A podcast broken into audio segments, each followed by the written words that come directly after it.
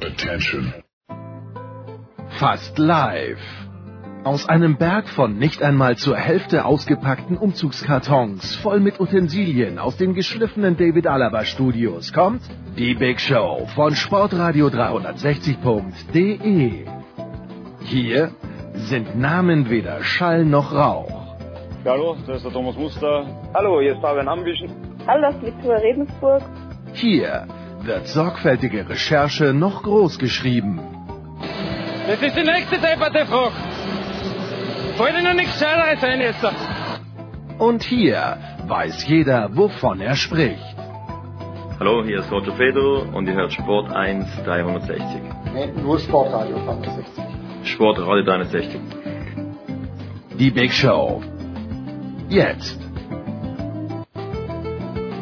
Big Show 511 bei Sportradio 360. Wir fangen wie gewohnt an mit äh, Fußball an diesem für manche Bundesländer langen Wochenende. Nicht alle Bundesländer, gerade im Norden wird man dann für den Süden arbeiten an äh, diesem Donnerstag. Ähm, deshalb die Fußballrunde bei uns aber ungestört auf jetzt Wochenende, Feiertag oder sonst was ist, die ist immer am Start. Diese Woche bestehend aus zum einen Daniel Meuren von der FAZ. Hallo Daniel. Hallo. Dann haben wir Andreas Renner von der Sohn am Start. Hallo. Und Axel Goldmann, unser vierten Offiziellen und Bundesligist mit dem ersten FC Köln 2021-2022. Hallo Axel. Hallo Nikola, wie schön du das gesagt hast. Ja, du musst dich jetzt aber trotzdem ein bisschen den zweiten Teil gedulden, weil wir fangen dann doch mit der etwas größeren Bühne an, in dem Fall das Champions League Finale zwischen äh, Chelsea und Man City und äh, wir haben Daniel in der Leitung, der die Biografie über Tuchel geschrieben hat, die letztes Jahr im Frühjahr rausgekommen ist, gerade so als man in der Welt dachte, es geht nichts mehr. Bei Tuchel, Daniel, ging ja inzwischen sehr viel. Er hat zwei Champion, äh, war zweimal im Champions League Finale, hat eins gewonnen, ist von Paris nach London, hat jetzt letzten Samstag anscheinend auch endlich mal Roman Abramovic kennengelernt. Wir haben Kabinenbilder gesehen, wie Thomas Tuchel auch so richtig aus sich rauskommen kann. Äh, reicht das schon für Thomas Tuchel, die Biografie Teil 2 oder die zweite Biografie oder Tuchel Thomas die Biografie, wie auch immer man das nennen will? Naja, also es ist zumindest mal eine Anschubhilfe für unsere englische Übersetzung, die wir vor ein paar Wochen klar gemacht haben, äh, wo wir jetzt natürlich dann die, das abschließende Kapitel ähm, mit einem Happy End enden lassen konnten, klar. Und äh, das wird mit Sicherheit auch dann äh, früher oder später hoffentlich in die zweite Auflage des Buches dann münden. Ähm, wir alle wissen ja, Fußballbücher gehen in Deutschland nicht so wunderbar, deswegen tut es dem Verlag immer ein bisschen schwer. Aber ich glaube, der Henkelpott auf dem äh, Buchcover zu drucken mit äh, Tuchel, ich glaube, das ist dann doch Überzeugungskraft genug. Also Tuchel Champions League Sieger Axel muss man ihm gratulieren, dass er aus Paris weg ist und man hört, dass es zwischen Pochettino und Leonardo schon wieder kracht. Anscheinend, ja. Ähm, generell sollte man wahrscheinlich jedem äh, gratulieren, der von PSG wegkommt. okay, ja, also wie gesagt, das, wir erinnern uns alle Heiligabend. Ähm, Daniel, das, also ich muss zugeben, mein Mitleid hielt sich damals in Grenzen, weil A, er, er würde sein Leben lang warm essen können und es war ja klar, dass dann ein gutes Angebot irgendwie folgen würde. Wie, ähm, ja, wie, wie sieht man das so von außerhalb als Biograf, diese Entwicklung? Ja, also Biograf, also den Titel müssen wir jetzt immer so ein bisschen einordnen. Also wir haben wohlgemerkt nicht, das Tuchel hat das ja in seinem bis heute letzten Tweet, das finden wir das sehr lustige, äh, der allerletzte Tweet, den Tuchel bis heute abgesandt hat, ähm, ist ja um, um unser Buch und er stellt, äh, oder stellt da klar, dass er mit dem Buch nichts zu tun hat, das auch nicht autorisiert hat und er auch nichts dazu beigetragen hat. Ähm, nichts anderes wollten wir hören als Journalisten, weil wir natürlich eine beobachtende Biografie geschrieben haben.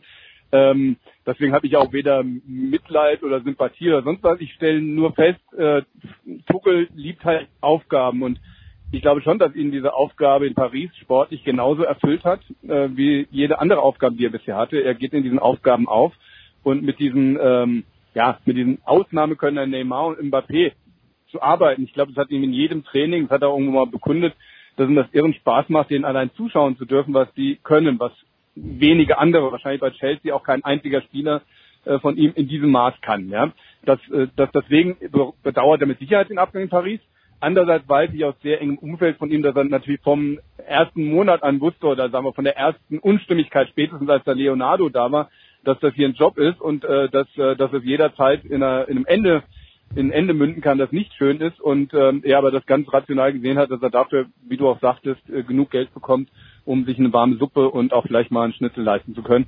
Ähm, das hat er, glaube ich, sehr, sehr nüchtern gesehen. Nüchterner vermutlich als bei seinen anderen äh, Jobs, also in Mainz oder Dortmund war er schon, glaube ich, also auch wenn man sie mit Dortmund nicht abnimmt, ähm, mehr mit dem Herzen dabei. Und ich glaube, Chelsea ist jetzt so eine Aufgabe, wo er tatsächlich, er gibt diese Ruhe, die man in England am, am Trainingszentrum hat, wo wirklich sehr abgeschottet alles ist. Und äh, bei Chelsea ist es ja offenbar, natürlich kann man auch von heute auf morgen gefeuert werden, aber solange du da bist, hast du erstmal äh, weitgehend deine Ruhe in deinem Bereich. Und ich glaube, das, das schätzt er schon.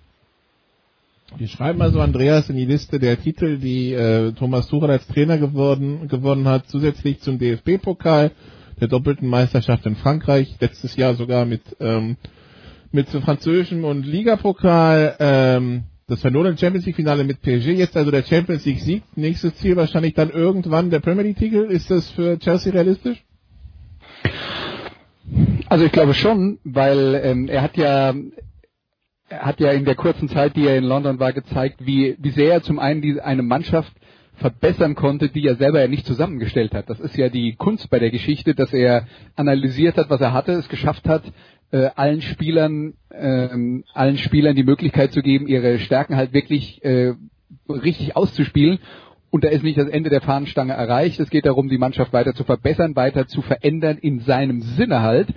Und äh, da, da kann man dann schon erwarten, dass Chelsea ein ernsthafter Kandidat äh, für die englische Meisterschaft ist. Jetzt klar, reden wir über einen Marathon und äh, nicht über so eine Geschichte wie ein Champions League Finale, wo es dann halt vielleicht reicht, in der K.O.-Phase der Champions League äh, gerade äh, auf Top-Niveau zu spielen. Und das sind ja nur zwei, zweieinhalb Monate im Jahr. Wenn man Meister werden will, muss man das halt über die gesamte Saison bringen. Und äh, ich bin mir sicher, dass äh, Thomas Tuchel seine Erfolge mit Chelsea gefeiert hat im, in der englischen Meisterschaft, unter anderem auch mit teilweise einer Herangehensweise, die nicht immer dem entsprochen hat, was er, äh, was er vielleicht tatsächlich sich so als Ideal vorstellt. Ist ja auch noch immer so, dass er sowohl gegen Bayern letztes Jahr, aber jetzt dann eben auch mit, mit äh, Chelsea gegen Manchester City ja schon einen Ansatz gewählt hat, wo klar ist, dass er sein Team sozusagen als Underdog sieht und er nicht dahin geht und sagt, wir haben hier die besseren Fußballer, wir werden das Spiel dominieren, sondern er hat ja andere Mittel und Wege gesucht, um so ein Spiel zu gewinnen und ich könnte mir vorstellen, mit dem Geld, das in London im Zweifelsfall da ist, ähm, und vor der nächsten Saison nochmal ähm, investiert wird, dass er da die Mannschaft vielleicht noch ein bisschen mehr nach seinen Vorstellungen formen kann. Thomas Tuchel ist ja jetzt eigentlich nicht ein Trainer, der gerne Konterfußball spielt. Der will den Ball haben und äh, möchte das Spiel auch gerne bestimmen, findet halt andere Möglichkeiten, wenn das nicht zu 100 Prozent geht. Aber äh, ich erwarte eine Veränderung in diese Richtung auf jeden Fall bei der Zusammenstellung der Mannschaft. Gut. Aber also er hat wohl nicht, gemerkt, ist das, Entschuldigung. Entschuldigung ja, ich möchte, will da einhaken. Er hat natürlich, also in, in allem, in fast allem wie immer recht, Andreas. ähm, aber er hat natürlich in England auch schon Ballbesitzfußball sehr schnell mit denen gespielt. Ne, die hatten also die, die beste Phase von Chelsea eigentlich in dieser Zeit. Tuchel, muss ich sagen, war, fand ich eigentlich so nach zehn Tagen und dann diese vier Wochen. Ich glaube, das war so ziemlich der komplette März, den sie quasi ja durchgewonnen hatten. Da waren sie meinen in einer irren, irren Verfassung. Da haben sie ein, ähm, äh, durch das Passspiel, das Tuchel, auf das er immer schon Wert gelegt hat, dass er den eingetrichtert hat, da haben die auch einen, einen Druck aufbauen können. Dann hat er natürlich klugerweise gegen Mannschaften wie City umgeschaltet, aber das ist ja auch wieder eine Qualität von Tuchel. Er kann seine Mannschaft innerhalb von drei Tagen auf ganz andere Stile umschalten. Dann hat er das FA Cup Finale verloren gegen Leicester mit sehr einer schlechten Leistung. Drei Tage später spielt er einen ganz anderen Stil im nächsten Spiel gegen Leicester. Ähm, also diese, diese, dieses Umschalten von Mannschaften auf andere Herangehensweisen und es funktioniert, das ist natürlich schon mal eine Riesenqualität. Und er hat natürlich in diesen vier Monaten auch wesentlich, ich weiß jetzt gar nicht, ob sie die meisten Punkte geholt haben in dieser Zeit in der Premier League, seit Tuchel da ist, oder ob City doch vielleicht noch drei, vier Punkte mehr geholt hatte. Aber sie haben dann ihre Aufholjagd gemacht von Platz neun auf vier. Das heißt, eine Halbserie hat er schon mal diese Konstant. Er hat auch mal gesagt, ja. ich fand die Kommunikation von ihm in vielen Punkten sehr, sehr stringent. Äh, er, er sagte, er kommt zu Chelsea.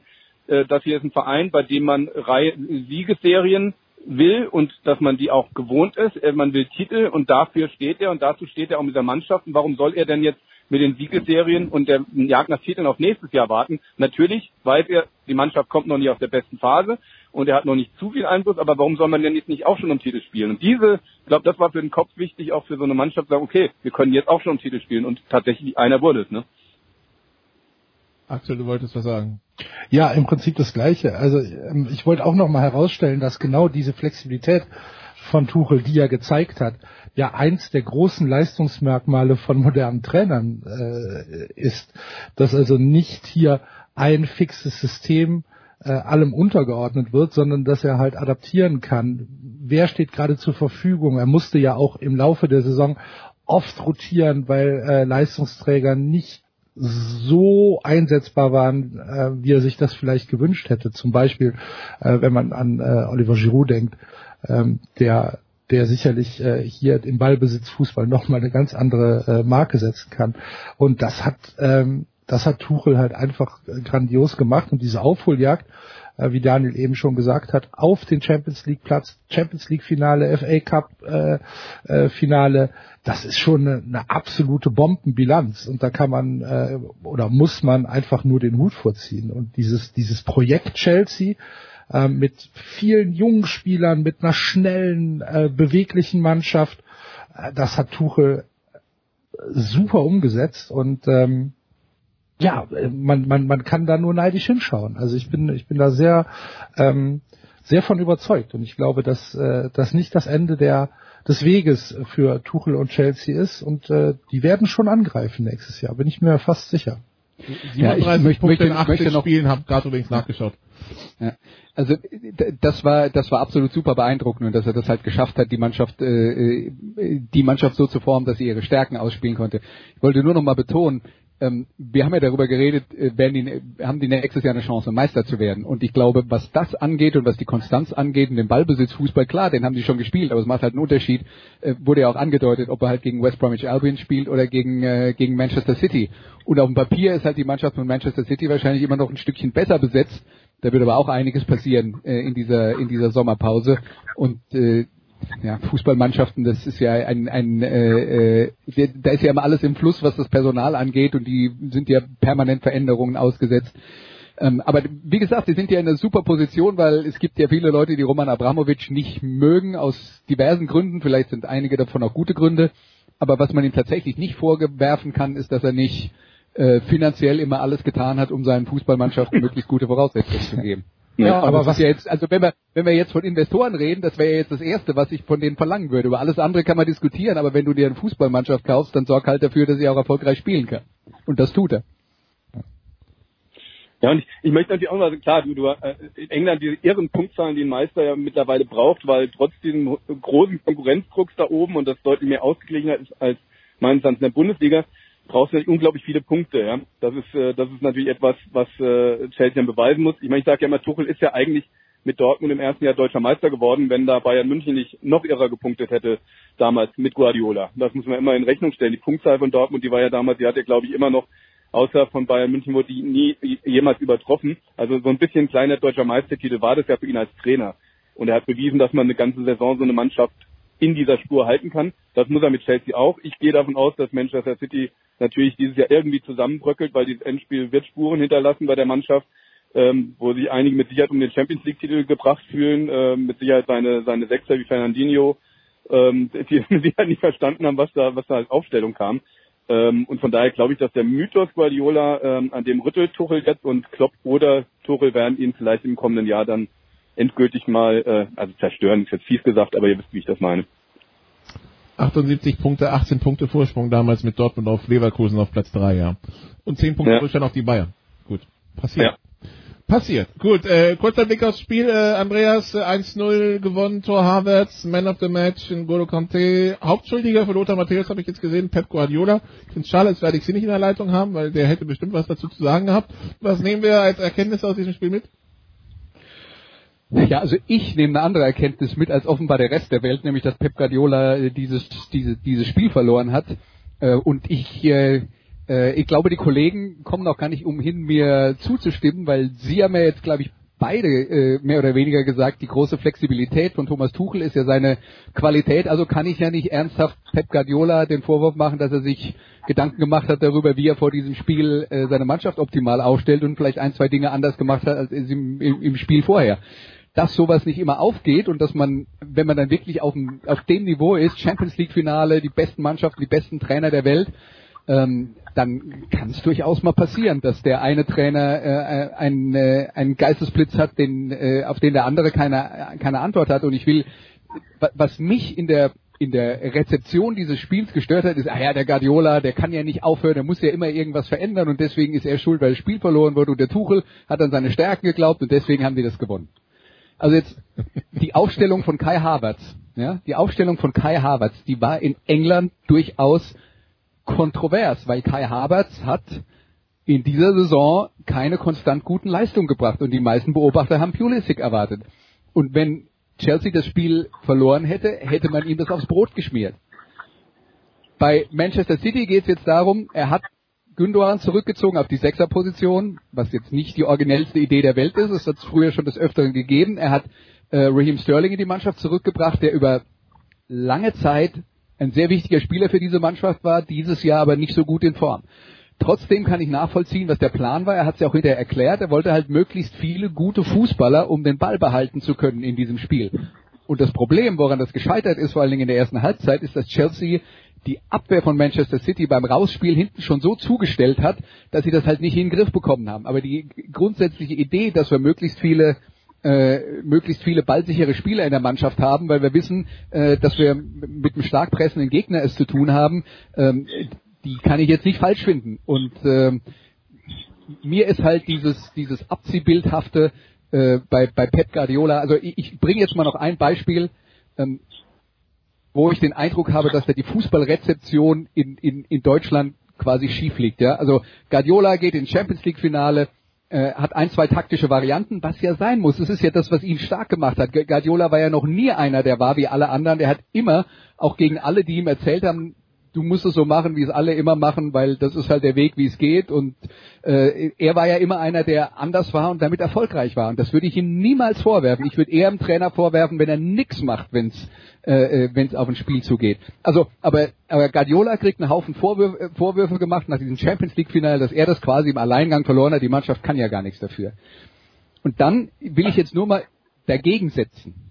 Werder Bremen und Thomas Schaf. Weil wir haben uns vor der, vor der letzten Woche ähm, oder vorletzte Woche darüber unterhalten, wie Werder Bremen dieses letzte Spiel möglicherweise angeht ähm, äh, in der Fußball-Bundesliga, wo es ja, wo, es ja für sie alles oder nichts war und die Frage war, wie wird Thomas äh, Schaf dieses Spiel angehen? Dann habe ich gesagt, naja gut, der hat seit ungefähr zehn Jahren keine Mannschaft in der Bundesliga mehr gecoacht, der wird ja nicht etwa ankommen und äh, 4-4-2 mit Raute spielen, so wie er das immer gemacht hat und was am Ende dazu geführt hat, dass er gefeuert wurde, weil es halt nicht mehr funktioniert hat. So, was hat er gemacht? 4-4-2 mit Raute. Sie sind von Gladbach überrannt worden, haben das Ding haushoch verloren. Und wie oft habe ich irgendwo in der deutschen Presse auch nur ein Wort dazu, darüber gehört, dass Thomas Schaf einfach nur stur das weitergemacht hat, was er immer gemacht hat und dass das der Fehler war. Nie habe ich das gehört. Nie habe ich das gehört. Und wir haben immer noch so in uns drin, der macht immer das Gleiche, ja, das ist okay, soll er halt weitermachen. Aber wer es macht einer was äh, sich Gedanken oder hat er sich vercoacht? Das ist falsch. Das ist ganz grundsätzlich falsch, diese Denkweise. So, jetzt das war mein Vortrag für heute. Sagen, Axel, ja, ge Axel, ge Axel, du kennst, Axel, du kennst Andreas auch schon ein bisschen länger. Das, das ordnen wir schon fast als Rant ein, oder? Ja, absolut. Ich, ich habe auch den Mund offen stehen. Aber er hat recht. Er hat ja recht. Gut. Er hat ja, ja. Äh, Daniel? Ja, wir, wir haben ja gar nicht, wir liegen ja gar nicht auseinander, ja. Also und natürlich liebe ich diese äh, Andreas genau klare Worte. Ähm, ich glaube, dass die Vorgeschichte äh, ähm, im Chelsea die beiden letzten Spiel gewonnen hat. Und das beschäftigt die beiden Trainer vielleicht noch viel mehr als ähm, alles drumherum. Drumherum sagt man jetzt ist ein neues Spiel, offiziell sagen wir auch ein neues Spiel, aber natürlich hat diese Vorgeschichte ähm, Guardiola auch dazu gezwungen, Dinge anders zu machen, ja. Also die, die, die Niederlagen waren ja da gegen Chelsea. Ähm, und ich hatte tatsächlich vorher erwartet, dass das Tuchel gelernt hat. Das war früher mit Sicherheit gerade im Duell mit Guardiola, ob mit Mainz oder mit Dortmund. Da wollte er seinem Idol immer so ein bisschen zeigen, ey, ich habe noch einen Schachzug mehr als du im Köcher. Ich habe auch eine gute Idee. Und da hat er mittlerweile die abgeklärt gesagt, komm, wir machen nicht zu viel, wir machen einfache Dinge. Und ähm, das ist mit Sicherheit eben die, die, die Herangehensweise mit einem klaren Pressing. Und vor allem, äh, die Athletic hat halt diesen Spielzug zum Tor sehr schön auseinandergenommen hat. Tessia, der wurde zweimal vorher haargenau gleich schon mal probiert vom Chef. Ball lang raus, auf Schiffe, nach links. Der nimmt eben nicht den Ball an, sondern Ball direkt weiter. Und damit die Walker kalt auf den Schilbe drauf, um ihn zu attackieren, durch das Direktspiel. Und das passiert dreimal und dreimal wird Mount freigespielt und beim dritten Mal hat er tatsächlich die Zeit, um die Pass zu, äh, zu Harvard zu suchen, diesen Passweg. Und äh, das ist halt wirklich gibt dann seiner Mannschaft drei Dinge vor, mehr ist es nicht. Und diese die Einfachheit und die konnte er durch Vorgeschichte dieser Siege gegen, gegen Manchester City und die Denksportaufgaben lagen in dem Fall bei Guardiola. Von daher, erst das Gespräch wegen der äh, zuvor versucht und wenn aufgegangen wäre das Genie. Wenn er es gemacht hätte wie beim letzten Mal, wäre, hätten sie wahrscheinlich genauso leicht im Nachteil gelegen gegenüber Chelsea. So Thesen. Gut, äh, Daniel sucht sich mal vielleicht einen Spot ein bisschen näher am Fenster, weil die Handyverbindung ein bisschen wackelt. In der Zeit, Axel, letzte Frage, bevor wir in zwei Teil 2 gehen und dann uns mit auch anderen äh, Themen beschäftigen. Man City ist jetzt Meister geworden mit 12 Punkten Vorsprung, dabei 20 der letzten 24 Spiele gewonnen, zwischendurch 13 am Stück und 16 von 17, hat das FA Cup Halbfinale erreicht, den EFL Cup gewonnen, die Champions League Finale verloren. Ich weiß, der Kölner in dir wird sagen, wunderbare Saison. Wie, was meinst du, wie sieht das bei Man City Verhältnissen und den Erwartungen dort aus? Was, wie bewertet man diese Saison? Weil ich habe auch von Bayern Fans gelesen zum Beispiel die letzten Wochen. Das war ja zum Beispiel eine, eine, eine komplett ein Jahr zum Vergessen, ähm, weil man nur Meister geworden ist und nur das Viertelfinale Champions League erreicht hat. Ich, also ich glaube erstmal, dass der Meistertitel in England noch eine andere Bedeutung hat als in Deutschland. Hm ähm, weil es einfach eine größere Durchmischung gibt und weil äh, der nationale Titel, äh, das ist jedenfalls meine Empfindung von außen, ähm, größer ist als der Bundesligatitel für die Bayern. Von daher ähm, ist das ein ganz ganz klares Plus. Ähm, haben ja noch den, den League Cup gewonnen, ähm, haben halt das, jetzt den großen Makel, äh, dass Champions League Finale gegen einen direkten Konkurrenten aus der Premier League verloren zu haben. Ob das jetzt in, in, in Katar äh, irgendwie dafür sorgt, dass äh, Pep Guardiola entlassen wird und äh, ein Radikalumbruch bevorsteht, ein Rebuild bevorsteht, das glaube ich eher nicht. Ähm, ich glaube einfach, dass das äh, weiter verstärkt wird, dass äh, weiter auf dem Transfermarkt äh, zugeschlagen wird ich glaube, die, die spannende Frage oder die spannendste Frage ist, wie sieht das Innenverhältnis zwischen Guardiola und der Mannschaft aus? Ähm, ich glaube nicht, dass die, dass es eine Frage ist, wie sieht das Verhältnis von Guardiola zu den Ownern aus oder zum Board aus, sondern ich glaube, ähm, wichtig ist, wie sieht das Verhältnis zwischen Guardiola und der Mannschaft aus? Und das ist halt eine Frage, ich glaube, äh, da bin ich zu weit weg, um da irgendwie eine seriöse Einschätzung geben zu können. Ich hoffe nicht, dass es, dass es so ähm, zerstört ist, wie man den Anschein haben konnte in den ersten 48 Stunden nach dem Finale. Gut, dann machen wir an dieser Stelle eine kurze Pause und dann probieren wir die Kurve zurück in den nationalen Fußball. Big Show 511 bei Sportradio 360. Bis gleich.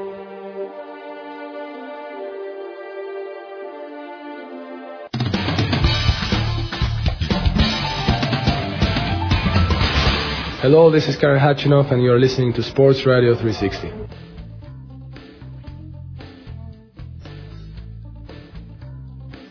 Big Show 511 bei Sportradio 360. Wir sind immer noch im Fußball. Fußball in der Big Show wird Ihnen präsentiert von bet365.de, dem beliebtesten Sportwettenanbieter der Welt. Neukunden erhalten bis zu 100 Euro in Wettkredits. In den Leitungen immer noch Daniel Meuren, Andreas Renner und Axel Goltemann. Bevor wir die Kurve zurückkriegen, Andreas, schnelle Einschätzung zu dem, was bei Real Madrid passiert. Sie dann raus und, also sie dann geht selber. Ähm, ja, äh, irgendwie passte es nicht mehr. Ancelotti kommt. Ancelotti bei Real Madrid mal ganz was Neues. Ne? Ja, ich ich habe Zidane war ja schon ein Schritt zurück in die Vergangenheit. Ich habe den Eindruck, äh, je je mehr Real Madrid äh, die Fälle davon schwimmen, weil sie kein Geld mehr haben und äh, sich auch nicht mehr die besten Spiele der Welt leisten können, umso mehr versucht man dann auf der Trainerposition in der in der Vergangenheit zu leben und das ist ja, das ist finde find ich insgesamt problematisch. Und das sehe ich bei Barcelona im Prinzip genauso, auch wenn es dann äh, darum geht, was dann für Leute äh, geholt werden. Sergio Aguero wird verpflichtet, wo ich dann denke, boah, ja, also ich meine, super Spieler, aber vor vor vor zehn Jahren wäre das eine wäre das eine sensationelle Verpflichtung gewesen. Jetzt habt ihr, wenn er Glück hat, noch zwei passable Jahre und der Typ war sehr viel verletzt in in letzter Zeit. Und was jetzt äh, Ancelotti und diese Geschichten angeht, man will irgendwie immer wieder die die Vergangenheit aufleben lassen. Mich erinnert das, was jetzt in der Primera Division insgesamt passiert, so ein bisschen an das, was in Italien passiert ist am Ende der ganz großen Zeit der Serie A. Ähm, als dann die Vereine auch feststellen mussten, das Geld ist nicht mehr so da, wie es vorher da war. Und man hat dann immer versucht, dann noch mit Allstars und äh, die, die Sache so lange möglich wie, am, wie möglich am Leben zu erhalten. Der AC Mailand hat ewig seinem, den Umbruch mit der Mannschaft nicht gewagt und so weiter und so fort. Ich glaube insgesamt, dass sowohl Real Madrid als auch der FC Barcelona im internationalen Vergleich deutlich an, ähm, an Gewicht verlieren werden, was die nächsten Jahre angeht, weil ich schlicht und einfach nicht sehe, dass sie, dass sie sich die Sorte von Spieler kaufen können, die sie in der Vergangenheit sich ganz selbstverständlich geholt haben. Und ähm, ich erwarte, dass da ein Carlo Ancelotti und äh, Ronald Koeman, der jetzt im Moment noch bei Barcelona im Amt ist, wer weiß, was dann da sonst kommt. Alle Trainer werden es schwer haben, weil das Spielermaterial einfach nicht mehr gut genug ist, um diese riesigen Erwartungen, die aus der Vergangenheit halt selbstverständlich waren, zu erfüllen. Und deswegen, ähm, Carlo Ancelotti, schön, dass er wieder bei Real Madrid ist. Ich würde nicht davon ausgehen, dass es länger als ein Jahr gut geht. Dann noch die Frage, was die UEFA mit Real Madrid macht nach dieser Super League-Geschichte. Ähm, das steht ja auch noch in den Sternen. Gut, wir schaffen die Kurve zurück. Chelsea, Manchester, Madrid, Köln. Über Kiel quasi. Axel.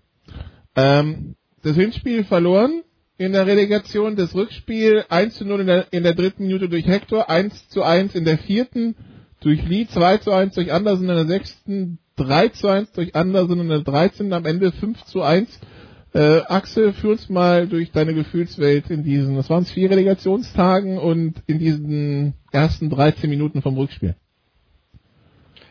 Ja, ähm, das Hinspiel war frustrierend wirklich frustrierend, weil ich mir vor der Relegation ausgemalt hatte oder ausgedacht hatte, dass Holstein Kiel für eine Relegation der ideale Gegner ist für den FC wegen des massiven Programms, das die Kieler hatten. Dann haben sie sich im, am 34. Spieltag noch äh, Gelbsperren abgeholt. Das zentrale Mittelfeld war gelb gesperrt.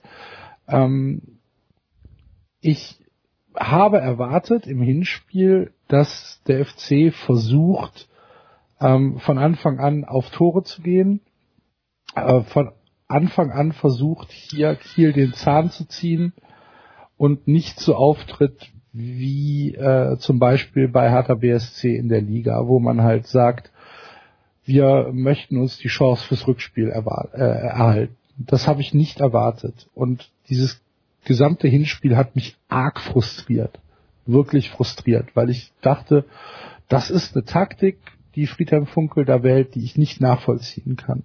Wo ich denke, wir spielen wieder ohne Mittelstürmer, gegen eine Zweitligamannschaft, die auf dem Zahnfleisch geht, was man auch im Hinspiel schon sehen konnte. Da waren, da haben sich Lücken in äh, der Kieler Hälfte ergeben. Wenn wir da einen Stürmer gehabt hätten, einen fitten Stürmer, dann äh, hätte man da durchaus Chancen kreieren können. Das war aber gar nicht das Ziel anscheinend. Das Ziel des FC war halt, äh, möglichst risikolos ins Rückspiel zu kommen, um dann dort alles auf eine Karte zu, zu spielen, um dann, dann dort ein Endspiel zu haben.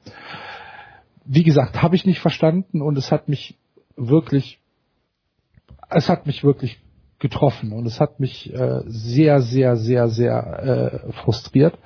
Am Ende war ich froh, dass Kiel das Spiel gewonnen hat, weil so der Druck auf den FC in Kiel zu gewinnen größer war als äh, äh, als wenn das Spiel jetzt 0-0 ausgegangen wäre. So ein 0-0, dann kann der FC sich in Kiel auch erstmal Zeit lassen und mal gucken und dann irgendwann versuchen, ein Tor zu schießen und man ist ja dann auch mit einem Unentschieden weiter und bla und bla und bla. So war dann halt, hier waren halt die Grenzen gesetzt. Der FC muss gewinnen, es gibt keine Alternative, sondern es ist ein Endspiel. Wir müssen in Kiel gewinnen, also go. Und ähm, das haben sie dann gemacht. Und dann hat Friedhelm Funkel in der in der Aufstellung ein paar Änderungen vorgenommen, hat dann mit äh, Andersen als zentralen äh, Mittelstürmer einen Stürmer spielen lassen, hat auf links auf äh, Keins gesetzt, hat die Mannschaft insgesamt 10, vielleicht sogar 15 Meter höher spielen lassen als im Hinspiel. Und das hat man gesehen. Und dann hat man gesehen, dass mit einer, mit einer anderen taktischen Vorgabe und mit einer individuellen Klasse, die auf Einzelpositionen dann tatsächlich überzeugend besser war als äh, die Kieler Mannschaft, gegen eine Kieler Mannschaft, die halt einfach ausgelaugt war und die auf dem Zahnfleisch gegangen ist und die sicherlich unglaublich schwierige Umstände in dieser Relegation hatte. Ja, dann haben sie es dann halt ausgenutzt und das 1-0 war, war, also die, die, die, die erste Flanke war schon wunderbar, das 2-1 war, äh, war gut herausgespielt, die Flanke zum 3-1 war super ähm, der Gegentreffer war halt wieder ein FC-Gegentreffer, wo du dir halt denkst, Leute, so viel, wir haben, haben wir 40 Stück von dieses Jahr kassiert. äh, Schwimmbecken, große Lücken auf der linken Abwehrseite. Timo Horn hält einmal gut und dann fällt der Ball. Aber natürlich Lee, der auch ungedeckt in den Strafraum laufen darf, äh, einfach auf den Kopf. Ja. Aber am Ende, am Ende ähm, war es dann halt sehr viel deutlicher, als ich erwartet habe, als, glaube ich, wir alle erwartet haben. Ähm, aber ja, Kiel hatte dann auch nichts mehr hinzuzusetzen. Das hat man dann gesehen und äh, von daher ja überzeugender Sieg und danach kein Fokus mehr auf das Champions League Finale. Du, du bist entschuldigt, Axel. Wer, wer, wer, also das, das passt schon. Für die anderen, die das äh, vielleicht nüchterner betrachtet haben, hat also Daniel hat sich äh, Köln den, den Klassenerhalt verdient über diese zwei Spiele, ja?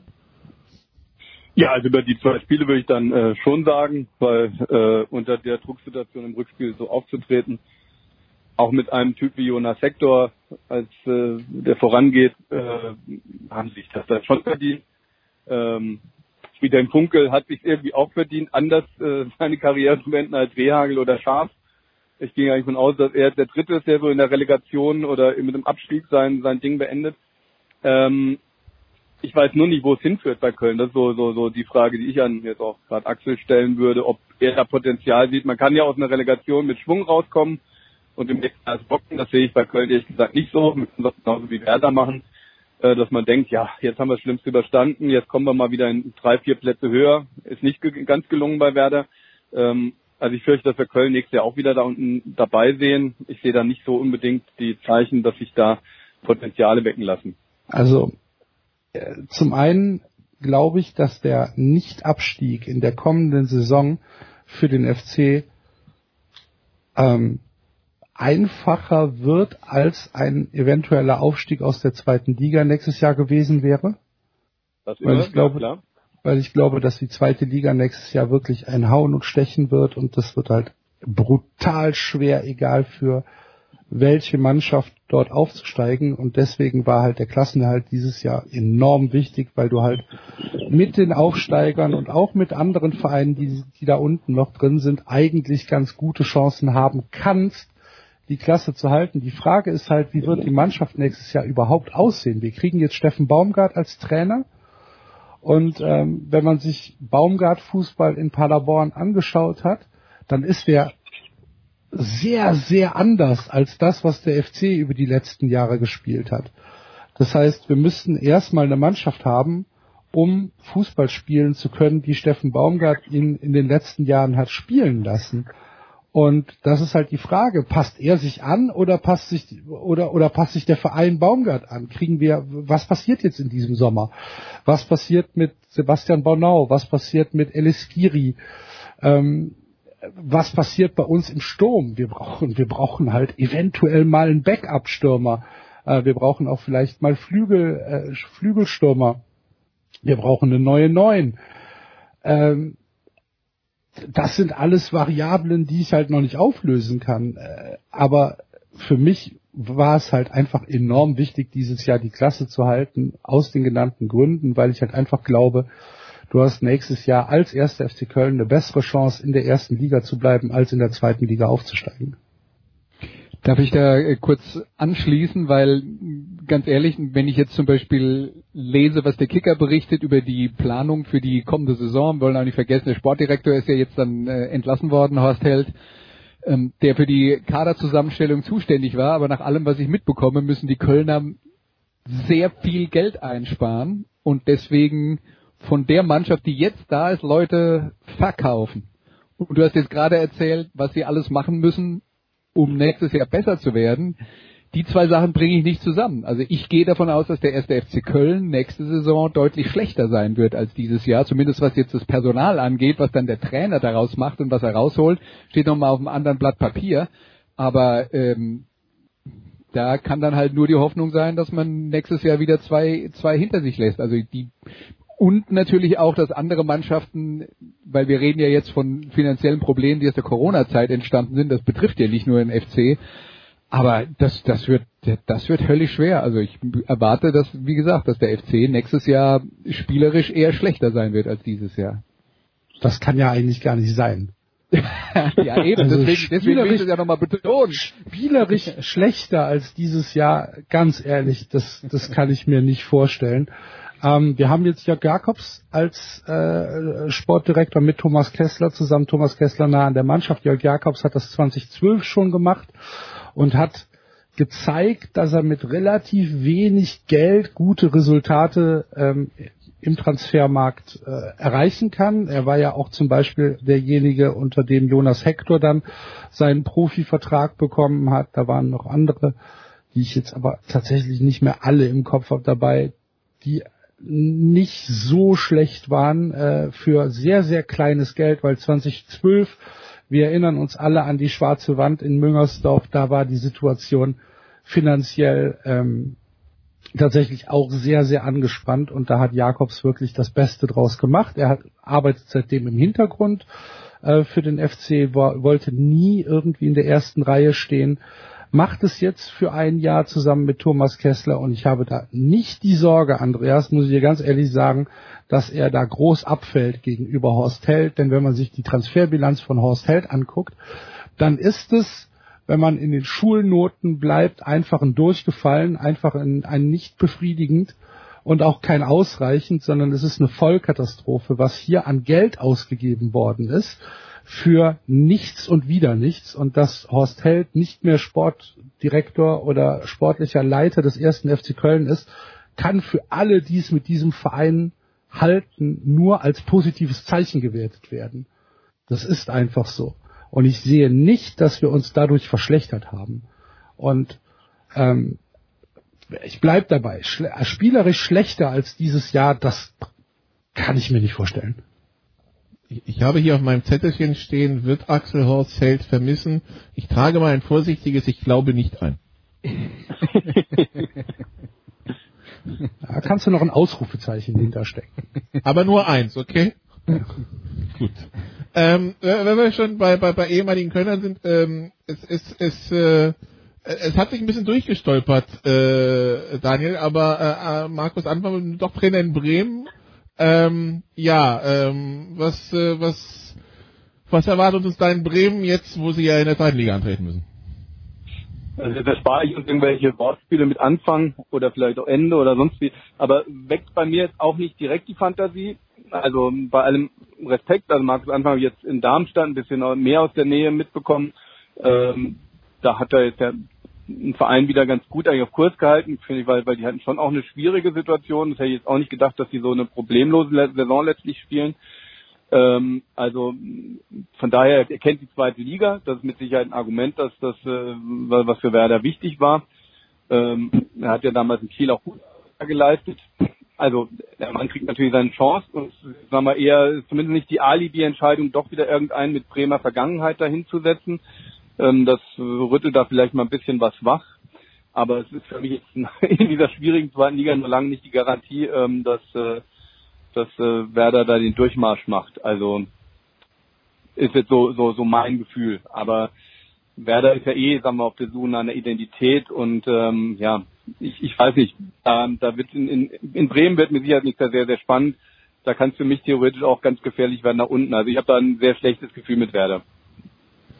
Ähm, Ja, zumal, also die, die, das mit Darmstadt lief ja jetzt ein bisschen holprig. Äh, stand ja, es war jetzt schon noch der Name Valerian Ismail in der Verlosung, wo man sich auch denkt, aha, Steigeruch. Äh, Andreas, jetzt also Anfang nach einem Jahr in Darmstadt äh, der gewollte Abgang nach Bremen.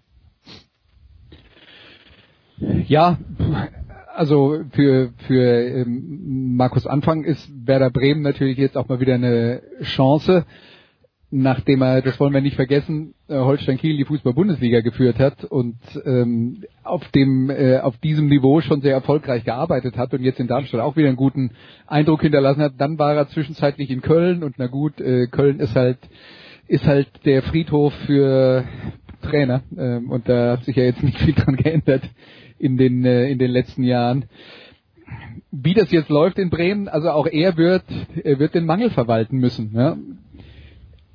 Aber ich glaube, man ist immer besser daran, in so einer Situation einen Trainer zu haben, der jetzt nicht mit Werder Bremen in die zweite Liga geht, Ansprüche aus der Bundesliga hat und sagt, wir müssen jetzt aber den und den holen, der uns jetzt auf jeden Fall hilft, wieder in die Bundesliga zurückzukommen, sondern wir müssen Leute finden, die zu unserer Spielweise passen. Und da muss man tatsächlich, und Axel hat es ja bei den Kölnern auch nochmal äh, betont, da muss man tatsächlich nicht immer die ähm, teuersten oder bekanntesten kaufen, sondern die, die passen.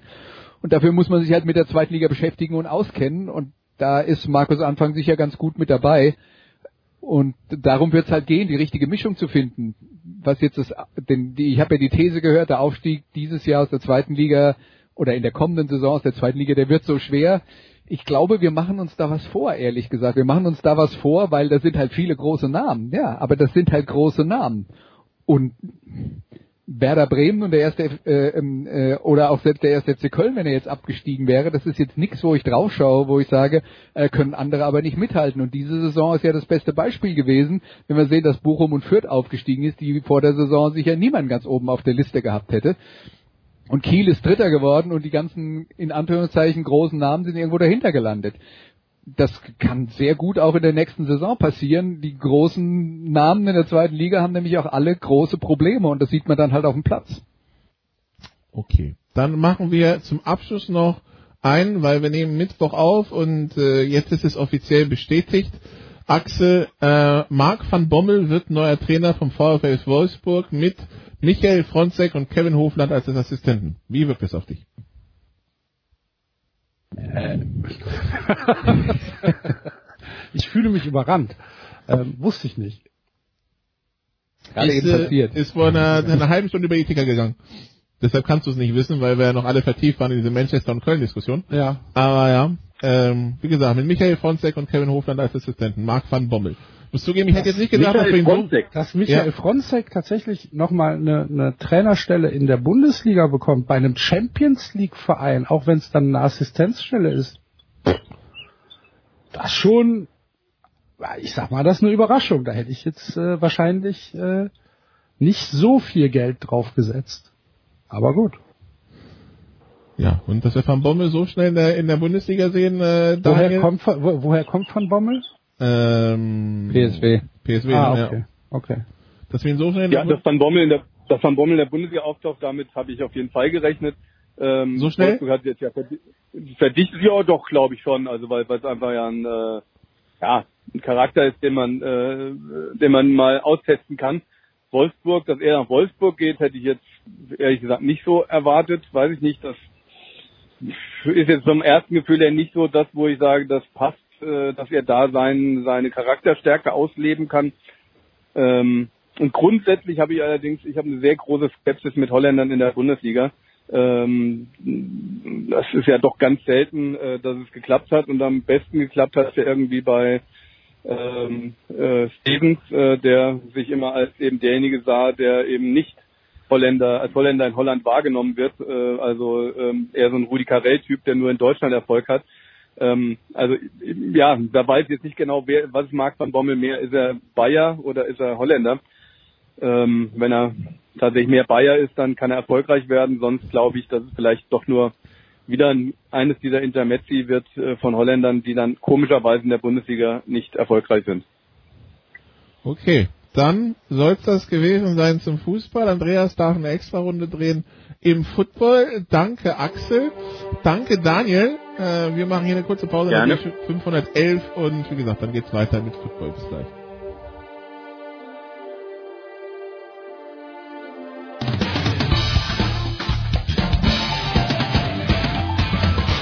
Ja, hallo, da ist Andi Herzog und ihr hört Sportradio 360.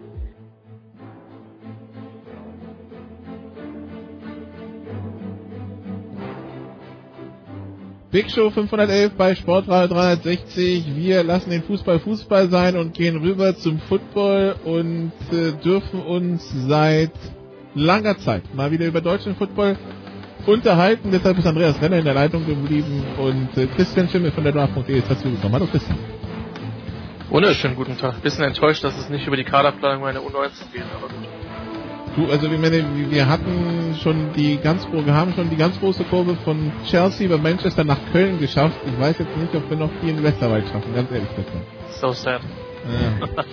Ja. ähm, ja, apropos Köln, da sehen wir uns am Samstag alle wieder, denn Andreas, wir können vermelden, endlich, es geht wieder los auf deutschen Sportplätzen mit American Football. Ähm, wer, wer nicht auf dem Schirm hat, wie lang es her ist, äh, wir, also das letzte Spiel, das ich mit Andreas zusammen kommentiert habe, war ein Viertelfinale.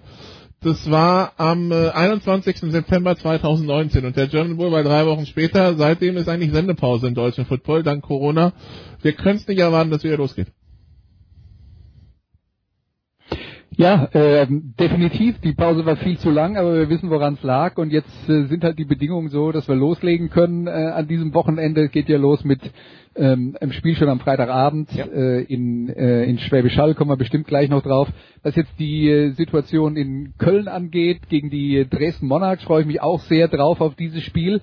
Aber das ist natürlich jetzt auch, ja, so als Kommentator, so die, die Situation, die Cologne Crocodiles, okay, da kann man sich ein Roster angucken, wer da in dieser Saison spielt. Ähm, es gab noch keine Partien mit, äh, keine Vorbereitungsspiele mit den Cologne Crocodiles.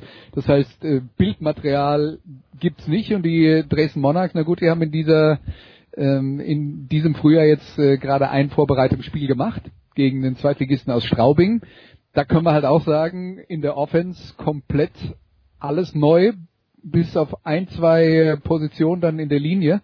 Und der Running Back, der war schon da. Also da, wir werden uns einfach auf ganz viele neue Dinge einstellen müssen. Und das macht es natürlich auch spannend, weil das, was wir aus dem Jahr 2019 noch wissen über diese Mannschaften, hat jetzt vermutlich keinen Bestand mehr. Und wir werden ganz viele, ganz viele Dinge erfahren, die uns vielleicht dann auch überraschen werden. Und das wäre ja schön.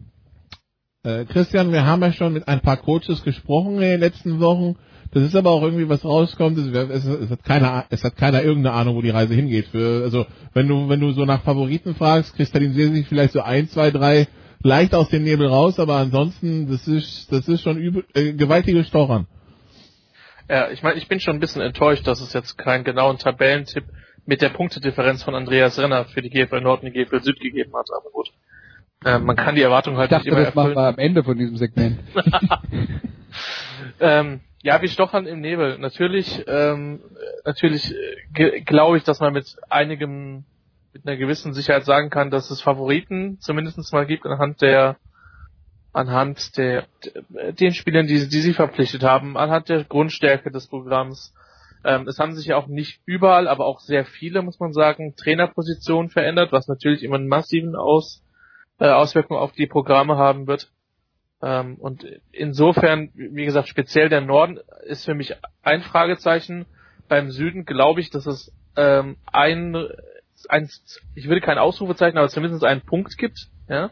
Und dahinter ganz viele Fragezeichen. Ähm, also es, es wird spannend. Es ist viele, viele Steine sind äh, sind nicht mehr auf dem anderen geblieben. Und und das macht es eben so besonders. Und äh, ja, wir haben ja mittlerweile die die die, die schöne Situation, dass man alle GFL-Spiele sehen kann, äh, for free im Internet.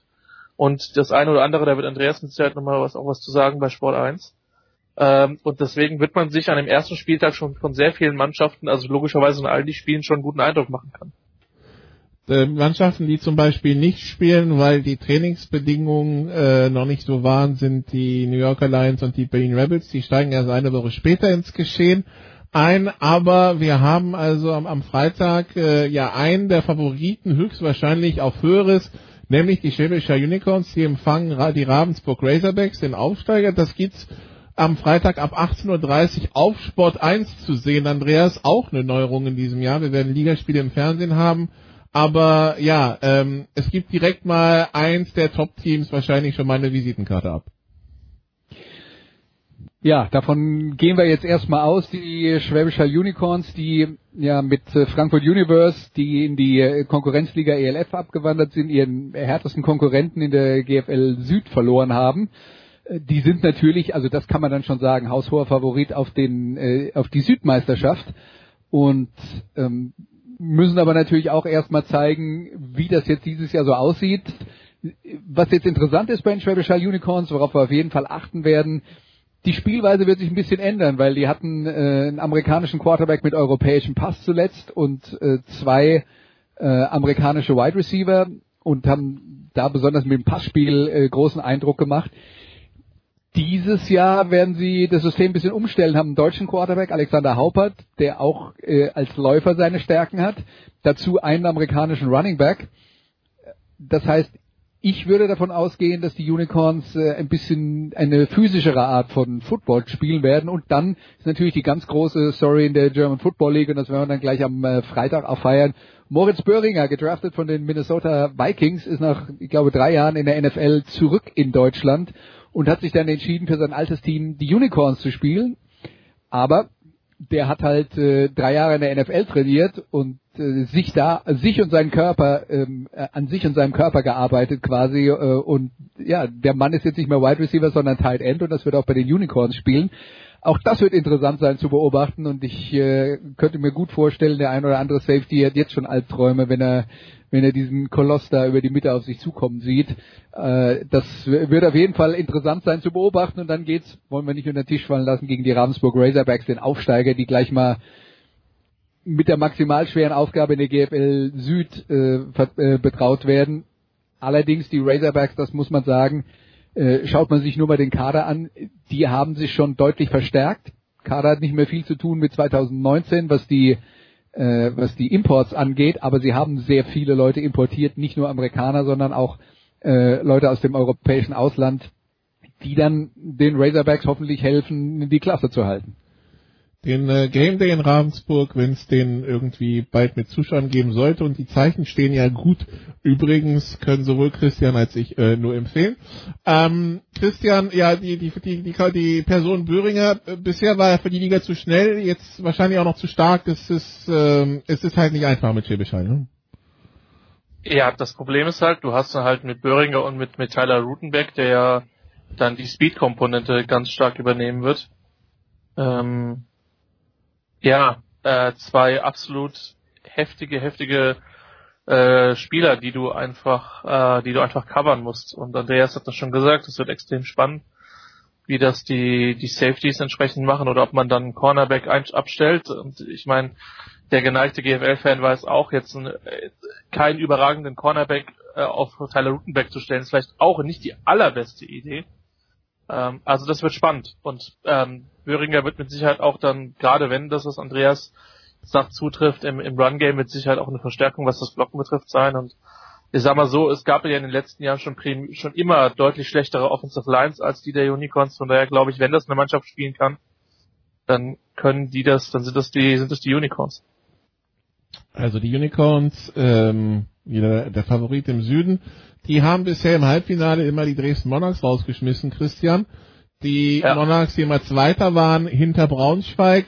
Wenn man sich jetzt das Recruiting anschaut, ganz besonders der, der amerikanischen Imports, wir haben Pac-12, äh, Big Ten und ähm, SEC-Starter, die darüber kommen mit ganz viel Spielerfahrung. Es wirkt so ein bisschen, als wäre Dresden die ewige Nummer zwei leid und wird jetzt so einen Angriff auf die Eins starten wollen, ne? Ja. Und man, man in Dresden hat man ja mit, mit Ulf Stolber jemanden, der das, der weiß, wie, wie Programmaufbau geht, der auch eine, äh, eine lange Vergangenheit in, in Schwäbisch Hall hat.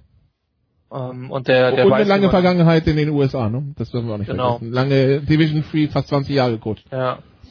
Ähm, ich muss zugeben, also man sieht öfter mal den einen oder anderen Spieler aus der Division One in der in der GFL. Da sind die Unicorns jetzt auch nicht die einzigen, äh Quatsch, die, die, die Monarchs, Entschuldigung.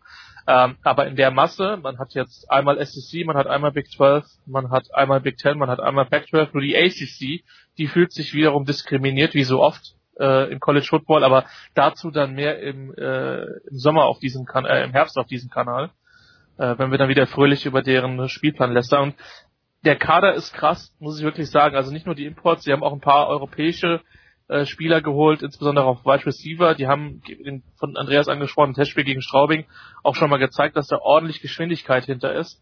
Das wird kein Spaß, die zu verteidigen. Ja, mit KJ Carter Samuels, ein Quarterback, der äh, ich habe ja, ich habe euch ja schon geschrieben, dass mir seine Technik sehr sehr gut gefallen hat von allem, was ich gesehen habe.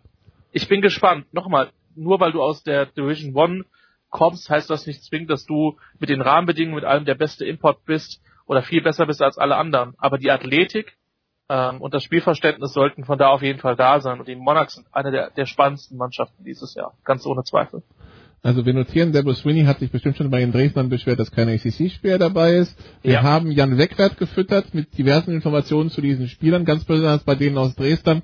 Dresden kam aus dem Staunen nicht heraus, von daher äh, anscheinend machen also die, die, die Dresdner, zumindest Namen, die auch Jan Wegwert aufgefallen sind, haben sie gescoutet. Und Andreas, wie gesagt, Dresden macht das eine und äh, Braunschweig scheint dann auch irgendwann mal in einem Umbruch rein zu müssen und der scheint jetzt zu sein. Ja, das ist zumindest der erste Eindruck. Wie es dann auf dem Platz aussieht, äh, wird man schauen. Aber die New Yorker Lions haben ja jetzt über die letzten zehn Jahre, kann man sagen, einen super Lauf gehabt, wo sie das dominante Team waren und auch immer so die größte Herausforderung. Selbst wenn sie mal äh, gegen Frankfurt im Halbfinale verloren haben, selbst wenn sie mal gegen Schwäbisch Hall im Finale verloren haben, das waren dann immer noch Spiele, in denen es richtig eng war, die andersrum hätten ausgehen können. Und ich kann jetzt mal eins sagen aus den Gesprächen mit den gegnerischen Trainern, also die New Yorker Lions wurden von allen immer als das Maß der Dinge angesehen in den äh, letzten Jahren in Football Deutschland. Ob das jetzt dieses Jahr äh, unter Corona-Bedingungen und äh, da sind wir dann auch beim Thema, die, die Vereine müssen dann halt vielleicht auch äh, ein bisschen kleinere Brötchen backen, finanzieller Art. Ähm, ob das dann noch so möglich ist wie vorher, das wird eine spannende Frage sein.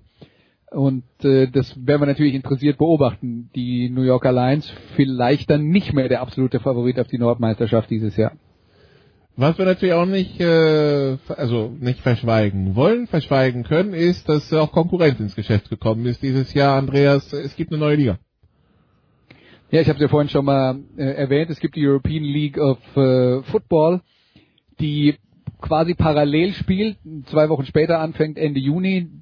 Da sind ein paar Mannschaften dabei, die eigentlich in der German Football League spielen sollten, die sich dann aber entschieden haben, das nicht zu tun. Das sind eigentlich alles Nachwirkungen der durch Corona abgesagten Saison in der vergangenen äh, Spielzeit, wo sich dann schon ein paar Gräben aufgetan haben, auch innerhalb der Liga so ein paar unterschiedliche Interessen da waren und von den Mannschaften, die damals gesagt haben, wir wollen auf keinen Fall spielen, haben sich dann halt einige entschieden, in diese European League of Football zu gehen.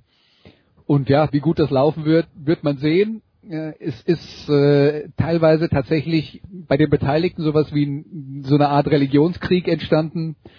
Das ist mir dann immer ein bisschen zu heftig. Ich glaube, letzten Endes, wenn wir uns anschauen, was die Vereine eigentlich wollen, es wäre jetzt niemand mit dabei, weder in der German Football League noch in der ELF, zu dem ich hingehen würde und sagen würde, boah, wir müssen Mittel und Wege finden, wie die, der deutsche Football professioneller wird. Da würden alle sofort Ja sagen. Deswegen, da ist jetzt eine Kluft entstanden. Aus meiner Sicht müsste sie nicht so groß sein, äh, wie sie jetzt derzeit ist. Wie sich das im Lauf der Zeit entwickelt, wird die, wir werden das halt an der Realität messen müssen. Die German Football League wird eine äh, wird eine Saison spielen. Die European League of Football wird nach allem, was man weiß, auch anfangen. Da stehen dann vielleicht andere finanzielle Erwartungen dahinter. Ob sie die erfüllen können, hängt halt immer wieder damit zusammen, was wie die Erwartungen der der Macher dort sind. Ne? Das das kann ich jetzt aus meiner Position nicht beurteilen. Ich kann nur mal ein Beispiel bringen, weil die ELF orientiert sich ja so ein bisschen, da haben sie auch viele Namen übernommen äh, aus der, äh, an der NFL Europe Und die NFL Europe, das war ja damals ein Projekt, das die NFL in Europa gestartet hat. Da haben die gesagt, wir wollen jetzt hier Football in Europa nach vorne bringen, was auf einem gewissen Level auch ganz gut funktioniert hat. Aber trotzdem war es für die NFL ein Verlustgeschäft oder ein, ein Minus und eine Enttäuschung. Warum war es eine Enttäuschung? Naja, weil die in die Sache reingegangen sind und gesagt haben, wir erwarten, dass wir pro Spiel 40.000 Zuschauer haben. Und das Anfang der 90er Jahre, wo in Deutschland zum Beispiel nicht mal die Fußball-Bundesliga 40.000 Zuschauer äh, im Schnitt hat. Deswegen für die Amerikaner war das ein äh, war das eine Enttäuschung und das hat aus ihrer Sicht nicht funktioniert. Da liegt es dann halt an der unrealistischen Erwartung. Und wie die, wie die Erwartung der ELF ist, wird am Ende definieren, ob diese Liga erfolgreich sein, sein kann oder nicht. Wenn die jetzt erwarten, dass sie, keine Ahnung, in jedem Spiel 25.000 Zuschauer haben, dann wäre ich eher skeptisch. Aber ja, wenn wenn man äh, ich es gibt ja vielleicht auch eine Möglichkeit, wo diese zwei Sachen nebeneinander äh, existieren können. Auch das würde ich nicht hundertprozentig ausschließen. Es wird halt die Zukunft zeigen. Jetzt spielen wir halt mal eine Saison nebeneinander her und gucken, wie das läuft. Und, und gucken, wie das läuft, genau. Ähm, Christian, wenn du die Glaskugel bemühst, auf welche Teams möchtest du die Leute besonders äh, schubsen, äh, was, äh, was Titelchancen für 2020 angeht? Äh, 21. Gut. Dresden, Hall haben wir schon drüber gesprochen. Ähm, Im Norden Potsdam ist spannend. Ähm, sehr, sehr, sehr interessantes Team. Ähm, in Babelsberg in einem schönen Stadion, weil das eigene äh, gerade renoviert wird. Ähm, Köln bin ich gespannt. Weiß ich nicht, ob ich als Titel an Werther zwingend sehe. Ähm, die Rebels, Nikola, äh, ich weiß, wir haben diesen, diese, diese Wasserschlacht in Frankfurt, ich weiß, das Wort ist anders besetzt in den 70ern kommentiert. Dieses Viertelfinale in Frankfurt, was sie verloren ich haben. Finde, ich, wettertechnisch stand dieses Spiel dem äh, legendären aus den 70er Jahren aber nie, nichts ja. nach. Ja, in einem, in einem Jahr, wo sie durchaus auch den German Bowl hätten gewinnen können, meiner Meinung nach. Und die haben wieder ein paar sehr interessante Spieler.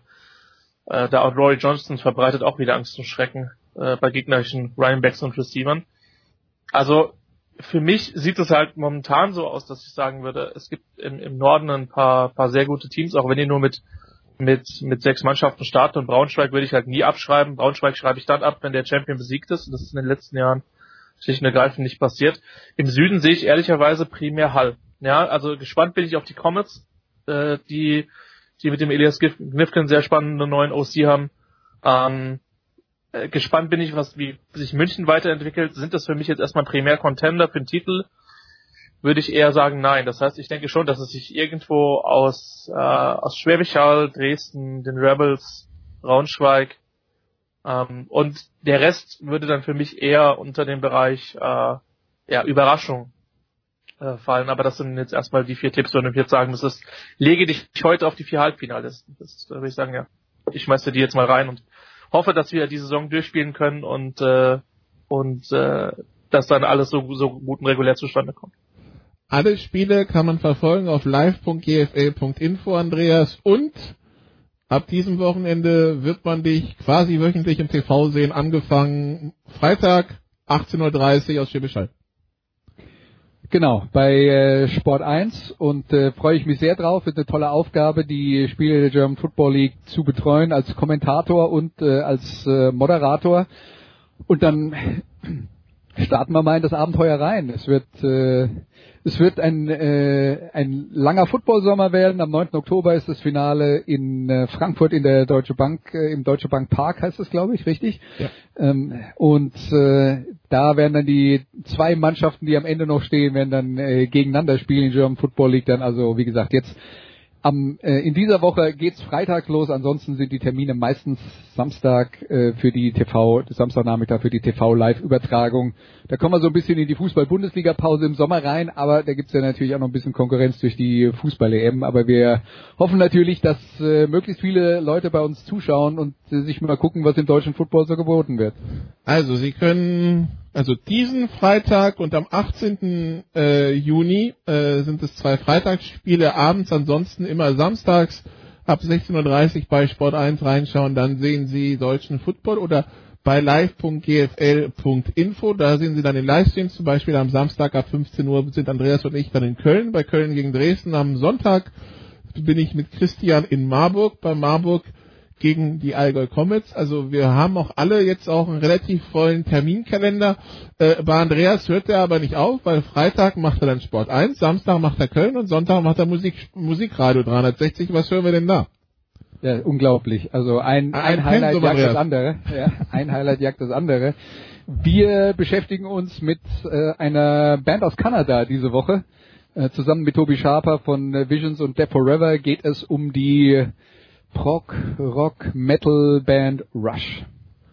Gut, dann freuen wir uns da drauf, machen eine kurze Pause, drücken natürlich die Daumen, dass in, in Schwäbisch Hall morgen alles funktioniert und dann geht's hier weiter mit Motorsport. Bis dann.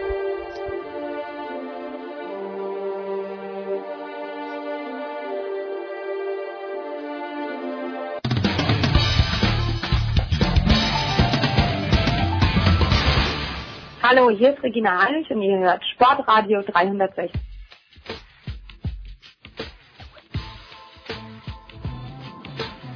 Sportradio 360, die Big Show 511. Wir sind angekommen im Motorsport und fangen an äh, mit dem nicht Formel 1 Motorsport quasi. Ähm, fangen an mit äh, zum einen Stefan de Bois Heinrich. Hallo Stefan. Ich grüße euch. Und äh, auch in der Leitung Eddie, Mieke von RAN und der Sohn, den wir wieder irgendwo auf der Autobahn erwischen. Hallo Eddie.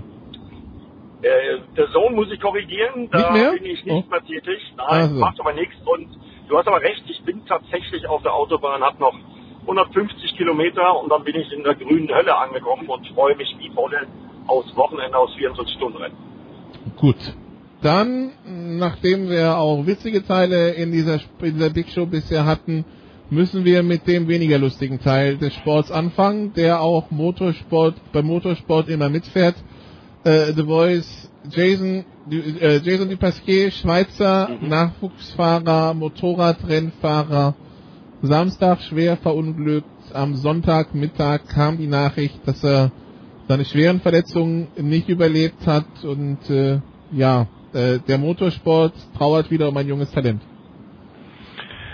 Ja, wobei wir natürlich auch gleichzeitig einflechten müssen, neben der ganzen Tragik dieser Situation und ähm, der, das, die, die schlimme Situation für die Angehörigen ist ganz klar, ähm, dass äh, es viel, viel seltener geworden ist, äh, diese Meldung, die wir da tatsächlich jetzt auch hier bei der Sportshow bei Sportradio zu verarbeiten haben.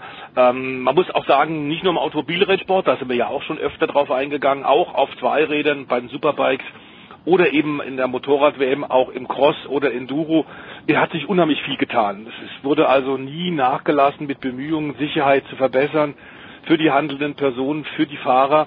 Und für den Schwe Westschweizer äh, ging es diesmal, diesmal deswegen nicht gut aus, weil es wieder mal, wie so oft, eine Verkettung von vielen sehr unglücklichen, äh, doofen Freak-Situationen war. Ähm, denn eins ist auch klar, was ihm passiert ist, der jetzt auf dem Aufsprung war, tatsächlich in Richtung Weltspitze. Im letzten Jahr noch null Punkte nach dem Aufstieg, 2020 in die WM, hat er sich deutlich gesteigert. Was ihm und auch dem sächsischen äh, Brüssel-Team zu verdanken ist, er hat sehr an sich gearbeitet. Papa war ja auch ein, ein Motorsportler durch und durch, hat alles äh, Haus und Hof verwettet, um tatsächlich den Junior zu unterstützen. Und nur so geht's momentan, wenn man in die Weltelite reinkommen will. Er hat sehr viel mehr an der Fitness, an der mentalen Konzentration gearbeitet, war deutlich konstanter, war WM Zehnter vor diesem furchtbaren Unfall beim Italien Grand Prix. Ähm, und was klar ist, also Unfälle, bei denen tatsächlich nicht Auslaufzonen das Problem sind, mangelnde Auslaufzonen oder äh, ähnliches, sondern Unfälle, bei denen man nach Highsider stürzt und die nachfolgenden Piloten noch im Pulk, weil kurz nach der Startphase im Pulk können nicht mehr ausweichen und überfahren dich. Da kann man natürlich leider überhaupt nichts gegen machen. Äh, Die Verletzungen müssen sehr schwer gewesen sein. Die haben tatsächlich alles noch im äh, Krankenhaus in, in Florenz versucht, um dem jungen Schweizer ähm, noch über, Überleben möglich zu machen. Es hat nicht geklappt.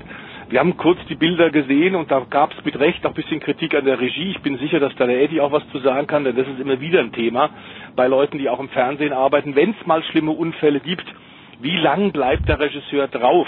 Das heißt, wie oft wird sowas wiederholt? Ich erinnere mich, vor vielen Jahren hatten wir mal diesen furchtbaren Unfall von Greg Moore beim Saisonfinale der IndyCar-Rennserie. Ich war drüben in Kalifornien, ich habe das mit dem Manfred Janke zusammen kommentiert Ähm, und der Unfall ist dann in Superzeitlupe, der tödliche Unfall von Moore in Superzeitlupe, ich glaube 30 Mal über die Bildschirme geflimmert. Und irgendwann hab, bin ich wirklich ausgerastet und bin, hab den Kopfhörer hingeknallt, bin raus in die Regie und hab da rumgebrüllt und gesagt, sag mal, seid ihr completely crazy? Was macht ihr denn? Die Amerikaner sehen es immer noch ein bisschen anders als wir. Da ist ja tatsächlich Motorsport auch Showbusiness und da gehören die schwarzen Seiten leider auch dazu. Ähm, ich fand äh, die Bilder, die da gezeigt worden sind, nicht sehr glücklich, aber ich glaube, die Regie hatte da keine so große andere Wahl. Es ist furchtbar, es ist schlimm und wir erinnern uns natürlich auch an die bisherigen Fahrer, an äh, Marco Simoncelli, denkt da automatisch dran, der 2011, glaube ich, war es, tödlich verunglückt ist. Ähm, an Luis Salom, weil wir jetzt ja auch gleich am nächsten Wochenende wieder in Barcelona in Spanien mit der Motorrad-WM zu Gast sein werden. Und einer Dis ein Diskussionspunkt ist natürlich, ähm, ist das eine richtige Entscheidung? Wurde auch in den sozialen Netzwerken diskutiert. Ist es eine richtige Entscheidung, das Motorradrennen, dieses Motorrad Grand Prix weiterlaufen zu lassen oder hätte man abbrechen sollen? Elli, das ist ja auch so eine Sache, die ich immer wieder spannend finde, wenn es solche Diskussionen gibt, weil man weiß ja, die Gefahr fährt mit. Und es hat ja auch schon genügend Fälle gegeben, sowohl im Motorrad als im restlichen Motorsport, egal ob Formel oder oder äh, andere, wir hatten ja auch Antoine Hubert vor zwei Jahren in der Formel 2, ähm, trotzdem hat das Gefühl, man weiß sowohl teilweise in der Regie als auch von den Organisationen nicht so recht, wie man damit umgehen soll. Täuscht das oder ist das so? Nein, das ist tatsächlich äh, wirklich in vielen Fällen so. Also ich gebe bei dem Stefan recht, da hätte ein bisschen weniger äh, auch gereicht. Der Unfall ist nun mal passiert. Ich gebe Stefan auch recht, was die Sicherheitsstandards angeht.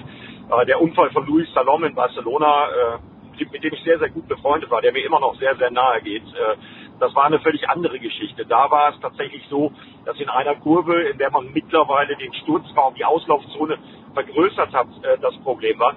Die anderen angesprochenen Fälle, Marco Simoncelli, Shoya Tomisawa dazwischen mhm. äh, in Misano und jetzt auch leider, leider Gottes Jason Dupasque. Äh, ich kenne auch äh, den Japaner Ayumu Sasaki sehr, sehr gut mit dem hatte ich per WhatsApp Kontakt nach dem Unfall. Der macht sich natürlich fürchterliche Vorwürfe, aber der konnte da einfach nichts machen. Das sind diese schwierigen Situationen, wenn einer einen Heißlader hat und dann im Pulk auf der Straße liegen bleibt ähm, und die anderen über ihn drüber fahren, weil sie nicht ausweichen können.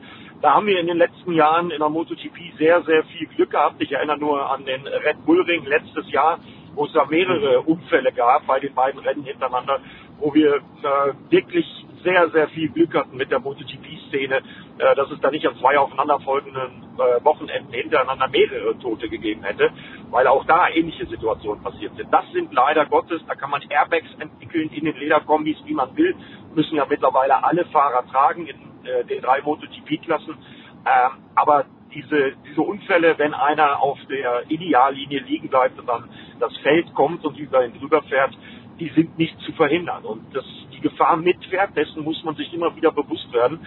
Ich war äh, total geschockt, äh, muss ich ganz ehrlich gestehen, weil Jason Dupasquier ein unglaublich sympathischer, eloquenter junger Mann, intelligent, clever, schnell, 19 Jahre jung. Und dann muss man sich mal vorstellen, ich denke immer noch die ganze Zeit an die Eltern. Der Papa kommt ja aus dem Motocross-Sport, die zu Hause in der Schweiz auf dem Sofa gesessen haben und sich das angucken mussten und dann natürlich sofort losgefahren sind. Ich denke aber auch an Tom Lütti, der in den letzten Jahren sowas wie der Mentor von Jason Dupasky war und dann natürlich am Sonntag nicht angetreten ist, Tom Lütti in der Moto2. Er ist stattdessen zu den Eltern äh, nach Florenz ins Krankenhaus gefahren, weil er mental auch gar nicht in der Lage war zu fahren. Und dann denke ich auch an die Worte von Danilo Petrucci und Pecco Bagnaia, die das zum Beispiel überhaupt nicht passend fanden, dass sie zehn Minuten vor dem MotoGP-Rennen, also dem Rennen der Königsklasse, antreten mussten äh, zu einer Gedenkminute ähm, und dann direkt aufs Motorrad fahren mussten. Also Danilo Petrucci ist so weit gegangen, dass er sich gesagt hat, äh, er, oder dass er geäußert hat zu den Pressevertretern, er hätte sich schmutzig gefühlt äh, dann bei dem Job. Auf der anderen Seite gibt es dann aber auch andere Meinungen Valentino Rossi hat das auch ganz gut auf den Punkt gebracht und er hatte gesagt, das hätte Jason Dupasquier nicht ins Leben zurückgebracht, wenn sie nicht gefahren wären äh, in der MotoGP-Kategorie. Also diese Diskussion wird es immer geben. Ich muss ganz ehrlich sagen, ich als riesen MotoGP-Fan, äh, der auch am Mikrofon schon geheult hat, äh, wenn er solche Sachen erlebt hat und ich habe ein paar erlebt, ähm, äh, ich bin da gespalten. Ich weiß es nicht. Es ist klar, dass der Sport weitergehen muss. Aber was jetzt in den Einzelfällen immer die richtige Rezeptur ist, um da vernünftig, respektvoll und würdevoll mit umzugehen, da bin ich auch manchmal überfragt. Ich muss mal äh, meine beiden Kollegen Christian Brugger und Alex Hofmann von Servus TV sehr loben, weil ich finde, dass die das sehr angemessen und sehr respektvoll dann in ihrer Übertragung das muss man sich mal auch mal vorstellen, ist ja als Reporter auch nicht so einfach. Die haben es in der Sendung, in der laufenden Sendung erfahren. Äh, und die hatten natürlich vorher in den vorherigen Rennen, äh, wenn sie an der Rennstrecke waren, auch sehr, sehr guten Kontakt zu Jason Dupasquier. Äh, und wie die beiden ihren Job dann gemacht haben, da muss ich sie wirklich ausdrücklich loben. Das war wirklich sehr, sehr angemessen und sehr respektvoll. Aber wie gesagt, diese endgültige Diskussion, wie man dann weitermacht, da bin ich manchmal auch selber überfragt. Ja, wie kriegen wir, wie, wie kriegen wir die Kurve wieder zurück? Also äh, ich, meine, ich habe selber mal, es war, es war bei, beim Football ein Spiel erlebt, wo, wo dann ein Spieler an der Seitenline zusammengebrochen ist und dann Kontakt äh, und man steht dann, kommentiert das und sieht dann plötzlich, wie sie den Defi rausfahren und der Notarzt kommt und so weiter. Das ist dann schon ein bisschen seltsam. Ich kann verstehen, wie es den Kollegen da gegangen sein muss, aber ja, die, die haben sich dann auf Sportliche konzentriert und vielleicht machen wir das auch, wenn wir auf das MotoGP-Rennen schauen, The Voice, äh, Quattararo, äh, dritter Saisonsieg. Ja, souverän. Ähm, und ich muss auch sagen, auch da hinterher äh, das, was sie getan haben, schon im, im Park Vermeer, dann auf der Siegerehrung. Ähm, du hast auch gemerkt, dass wie dem Quattararo tatsächlich äh, schlecht gegangen ist danach, dass er wirklich auf dem Motorrad auch geheult hat, dass er die Schweizer Flagge mitgenommen hat. Fand ich eigentlich alles sehr passend. Sehr schwierige Umstände für einen tatsächlichen Rennen zu fahren, überhaupt keine Frage für alle Beteiligten. Und am Ende äh, bin ich sicher, dass keiner der MotoGP-Teamchefs äh, hätte einer der Fahrer gesagt, Leute, ich, ich kann das nicht, ich mache das jetzt nicht, da ein Problem mit gehabt hätte. Das war in der Formel 1 und in vielen anderen Rennserien auch so. Am Ende ist es natürlich die jeweilige Entscheidung äh, des, des Individualathleten. Äh, sehr schönes Rennen im Übrigen, sehr spannend. Ähm, wir gucken aber nach, weil direkt nach Mugello kommt ja jetzt am kommenden Wochenende an einem Großkampftag für den Motorsport mit 24-Stunden-Rennen vom Nürburgring, mit Formel 1 in, in Aserbaidschan, Motorrad-WM in Barcelona, äh, kommt also wirklich einiges zusammen und es sind ein paar Entscheidungen schon getroffen worden. Ähm, Red Bull scheint tatsächlich, Red Bull KTM, gleich Nägel mit Köpfen zu machen. Jetzt Anfang Juni haben also schon bestätigt, dass Brad Binder tatsächlich eine Vertragsverlängerung hat, bekommen hat. Wir haben das ja bei Jack Miller schon äh, vor einer Woche bei der äh, bei Sportradio verkündet, dass der verlängert hat nach seinen zwei MotoGP-Siegen, der Australier bei Ducati, nun also auch Brad Binder bis 2024 bei Red Bull. Und gerade heute, gerade eben flattert die Meldung rein, dass Remy Gardner, das, wir wussten, dass der in seinem Moto 2 Vertrag tatsächlich eine Aufstiegsklausel drin hatte, dass die gezogen wurde und KTM hat bestätigt, Remy Gardner, der aktuell ja die Moto 2 anführt nach seinem Sieg am letzten Wochenende Mugello, jetzt ins Tech 3 KTM-Team aufsteigen wird und dann im nächsten Jahr in der Königsklasse fährt dort, wo sein Papa, Wayne Gardner, 1987 auf der Rossmans Honda 500 Kubikzentimeter Weltmeister geworden ist. Das ist ja jetzt im Grunde die aktuelle Königsklasse. Und damit ist aber auch klar, dass Danilo Petrucci äh, oder eben Iker Lecuna ähm, Probleme kriegen werden, die momentan für Tech 3, für äh, Poncharal und dem Satellitenteam von KTM fahren. Also einer von den beiden wird gehen müssen, möglicherweise beide. Denn bisher läuft die Saison für diese beiden nicht so toll. Ähm, das hat sicherlich viele Gründe. KTM hatte ja am Anfang der Saison tatsächlich grundordentliche Schwierigkeiten, sind jetzt aber ganz offensichtlich mit äh, extra Testfahrten, mit Änderungen auch am Rahmen, sind tatsächlich auf dem Weg wieder nach vorne. Podiumsplatz haben es gesehen für die Österreicher, für die Matikofner beim MotoGP-Rennen am letzten Wochenende. Und den Trend wollen die natürlich jetzt mitnehmen nach Barcelona. Und, äh, ja, hat mich auch im Übrigen, hat mich im Übrigen auch sehr gefreut, Miguel Oliveira, mit dem ich auch gut befreundet bin, der Portugiese. Die haben einen neuen Rahmen gebracht von KTM und ich habe mich auch sehr über die Meldung mit Remy Gardner äh, gefreut. Äh, der hat es verdient. Der, da könnte man ja jetzt denken, als äh, Sohnemann einer MotoGP-Legende, äh, der Sohn von Wayne Gardner, äh, hat man es relativ einfach äh, in, in dem harten Zirkus der MotoGP. Nee, Baby Gardner hat sich jahrelang mit unterlegenem Material in der Moto2 rumschlagen müssen. Aki Ayo hat aber sein Talent erkannt. Er führt die WM zu Recht im Moment an. Und er ist ein ungeheuer sympathischer Typ, der sich von seinem Papa so ein bisschen freigestrampelt hat. Der macht komplett sein eigenes Ding, äh, schraubt an alten historischen Autos rum, ist dann unglaublich akribischer, versessener Arbeiter. Also wenn es einer verdient hat, aufzusteigen, dann ist es Remy Gardner. Und nochmal ganz kurz zu Fabio Quattararo wir haben es ja gesehen, dass äh, eigentlich das komplette Feld ausgestattet war mit der Startnummer von Jason Dupasquier und mit Jason Dupasquier Aufklebern. Fand ich sehr schön, dass Fabio Quattararo dann die Schweizer Flagge mit aufs Podest genommen hat, um nochmal zu dokumentieren, dass äh, klassenübergreifendes MotoGP-Fahrerlager schon eine Familie ist in Krisensituationen. Das ist ihm gelungen und jetzt geht's nach Barcelona Ja, und wenn Fabio Quattararo irgendeine Lieblingsstrecke hat im Kalender, dann ist es Barcelona. Da hat er nämlich sein erstes Moto2-Rennen gewonnen. Im Übrigen sein einziges Moto2-Rennen äh, in dem Fall. Und äh, ja, da bin ich mal gespannt, ob die Quattararo-Show so weitergeht. Im Moment sieht es so aus, dass er richtig gut drauf ist. Und eins wollen wir auch nicht vergessen, leichtes, ich betone leichtes Lebenszeichen vom Doktor, von Valentino Rossi, bestes Saisonresultat. Äh, sicherlich auch durch ein paar Ausfälle begünstigt, aber langsam geht die Kurve wieder nach oben. Die, die, die Kurve von Marc Marquez dagegen, Eddie, die führt weiterhin eher ins Kiesbett, oder? Ja, das ist natürlich, Mugello ist natürlich eine der physisch anstrengendsten Strecken überhaupt im Kalender. Also man hat zwar eine lange Gerade, aber diese vielen schnellen Wechselkurven, die es da eben halt gibt, Arabiata 1, Arabiata 2, da den Berg hoch, da muss man, glaube ich, richtig 100% physisch fit sein. Und das ist Marc Marquez noch nicht. Hat sich ja immer wieder ähm, über die Schulter äh, beklagt, die ist noch nicht bei 100%. Er soll sogar überlegt haben, ob er nach Jerez ein Rennen auslässt. Das war eine der Überlegungen. Ich bin mal gespannt, wie das jetzt am kommenden Wochenende funktioniert. Ist natürlich auch nicht gerade günstig für jemand wie Marc Marquez, der aus so einer schweren Verletzung kommt, dass wir jetzt so einen eng getakteten Kalender haben. Ähm, nächste Woche schon wieder Rennen und dann geht es ja nahtlos und gnadenlos so weiter für die Fahrer der MotoGP. Also ich bin mal gespannt.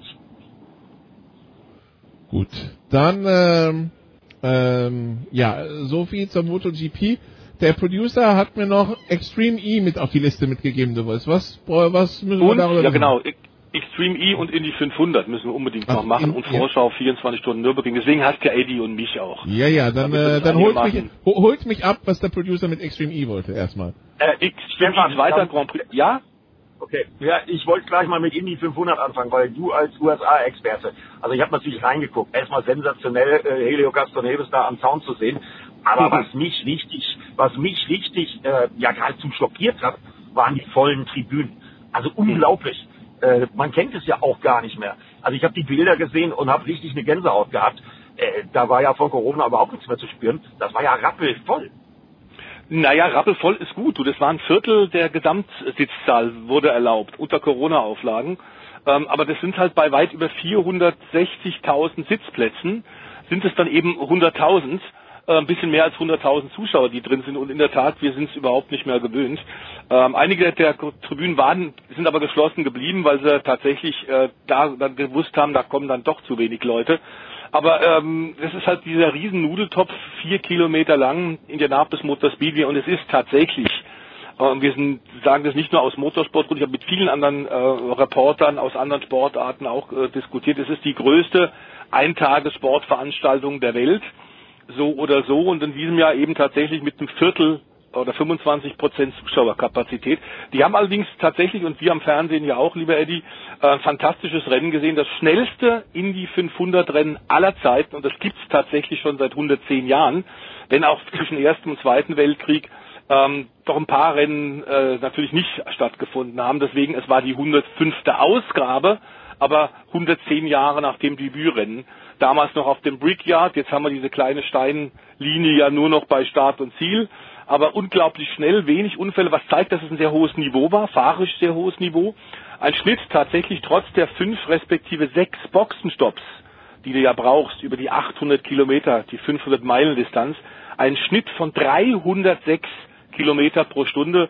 Also die Fans vor Ort und an den Bildschirmen weltweit, die haben eine richtig tolle Show bekommen und natürlich, dass dann ein Oldie gewinnt, der extrem populär bei den Fans ist, weil er Spider-Man ist, dieses Klettern des Sounds ja so populär gemacht hat und dass genau dieser Erfolg, dieser vierte Triumph beim Indy 500, genau 20 Jahre nach seinem ersten Erfolg, ist schon sehr, sehr erstaunlich und er hat wunderbar dann auch gesagt, ja, die Oldies haben den Jungen wieder mal in den Hintern getreten, Tom Brady gewinnt den Super Bowl im American Football, Ja. Phil Mickelson die, die Golfer PGA Championships Ja. und jetzt ich, äh, jetzt ich hier in Indianapolis. Also wir haben es noch drauf und wir werden den Jungen weiter in den Hintern treten. 306 kmh im Schnitt muss, äh, muss, muss, muss also im Schnitt, ja, muss man, muss man mal wirken lassen. Ich hatte dazu übrigens zu diesen, zu diesen Zuschauerbildern äh, folgende These auf Twitter gelesen. Die Amerikaner sind uns beim Impfen nur ein bis zwei Monate voraus. Bei der Überwindung der Pandemie im Kopf aber um Lichtjahre. Vielleicht ist es tatsächlich so. Ähm, Das, also, weil tatsächlich, wir sind, wir, wir haben auch Bilder schon aus von vollen Baseballstadien gesehen, es waren 20.000 beim Super Bowl. Äh, wer College Football und, und äh, Dings und NFL verfolgt hat, nicht alle Stadien waren leer, da waren einige auch zu Viertel gefüllt. Also die, die mussten sich auch, glaube ich, nie an die komplett Geisterspiele durch und durch gewöhnen, wie wir es wie wir es gemacht haben. Mhm. Vielleicht liegt es daran. Ja, da ist was dran. Ähm, es gibt ja inzwischen auch schon Meldungen. Ich bin wirklich kein, überhaupt kein äh, Experte für, für Viren, definitiv nicht. Aber es gibt ja auch schon äh, ordentlich Diskussionen auch von, von äh, Fachleuten, die sagen, dieser kom komplette Lockdown, den wir lange Zeit und sehr konsequent an äh, durchgeführt haben, der war vielleicht nicht der Weisheit letzter Schluss. Man muss natürlich der Politik zugestehen in diesen Zeiten, es sind bewegliche Ziele. Wir hatten eine solche Art der Pandemie, eine solche äh, weltweite Krise noch nie und es gibt keine Vergleichsmöglichkeiten. Das heißt, du reagierst immer als Politiker natürlich auch auf die Informationen, die dir vorliegen und versuchst, davon gehen wir, glaube ich, alle aus, bis bestmöglichst nach deinem Gewissen und deinem Informationsstand zu reagieren. Aber dass man einiges hätte besser machen können, weiß man jetzt im Nachhinein und da ist man immer schlauer natürlich auch. Ob die Komplettsperrung auch ähm, tatsächlich der Komplett-Lockdown so schlau war, wer weiß das schon. Fakt ist tatsächlich, dass wir, dass es nach bei uns ja auch in Europa und in Deutschland wieder vorangeht. Der Frühling kommt, wir freuen uns wahnsinnig. Und wir sollten ja auch sagen, äh, lieber Eddie, ganz so viel Zuschauer wie in Indie wird es am Nürburgring nicht geben, aber auch da wird es Zuschauer geben beim 24-Stunden-Klassiker. Und das ist ja der wichtige Anfang, ja, dass es wieder Zuschauer gibt, ne? Ja, das ist äh, dringend notwendig. Also weil wenn zu irgendeiner Veranstaltung, und ich liebe das 24-Stunden-Rennen, äh, wenn zu irgendeiner Veranstaltung die Zuschauer natürlich dazugehören, dann ist es das 24-Stunden-Rennen. Gut, wir werden nicht die Camping-Situation haben wie in den normalen Jahren vor Corona ähm, mit den tollen Aufbauten. Äh, die Fahrer lieben ja auch den Bratwurstgeruch in ihren Autos, aber wir werden auf der Grand Prix-Strecke, ich glaube, knapp über 10.000 pro Tag Zuschauer äh, zulassen. Äh, natürlich mit einem vernünftigen Konzept, natürlich äh, getestet. Das ist alles organisiert und äh, ich weiß von, von vielen Fahrern, äh, die antreten werden, dass sie sich auch darüber freuen werden. Äh, gut, ist ein Anfang, es ist nur der Grand Prix-Kurs, aber besser als nichts, finde ich. Und in der Mühlenbahnstreife dürfen sie sogar auch noch campen und so ein bisschen das alte 24-Stunden-Gefühl wieder aufleben lassen. Also da freue ich mich sehr drauf äh, ist ja ohnehin schon ein Privileg, endlich wieder an der Rennstrecke zu sein und dann 24 Stunden Rennen und dann mit Zuschauern. Also langsam aber sicher geht es aufwärts und es gibt ja auch schon Meldungen von anderen Rennstrecken. Österreich, da ist das Ganze auch äh, ein bisschen gelockert worden. Ich weiß vom Veranstalter äh, des äh, Red Bull äh, äh, in Sachen MotoGP, dass man äh, pro Tag mit 45.000 Zuschauern kalkuliert. Also langsam aber sicher geht es wirklich aufwärts. 45.000, das, das geht doch in die richtige ja. Richtung. Das geht doch definitiv in die richtige Richtung. Gut, also dann haben wir MotoGP abgehakt, in die 500. Aber wir sollten vielleicht noch beim, beim, ja? beim Nikolas beim, beim 24-Stunden-Rennen dem Eddie nochmal die Chance geben, noch ein bisschen zu trommeln. Es sind dermaßen viel Werksautos, es wird sportlich ein absoluter Oberhammer werden, das Gipfeltreffen, vor allem natürlich der deutschen Automobilhersteller. Denn man muss ganz klar sagen, der letzte Sieger eines nicht-deutschen Autos war 2002, glaube ich, 2002 oder 2003, Zackspeed, damals mit der Chrysler Viper. Es ist dieses 24-Stunden-Rennen am Nürburgring äh, tatsächlich ein, eine gigantische Veranstaltung und Audi, BMW, Mercedes und Porsche werden sich's richtig geben. Dazu werden wir Fanliebling Klickenhaus natürlich dabei haben. Wir werden Ferrari, Lamborghini dabei haben. Also wenn du allein nur diese kurze Aufzählung äh, hast und wir gehen davon aus, das sind wahrscheinlich in der äh, siegreichen, siegfähigen Klasse äh, die in den Gesamttriumph fahren werden, äh, weit über 30 Autos und davon sind 20 wahrscheinlich gesamtsiegfähig. Es ist ein absoluter Hammer. Also da kann ich dir nur recht geben. Ich habe in der Vorbereitung äh, ja wirklich mit der Zunge geschnallt, äh, wenn ich mal die Starterliste durchgegangen bin, äh, wer da alles am Start ist. Also das ist wirklich das Hu, Hu des GT3-Sports. Das ist der absolute Oberhammer. Äh, also sensationell besetzt, sowohl von den Marken, wie du es gerade gesagt hast, Stefan, als aber eben auch von den Fahrern. Äh, überragend und äh, alle haben einen riesen Kribbeln und äh, jetzt gucken wir mal. Wir hatten ja zuletzt zweimal Fricadelli siegreich im Qualifikationsrennen. Mal schauen, ob an der Balance of Performance noch was gemacht wird, aber das wird auf jeden Fall sportlich, wird das eine richtige Granate, wird das eine richtige Bombe. Also ich habe im Übrigen knapp über 30 gesamtsiegfähige Autos äh, gezählt. Äh, also ich freue mich wie Wolle und wer gucken möchte, also wir arbeiten ja mit den Kollegen Patrick Simon, Olli Sittler, Anna Fleischhauer, Olli Martini und Co. Ich kann jetzt nicht alle aufzählen, das wird zu lange dauern. Also wir arbeiten ja im Schichtbetrieb und ab morgen geht's los. Äh, über YouTube kann man das Ganze bekommen und über diverse andere Seiten auch noch. Also im Stream werden wir dann wirklich das komplette 24-Stunden-Rennen, auch das historische äh, 24-Stunden-Rennen, was ja auch erwähnt sein muss, weil das bei den Fans ja auch ungeheuer gut ankommt mit diesen fantastischen, alten, historischen, aber immer noch schnellen Autos. Also da wird eine Menge geboten, es wird ein echtes Highlight und mal abgesehen vom Donnerstag, Freitag, äh, dann für Samstag, Sonntag soll sogar das Eifelwetter mitspielen. Da bin ich zwar mal gespannt, weil da weiß man ja nie so genau, was da Also passiert. vier Jahreszeit in einer halben Stunde, oder wie? Mhm. Richtig, aber es wird auf jeden Fall ein großartiges Motorsportereignis, da bin ich ganz, ganz sicher. Samstag 15.30 Uhr geht's los, ne? Richtig. Und davor Aber halt äh, Donnerstag, Freit- Freitag, Freitagabend. Samstag. Ja, Freitagabend das Top-Qualifying, wo dann äh, die Jungs in den schnellen Autos äh, eine freie Runde haben, wo sie nicht im Verkehr fahren. Äh, Das ist auch eins meiner Highlights. Äh, Darf ich kommentieren zusammen mit Olli Martini, freue ich mich jetzt schon drauf. Und die Fahrer freuen sich da vor allen Dingen auch drauf. Also das ist ja immer dann was ganz Besonderes, wenn man die Nordschleife mal ohne Verkehr hat. Und deswegen allen Fans empfehle ich auf jeden Fall das Top-Qualifying am Freitagabend schon sich anzuschauen, weil das wird dann so der erste richtige Fingerzeig, wer ist wie drauf, wer kann wie schnell, was die Balance of Performance. Also das ist auf jeden Fall der erste richtige Knüller. Gut, dann äh, machen wir mal hier den Cut, würde ich sagen. Danke Eddie, gute Fahrt weiterhin zum Nürburgring und äh, viel Spaß dann am Wochenende. Wir machen hier eine kurze Pause, dann geht's weiter mit Formel 1 hier bei Sportradio 360.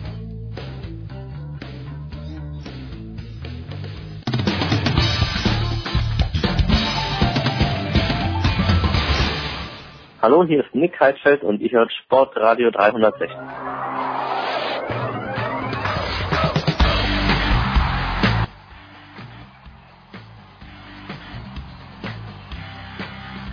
Big Show 511 bei Sportradio 360. Wir sind weiterhin im Motorsport, sind jetzt in der Formel 1 angekommen. The Voice ist immer noch am Start, neu dazugekommen. Und deshalb sage ich jetzt noch The Voice und nicht Stefan, weil wir Stefan Ehlen in der Leitung haben. Hallo Stefan. Servus miteinander. Ja, wir haben den Motorsportteil mit einem äh, Blog angefangen äh, zu, zum Tod von Jason Dupasquier. Jetzt äh, The Voice äh, gilt es wieder Abschied zu nehmen äh, von jemandem, der den Motorsport jetzt allerdings sein ganzes Leben geprägt hat, äh, von Fahrer über Teamowner über Funktionär. Max Mosley ist äh, vergangene Woche verstorben. Ja, das stimmt. Ähm, Und insofern ist der nach wie vor von Bedeutung, ähm, obwohl der tatsächlich äh, 81 Jahre alt geworden ist, aber der hat die moderne Formel 1 intensiv mitgeprägt, was der Stefan natürlich auch über die Jahrzehnte mitbekommen hat und genauso gut weiß wie ich. Ähm, ohne den als kongenialen Partner von Bernie Ecclestone wäre die Formel 1 sicherlich nicht zu diesem Milliardenunternehmen weltweit geworden, aber nicht nur eben kommerziell von Interesse, sondern äh, der war ja lange rechte Beistand äh, bei Bernie, rechte Hand, hat dann auch äh, seiner großen Motorsport äh, äh, seinem großen Motorsport Passion selbst versucht, sich als Amateurrennfahrer dann gemerkt, er ist nicht gut genug. Ähm, hat ein, ein spektakuläres Leben insofern auch gehabt, weil er ähm, auch in die äh, britische Politik wollte. Das hat aber bei den Tories leider nicht geklappt, denn sein Vater war der Faschistenführer ähm, in, in Eng England Mhm. äh, während des Dritten Reichs. Mm, Und da war, da hat er natürlich ganz klar eine Marker gehabt und das hätte nicht funktioniert. Das war ihm klar, er ist dann in den Sport gegangen, hat aber gemerkt, äh, das Talent als Rennfahrer reicht nicht. So ähnlich wie bei Bernie ja auch, der es ja auch selbst eine Weile versucht hat, als Amateurrennfahrer bis in die Formel 2 gekommen ist und dann Gott sei Dank, muss sagen, Gott sei Dank auf die andere Seite der Boxenmauer gekrabbelt ist und da gewirkt hat. Die beiden haben sich über Jahrzehnte die Bälle fantastisch hinter den Kulissen zugespielt, haben tatsächlich Hersteller äh, äh, genarrt, Veranstalter, Sponsoren. Ähm, es gab ja sogar mal, weil die beiden so eng zusammengearbeitet hat, äh, 2008 äh, die Drohung von Automobilherstellern, ähm, auch der Druck der EU-Kommission tatsächlich eine, eine Piratenrennserie zu machen. Das hat alles nicht funktioniert. Ähm, Max Mosley war gefürchtet und geachtet, weil er ein, als Jurist eben auch ein extrem klarer Geist war. Und jeder, der mit ihm mal Interviews geführt hat, war auch überrascht über seine Vielsprachigkeit. Also völlig ak Ups, da hat's den, da hat's den Mhm. Stefan aus der, aus der Leitung getragen, ne, sowas. Ich wäre noch da, aber ja. Ja, ähm, dann, äh, wenn, wenn, während ich den, den Stefan zurückhole, Stefan, ähm, du bist die etwas jüngere Generation. Ähm, was, was bleibt für dich von Max Mosley? Ja, ich glaube schon, wie es der Stefan gerade geschildert hat, dass er tatsächlich ein Macher war. Und was ich natürlich aktiv mitgekriegt habe, ist seine Zeit als FIA-Präsident, in der er durchaus mit harter Hand und mit Vision auch gehandelt hat. Er hat zum Beispiel in seiner Zeit als FIA-Präsident auch die NCAP Crash-Tests äh, neu aufgestellt und dafür gesorgt, dass es da Einheitlichkeit gibt, äh, auf dem Straßensektor auch dann. Und im Sport muss man sagen, da war er stets auch konsequent. Also er hat stets gewusst, es muss besser werden, es muss sicherer werden. Und da ist natürlich bei ihm in seiner Amtszeit, da war er, glaube ich, gerade im zweiten Jahr, äh, diese schreckliche Wochenende Imola 94 passiert. Und danach hat Max Mosley maßgeblich die Regeländerungen durchgedrückt, die die Formel 1 in den vergangenen zwei Jahrzehnten oder zweieinhalb Jahrzehnten brutal sicher gemacht haben. Also nicht sicher im Sinne davon, dass nichts mehr passieren kann, aber eben entscheidend sicher, dass keine mehr ihr Leben lassen müssen an der Rennstrecke. Und diese Regeländerungen, die da 94, 95 und in den folgenden Jahren kamen, die sind im Wesentlichen von Max Mosley an den Start gebracht worden. Also er hat das immer forciert, er hat diese Sicherheitsthemen sehr in den Vordergrund gerückt und er war auch immer einer, der gesagt hat, Mensch, wir müssen gucken, dass die Kosten nicht aus dem Ruder laufen. Und er war zum Beispiel auch einer der Vordenker, der gesagt hat, irgendwann braucht es eine Budget-Obergrenze in der Formel 1. Und das hat er gesagt, eben zum Beispiel rund um das Jahr 2008. Und wie wir alle wissen, die Budget-Obergrenze hat ja Debüt gegeben 2021. Also der war seiner Zeit im Prinzip voraus. Damals aber war der Widerstand der Hersteller zu groß. Die haben gesagt, wir haben das Budget, wir wollen es auch verwenden. Das hat äh, ein Team wie Toyota ja auch gemacht mit bis zu 400 Millionen Euro pro Jahr. Andere Teams konnten sich das einfach nicht leisten. Die Formel 1 stand dann da auch vor einer Zerreißprobe. Er hätte das proaktiv verhindern wollen damals und hätte gesagt, Mensch, das braucht's jetzt, damit die Zukunft nachhaltig gestaltet werden kann. Und das hat dann halt leider nicht sollen sein so richtig. Also Max Mosley, für mich einer der großen Macher, wie es der Stefan gesagt hat, einer der großen Former der Formel 1. Ähm, allerdings, und das ist natürlich auch was, was bei ihm halt mit dem Namen mitschwingt, es gab ja dann da diesen Skandal, der von einer Boulevardzeitung aufgedeckt wurde, dass er da mit Prostituierten zugange war und es gab auch dann lange Gerichtsprozesse zum Schutz der Privatsphäre, wo Max Mosley dann auch entsprechend äh, als Jurist natürlich tätig war und sich da hat verteidigt. Ähm, grundsätzlich und es durchgesetzt hat. Und es auch durchgesetzt hat. Er hat den Prozess, glaube ich, dann auch gewonnen gegen mhm. News of the World, war dieses Blatt. Ähm, es war eine schmutzige Geschichte insgesamt, was dieses Boulevardblatt da mit ihm abgezogen hat und äh, sein Privatleben da nach außen gekehrt hat mit irgendwelchen komischen Unterstellungen.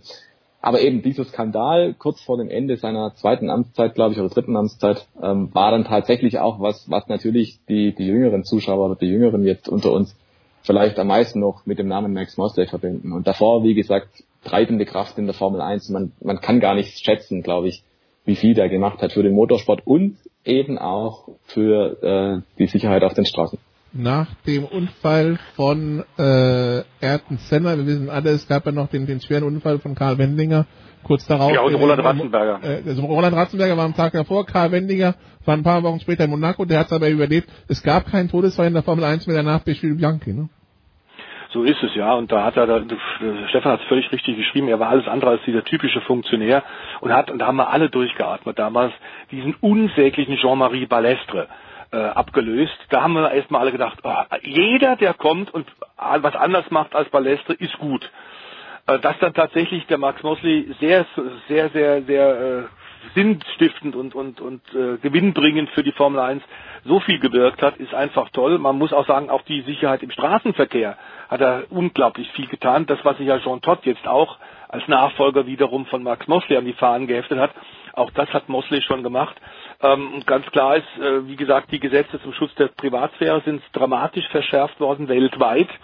Aber das Ansehen war natürlich nach dieser äh, Affäre um diese Sexparty ähm, war tatsächlich so beschädigt, dass er dann selber gesagt hat, also ich werde auf Dauer viele Dinge jetzt nicht mehr durchsetzen können, mein Image ist kaputt, die Glaubwürdigkeit auch und ist dann selber zurückgetreten, hat keine weitere Amtszeit mehr ähm, äh, versucht zu kriegen und war in den letzten Jahren dann stark an Krebs erkrankt hat sich ab und zu mal noch zu Wort gemeldet, aber immer ähm, hochintelligent, schlagfertig, eloquent. Ähm, und ich glaube auch ein ganz wichtiger Punkt bei ihm war, dass er finanziell unabhängig war, weil er ein bisschen Geld geerbt hatte. Und insofern äh, in keinster Weise ganz anders als Herr Balestre tatsächlich käuflich gewesen ist, eben überhaupt nicht ganz, ganz äh, wichtiger Mann und äh, ich habe ihn ein paar Mal interviewen dürfen und war immer völlig beeindruckt, äh, was der alles wusste, weit auch über den Motorsport hinaus, wie er sich toll ausdrücken konnte und Stefan hat ja auch gesagt, wie er eben vorausgedacht hat. Äh, auch das äh, Energierückgewinnungssystem CARES hat er äh, mit eingeführt, weil er gesagt hat, wenn wir tatsächlich mit dem Motorsport auf Dauer überleben wollen und Glaubwürdigkeit haben wollen, dann brauchen wir nachhaltige Technologien. Also auch das hat er damals sehr früh schon verstanden. Und meist hat er da mit ordentlich Widerständen zu kämpfen gehabt. Gut, also so viel zu Max Mosley, der also letzte Woche im Alter von 81 Jahren verstorben ist. Wir, das war jetzt also quasi der Rückblick äh, bei Sport 360. Wir werfen einen Blick voraus auf das, was kommen wird, äh, Stefan. Äh, wir schauen auf das Wochenende in Baku. Ähm, ich habe ja hier inzwischen ähm, eine, eine Rennsimulation akquiriert, äh, Stefan, und äh, habe mir dementsprechend die, die Strecke von Baku mal vor Augen geführt. Man, man steht lange auf dem Gas. Ähm, ähm, wie, also äh, ist das jetzt was, was äh, den ähm, eher den, den äh, Mercedes-Autos oder dem äh, Red Bull-Auto entgegenkommt. Und natürlich die wichtige Frage, Stefan, weiß man inzwischen, ob sie das Rad von Bottas endlich abgekriegt haben? also vielleicht die einfache Frage zuerst. Ja, das Rad von Bottas ist ab. Und ja, zwar ist es, glaube ich, am Dienstag nach dem Monaco Grand Prix passiert. Das heißt äh, 43 Stunden später nachdem Langer es nicht runter wollte. Langer Boxenstopp. Mit Flex oder wie? Gewissermaßen, ja genau, man musste runtergeflext werden am Ende. Man kann gewissermaßen sagen, das war der längste Boxenstopp der Formel 1 Geschichte, weil so lange hat noch niemand gebraucht, um dieses Rad abzumontieren. Also blöde Geschichte bei Bottas, aber tatsächlich alles wieder in Ordnung. Ähm, Baku ist eine interessante Rennstrecke dadurch, du hast gesagt, die Zielgerade ist 2,2 Kilometer lang, 2,2 Kilometer Vollgas bei 6 Kilometer Streckenlänge. Das ist schon mal ein Wort. Und ja. Das ist eine Stadt. Und das mitten in der Stadt darf man auch nicht vergessen. Also Topspeed, da geht schon in die Richtung 360, wenn es gut läuft, ne? Und mit Windschatten 370 oder so. Aber dann, dann hört es wirklich auf. Ähm, die Geschichte ist insofern knifflig, weil wenn du jetzt Mercedes fragen würdest, würde die sagen, ja klar, da hat der Red Bull natürlich einen riesen Vorteil durch seinen flexiblen Flügel. Das ist ja gerade haushohes Thema politisch in der Formel 1. Welche Flügel verbiegen sich mehr, als sie vielleicht dürfen oder auch nicht? Und wenn du Red Bull fragen würdest, dann wird Red Bull wahrscheinlich sagen, ja klar, der Mercedes mit seinem Antrieb hat immer noch einen riesen Vorteil und außerdem hat der Mercedes ja flexible Vorderflügel, also Frontflügel. Also je nachdem, auf welcher Position man steht, wird es heißen, der andere ist der Favorit, aber auf dem Papier, glaube ich, darf man wieder davon ausgehen, dass beide ungefähr ähnlich gut aufgestellt sein werden. Das hat der bisherige Saisonverlauf ja auch gezeigt. Red Bull ist ebenbürtig mit Mercedes, die liefern sich da wirklich ein Duell auf Augenhöhe. Und ich tue mich ehrlich gesagt schwer damit, einen Favoriten zu benennen. Also klar ist, dieses Mercedes-Debakel von Monaco, wo auch Hamilton ja nur auf, auf P7, glaube ich, am Ende eingelaufen mhm. ist, das wird es in dieser Form nicht geben. Und selbst wenn das Qualifying schief geht, man kann definitiv überholen in Baku, man kann da Positionen gut machen, dann ist der Mercedes so oder so wieder auf dem Podium dann vertreten. Also die große Frage wird vielleicht eher sein, und das ist wiederum ähnlich wie in Monaco, ähm, gibt es eine komische Gelbphase, gibt es irgendeinen seltsamen Unfall, weil tatsächlich diese hohe Geschwindigkeit in der Stadt plus, da gibt es ja einen sehr, sehr engen Stadtsektor, ich glaube, da ist ja. die Strecke nur knapp sieben Meter breit. Ähm, das ist natürlich sowas, wo man denkt, wenn es da wirklich mal scheppert, wenn es da mal kracht, dann ist die Strecke vielleicht zu, dann gibt es vielleicht sogar rot. Und das ist dann wieder so eine Situation, da sind dann die Strategen gefordert, schnell zu planen, umzudenken und äh, vielleicht doch den, den Boxenstopp ein bisschen früher zu setzen, als es eigentlich geplant ist. Und wenn eben diese Gelbphase eintritt, kann das Rennen werden. Also das hat man eigentlich erwartet schon für Monaco. Da gab es aber kein Geld, lustigerweise im Rennen. Deswegen ist da auch nichts, nichts groß passiert. Ja. Also da hat es keine andere Möglichkeit gegeben, strategisch was zu machen. In Baku, wie gesagt, da fährt dieses Risiko tatsächlich auch immer mit, dass wenn es irgendwie blöd läuft, dann ist vielleicht die Strecke wirklich zu. Weil wir wissen ja, die Autos sind zwei Meter breit, sind knapp fünfeinhalb Meter lang, zumindest der Mercedes. Ja, wenn da zum Beispiel so ein Auto halt mal quer steht bei dieser sieben Meter Passage, dann ist da halt wirklich Feierabend. Also kurz und gut, ähm, ich, ich traue mir kein Urteil zu, weil ich weiß es wirklich nicht. Ich kann mir nur vorstellen, Red Bull, die haben wieder Morgenluft gewittert. Die haben jetzt wieder gemerkt in Monaco, hey, es kann schon mal funktionieren. Und Mercedes ist so ein bisschen, glaube ich, ins Hintertreffen geraten und hat wirklich mal schlucken müssen, dass die WM-Führung erstmal weg ist. Was man, glaube ich, aber mit Sicherheit sagen kann, ist, der, äh, der, der Sebastian Vettel, der wird seinen fünften Platz sehr wahrscheinlich in Baku nicht wiederholen. Ich glaube, das war ein Ausreißer nach oben. Ja, diese eine ganz enge Stelle mitten in der Altstadt von Baku. Ähm, das Nadelöhr. Ja, das ist ein, das ist ein schönes Nadelöhr. Also das ist, glaube ich, auch enger als Monaco. Das hat mir so Macau-Qualität. Ne? Also das ist schon eine ganz, ganz enge Stelle. Äh, The Voice, das heißt, können wir uns wieder auf äh, Taktieren in der Box, um die Box, rund um die Boxenstops einstellen, weil wir wissen ja, Barcelona hat das ja für Mercedes recht gut funktioniert, äh, Monaco nicht. Äh, jetzt die nächste Chance, dass sich also die Strategen quasi neben der Rennstrecke beweisen? Ist zu vermuten, wobei wir äh, nicht wissen, wie das Wetter wird. Ähm, aber klar ist sicherlich auch vielleicht ein bisschen mehr noch mit Perez zu rechnen, bei dem Thema ja auch erstmal wünschen würden, dass der endlich mal einen Befreiungsschlag kriegt. Und das Renntempo bei ihm, äh, bei Sergio Perez im zweiten Red Bull, ist ja immer gut gewesen. Das Problem ist, er konnte meistens äh, Verstappen vorne nicht helfen, weil er im Qualifying am Samstag eben immer ein bisschen verwackt hat und zu weit hinten stand. Das muss er jetzt wirklich abstellen. Das wissen sie aber auch. Dazu ist er ein absoluter Baku-Spezialist. Ähm, es könnte sein, dass da tatsächlich beim Mexikaner jetzt mal vielleicht äh, der Knoten aufgeht. Wäre ihm durchaus zu wünschen.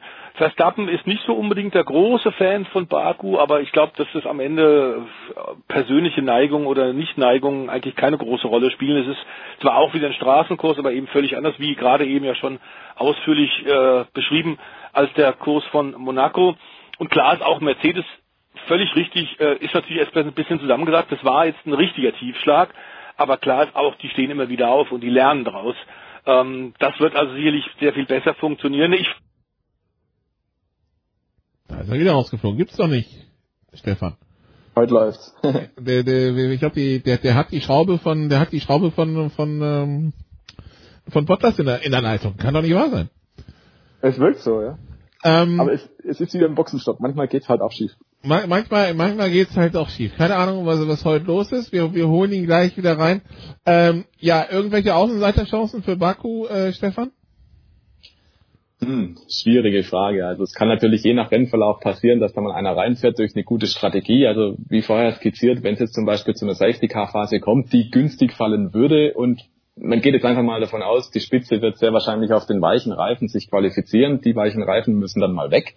Wenn jetzt aber einer sagt, zum Beispiel außerhalb der Top Ten, ich fahre auf den harten Reifen los, fahre damit den langen ersten Stint und dann kommt diese Geldphase vielleicht sehr, sehr günstig, dann hat der brutal gute Chancen, weit nach vorne zu fahren, weil er dann hinten raus die weicheren Reifen haben kann. Also das ist sicherlich eine Möglichkeit. Ähm, darauf kann man spekulieren, wenn man zum Beispiel Alfa Romeo ist, wenn man zum Beispiel ja, also Teams auch wie Aston Martin zum Beispiel, die jetzt nicht notwendigerweise reinfahren in die Top Ten im Qualifying, die könnten auf sowas äh, spekulieren. Aber das würde dann bedeuten, das wäre dann vielleicht maximal Region P5, P6 oder so, also schon so ein paar Punkte, aber sicherlich jetzt nicht der Sieg oder so. Also da glaube ich wirklich, äh, der Stefan hat es ja auch gerade gesagt, mit Perez ist zu rechnen auf jeden Fall in Baku. Lance Stroll war zum Beispiel in Baku auch immer stark, also da muss sich der Sebastian Vettel warm anziehen.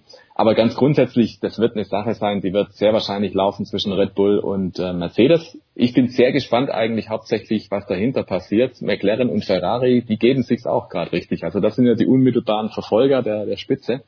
Und Ferrari, die sind wirklich auch stark geworden dieses Jahr. Also im Vergleich zum Chaosjahr 2020 ist 2022 eher eine Offenbarung.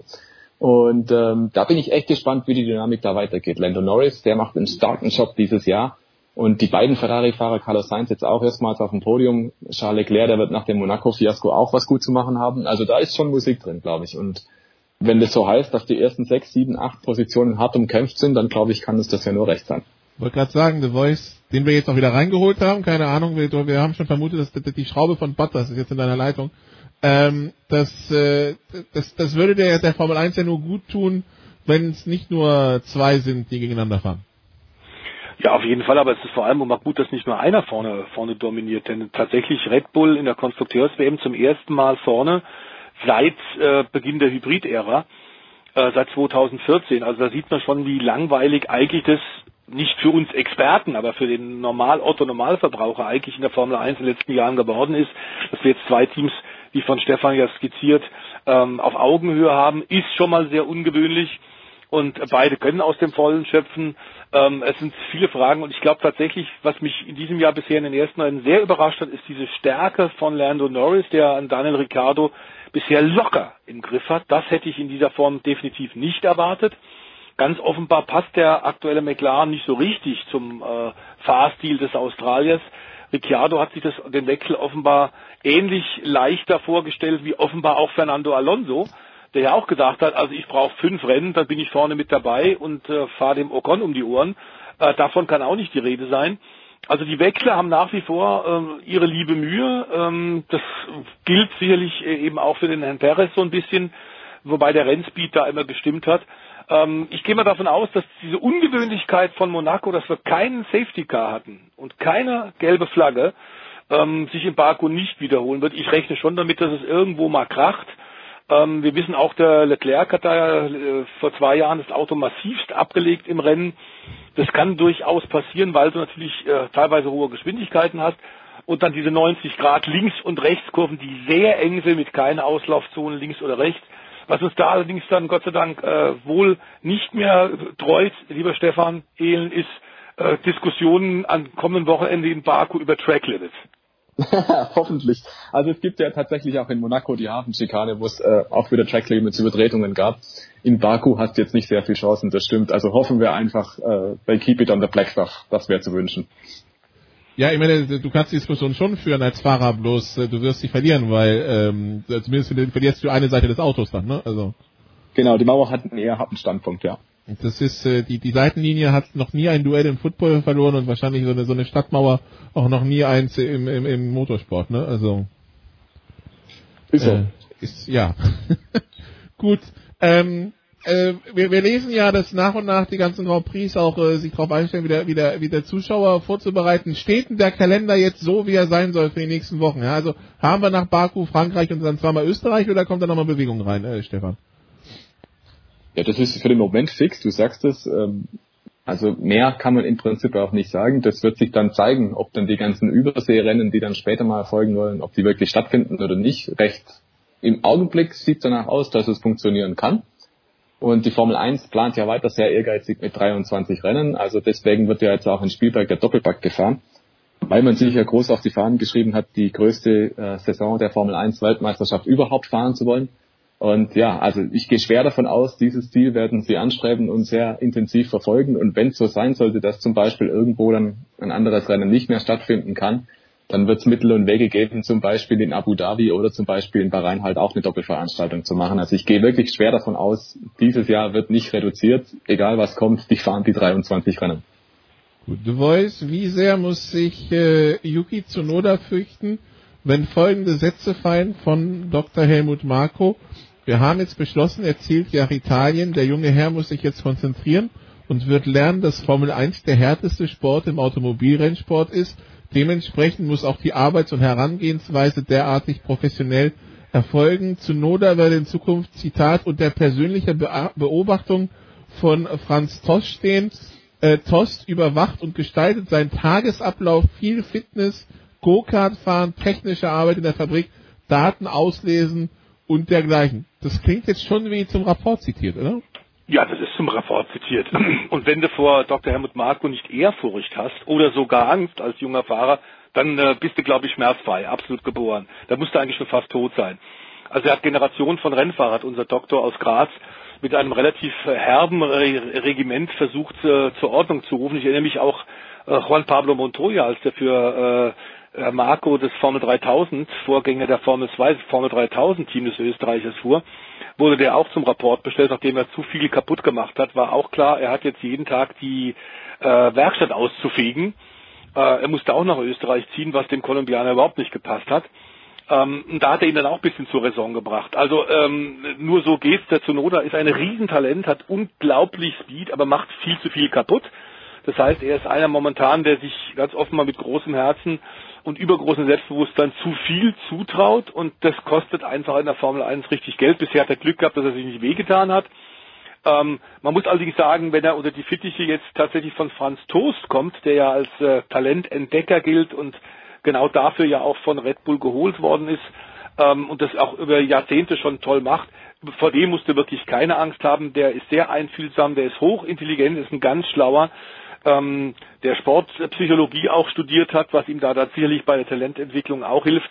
Also ich glaube äh, tatsächlich zu Noda muss man ein bisschen in den richtigen Kanal schicken und richtig klar machen, du bist jetzt in der Formel 1, jetzt kannst du diese, diese Spinnereien aus der Formel 2, ähm, da hat er Höhen und Tiefen gehabt, ex eklatante Formschwankungen. Äh, das geht der Formel 1 nicht mehr, ist nicht akzeptabel. Dafür geht es jetzt in der Königsklasse um zu viel fürs Team, aber eben auch für dich und äh, du musst einfach ruhiger werden und versuchen, das Limit von unten zu finden und nicht immer nur von oben.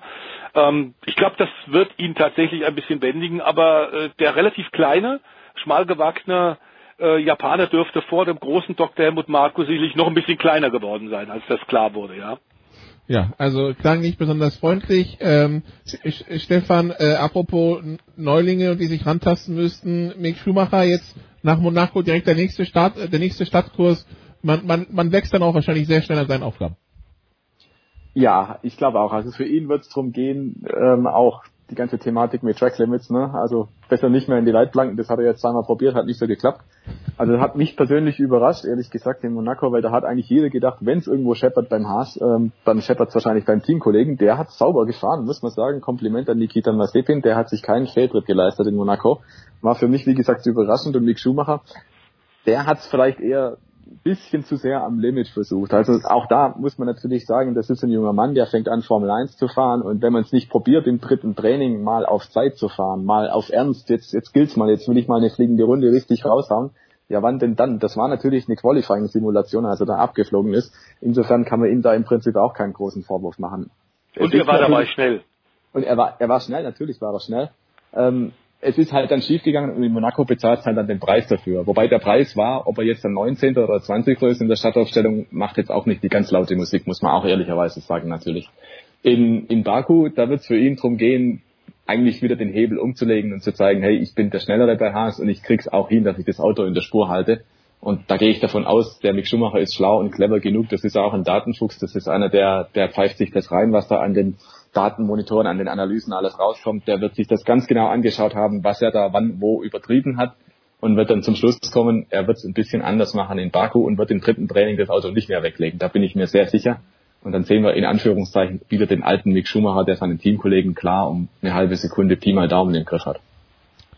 Freitag erstes freies Training 11.30 Uhr, zweites 15 Uhr, drittes freies Training 12 Uhr, Qualifying 15 Uhr, Rennen dann um 14 Uhr am Sonntag. Dann äh, danke ich euch beiden für die gewohnte Expertise, auch wenn irgendwie die Leitung ähm, so ein bisschen Probleme hatte, aber CIA.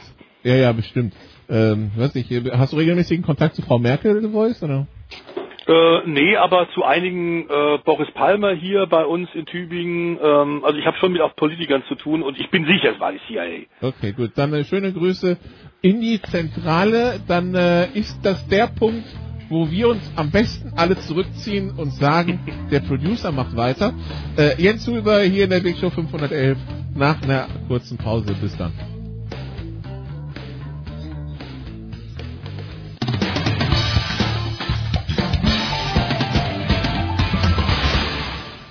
Ja, hallo, hier ist Steffen Weinhold. Ihr hört Sportradio 360.de und ich wünsche euch viel Spaß.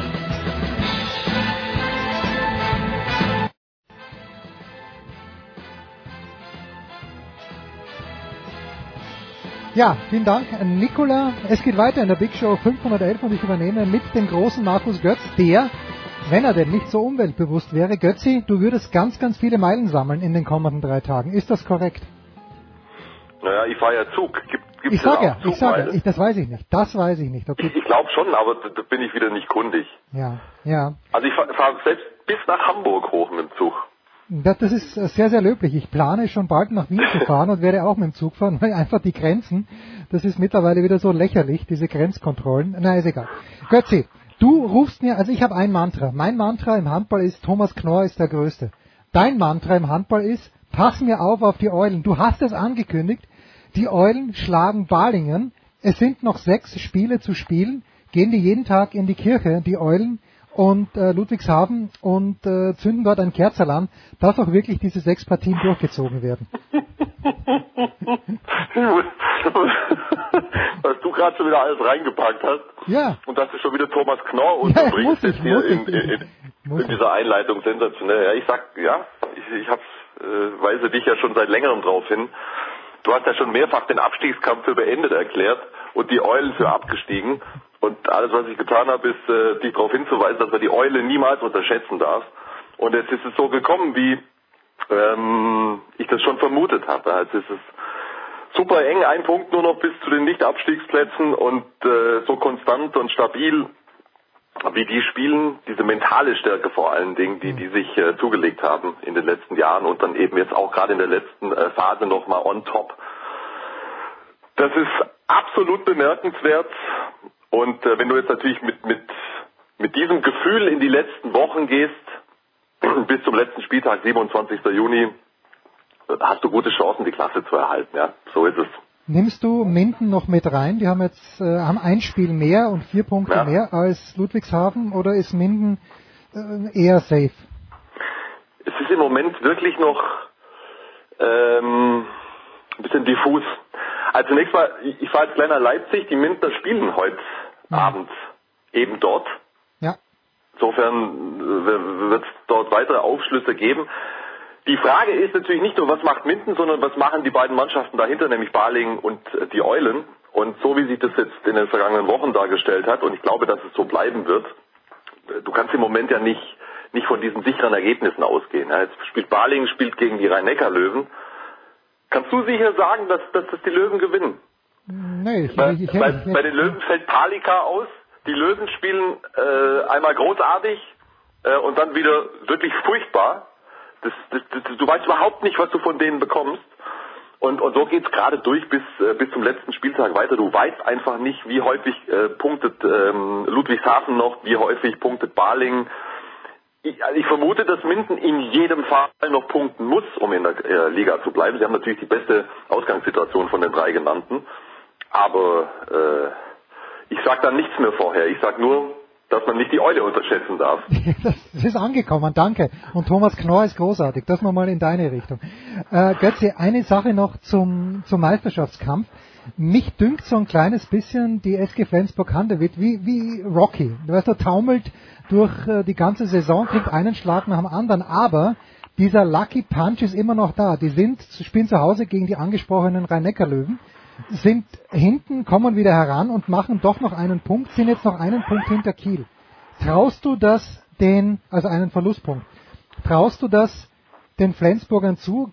Hat Kiel noch eine Falle, wo man wirklich sagen muss, hoppla, dieses Match könnten sie verlieren? Selbstverständlich. Selbstverständlich. Die Kieler spielen am kommenden Dienstag gegen Magdeburg. Gegen, also und, nicht in, Ja, und ich, ich glaube sogar in Magdeburg. Ah, okay. Oh, jetzt erwischt mich auf dem falschen Fuß. Ich Nee, glaube in ja Magdeburg. Ähm, die Flensburger spielen heute gegen Magdeburg. Also es ist ähm, hochdramatisch. Äh, es sind noch, es sind noch zwei, drei andere Stolperfallen für, für beide Mannschaften im Restprogramm.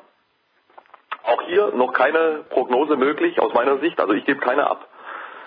Äh, Thema Verletzte, Thema Momentum.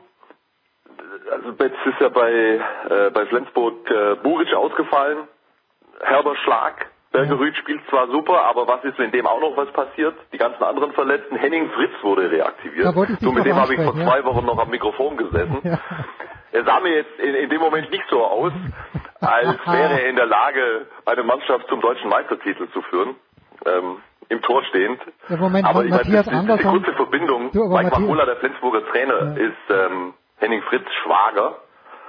Ähm, und ähm, ja, da war der kurze Draht, glaube ich, entscheidend, aber der ist da jetzt ja auch nochmal mit, mit, mit reingegangen, ähm, um im Notfall unterstützend einzugreifen. Aber nochmal zurück zu deiner Kernfrage. Meisterkampf für mich nach wie vor vollkommen offen. Äh, ich habe nur gelesen, ein Zitat. Erstens mal, Matthias Andersson hat doch für Kiel in Flensburg gespielt, das war auch nicht ganz fresh. Und ich habe das Zitat von Henning Fritz gelesen. Äh, ich glaube, mit der Fußspitze hinters Ohr kommt er nicht mehr. Habe ich, zitiere ich ihn da richtig? Und so hat er, als er mit dir kommentiert hat, wahrscheinlich nicht ausgeschaut. Als ob er da den, den Haxen noch rauf hat. Also, äh, um, um, also Henning ist topfit, der macht wahnsinnig viel äh, Sport, das siehst du ihm auch an, top durchtrainiert, aber diese torwartspezifischen Bewegungen vermute ich sehr stark, macht er jetzt nicht jeden Morgen äh, seit, äh, seit seinem Karriereende. Ähm, Henning war jetzt auch nie der Torhüter, der über diese äh, Gummipuppenbeweglichkeit aufgefallen ist. Der, der hat äh, andere Qualitäten. Ich habe null Ahnung, was, äh, zu was Henning noch in der Lage ist, äh, torwartspezifisch. Hat er, ist fit, das, also grundsätzlich fit. Ähm, trotzdem, ich meine, der ist seit so vielen Jahren raus, er ist 46. Wer weiß, du, du weißt du, vielleicht äh, kommt er rein zum entscheidenden sieben Meter und wird angeworfen. Dann tragen sie ihn durch Flensburg. Alles gut. Ich rechne mal ganz kurz nach. Markus Götz ist ungefähr in der Altersgruppe von Henning Fritz. Ich antizipiere ein ganz großes Comeback von dir, Götze. In welcher Sportart? Das weiß ich noch nicht. Wahrscheinlich im Tennis. Übrigens, du hast natürlich völlig recht gehabt. Also Kiel, Dienstag 20.30 Uhr in Magdeburg. So, du hast Minden angesprochen und Minden war die erste Mannschaft, glaube ich, wo ich gesehen habe, dass 500 Fans zugelassen sind. Aber Götzi, du bist ja nach Leipzig auf dem Weg nach Hamburg. Gute Nachricht, 2000 Fans in der Halle. Stimmt diese Info? No, was, das ist, mein aktueller Stand ähm, ist genau so. Ja. Jetzt Äh, hieß es 1000, dann hieß es 2000. Bin selbst gespannt, wie, wie, wie das alles vor Ort laufen wird. Das ist alles mit einem unwahrscheinlichen logistischen Aufwand verbunden. Also dieses Pilotprojekt, ähm, das wird genauestens beäugt und äh, du kannst dir vorstellen, dass die, dass die Liga ähm, dort äh, sich überhaupt gar nichts äh, nachsagen oder ankreiden lassen will mit Teststationen direkt äh, vor der Halle und so weiter äh, und so fort. Leute, die direkt am Spielfeldrand arbeiten, Doppeltest, also es ist maximale Sicherheitsstufe. Und äh, ich bin selber gespannt, was mich erwartet. Ich, ist ja in, in Leipzig sind ja auch Zuschauer zugelassen. Ich weiß nicht, sind es 1000 oder 1500. Äh, ähnliches Prozedere dort. Ich lasse mich da gern drauf ein und hoffe natürlich, dass alles reibungslos äh, und, und, und gut funktioniert und, und freue mich, freue mich auf heute Abend, freue mich auf morgen, Final Four dann, ähm, Handballspiele mit, mit äh, Zuschauern, wunderbar. ja, ich lese hier übrigens, für jeden Zuschauer, für jede Zuschauerin ist es verpflichtend, sieben bis zehn Tage nach der Veranstaltung einen weiteren Corona-Schnelltest, nämlich nach der Veranstaltung, in einem Corona-Testzentrum zur Ko Kontrolle durchzuführen. Das ist natürlich Wahnsinn. Götzi, äh, nur, nur ganz kurz noch, wie schaut das bei dir aus? Wie oft musst du getestet werden? Weißt du das schon? Jetzt für die Spiele? Jetzt für die Spiele. Du hast mir gesagt, du musst für heute Abend, brauchst einen Test? Tä- täglich, täglich natürlich, ja. Ja, ja. Gut, jetzt, ähm, wenn wir die vier Mannschaften anschauen, äh, es gibt ja manchmal ähm, Tennisturniere, für die du dich ja auch interessierst, wo man dann sagt, okay, das kann jetzt Nadal nur noch verlieren. Es kann im Grunde genommen kein anderer mehr gewinnen, aber Nadal kann es vielleicht noch verlieren, was selten genug vorkommt. Und wenn ich mir das jetzt anschaue, Lemgo spielt gegen Kiel und Melsungen gegen Hannover, ähm, ist das auch so ein Fall, wo man sagt, eigentlich kann Kiel dieses Turnier nur verlieren? Also das ist wieder eine, eine hochinteressante Verknüpfung. große- Äh, große wie du das formuliert hast. Ja. Es gibt ja auch so Tennisturniere, für die Ja. du dich manchmal interessierst. Alter, ich, Du weißt doch ganz genau, dass ich mega Tennisfan bin. und, und, und hin und wieder kommentiere ich auch ein paar Spiele. Ähm, Na, hin und ähm, wieder triffst du sogar einen Ball. Sehr, sehr, sehr interessant formuliert von dir. Ja, ähm, ja logisch geht Kiel als, als klarer Favorit in dieses Final Four. Aber ich will jetzt nicht die üblichen Floskeln bemühen mit den eigenen Gesetzen und all diesen Dingen. Tatsache ist ja aber, dass uns die jahrzehntelange Erfahrung mit solchen Events, es gibt dieses Do-or-Die-Moment, ja, du hast das Halbfinale, du hast das Finale, du hast eine schlechte Halbzeit, da kommen ein paar verrückte Sachen zusammen und dann verlierst du auch mal.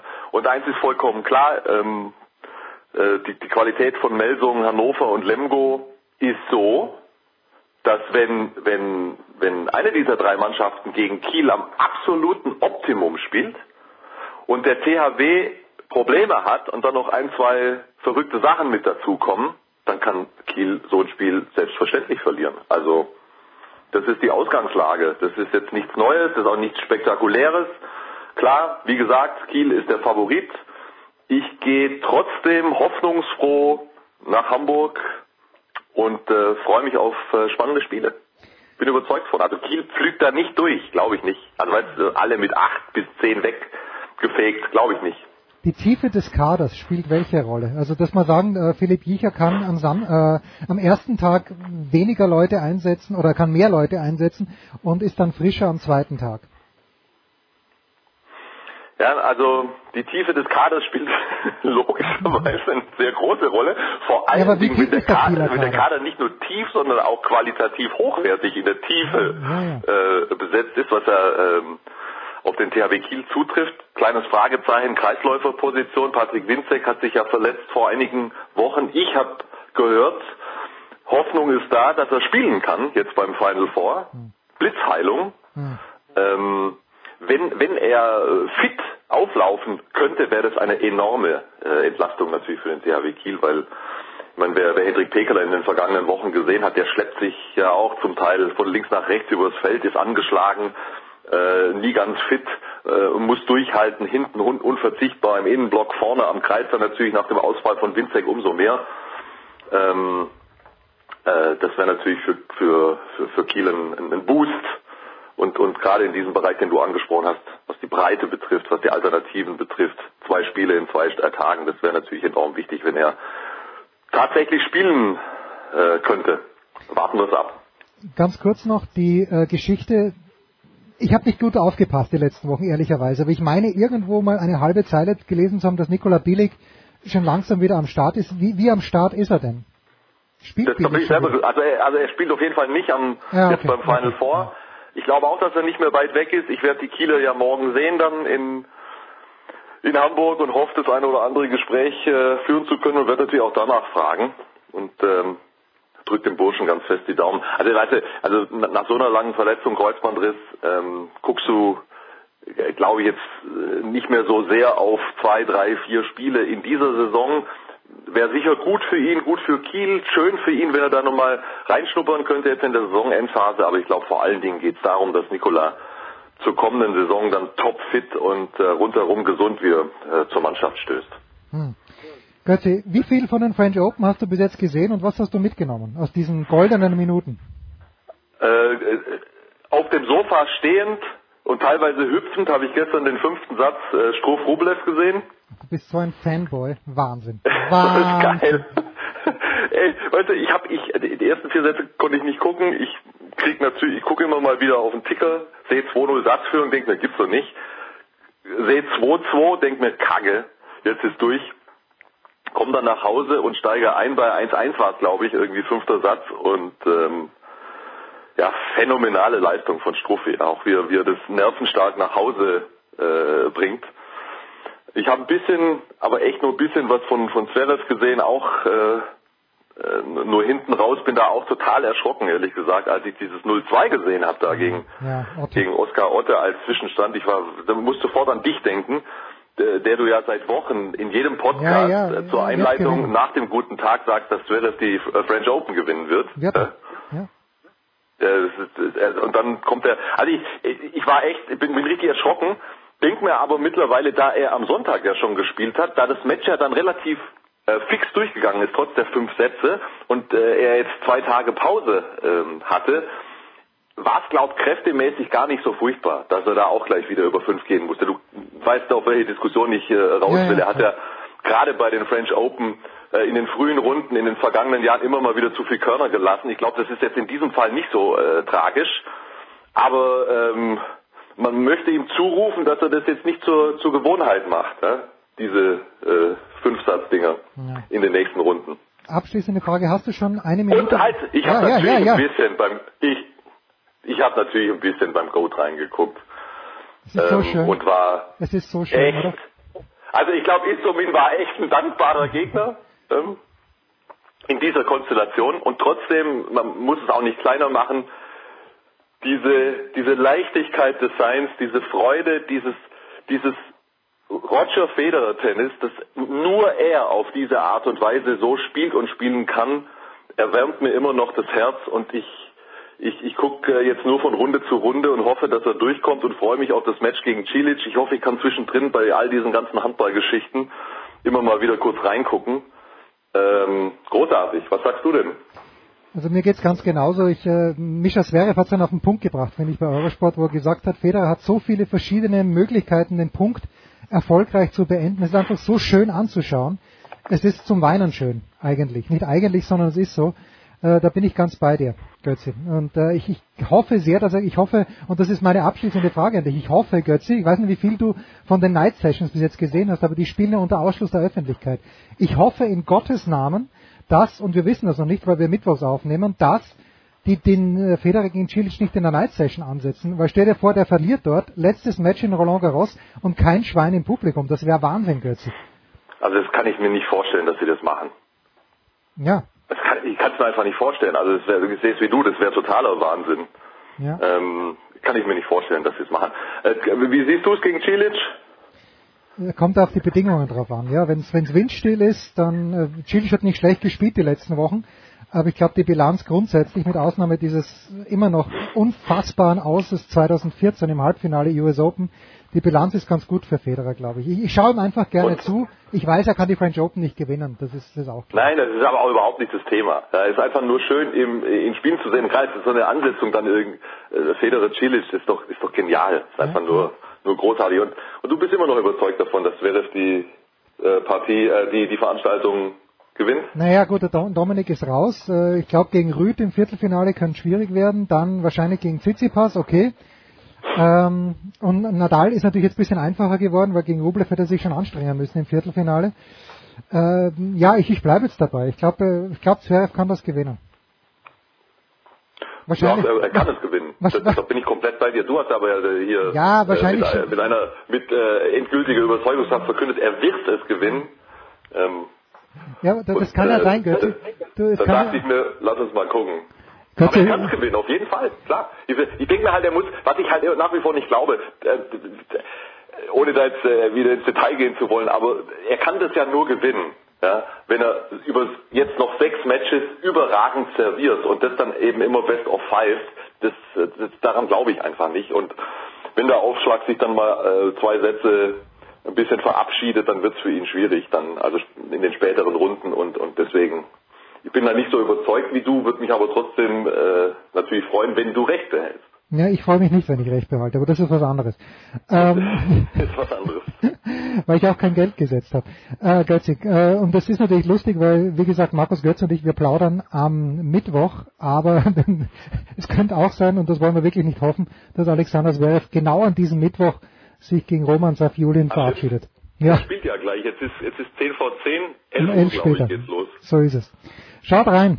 Äh, Götze, übrigens, ja, wann, sind die Übertragungszeiten? Ganz kurz noch bei Sky. Ähm, du meinst jetzt Final Four? Final Four, Final Four, ja. Ähm, Donnerstag, Feiertag, geht's los um 16.30 Uhr. Okay. 16.30 Uhr. Und alles auch im Free TV, glaube ich, zu sehen, wenn mich nicht alles täuscht. Schön. Schön. Ähm, also bei Sky Sport News. Halbfinals, Finale. Die Öffis sind natürlich auch mit dabei. Aber wir sind komplett am Start als einziger Sender. Also Excellent. Also reingucken. Großartig, mach mal. Pause.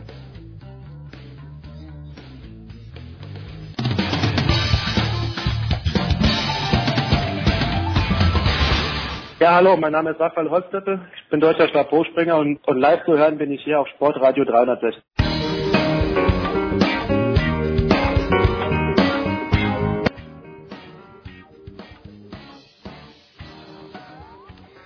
In der Big Show 511 geht's weiter mit der Leichtathletik. Letzte Woche haben wir ihn vor Götzes gesprochen, jetzt sprechen wir ihn nach Götzes. Das ist natürlich der fantastische Johannes Knut von der Süddeutschen Zeitung.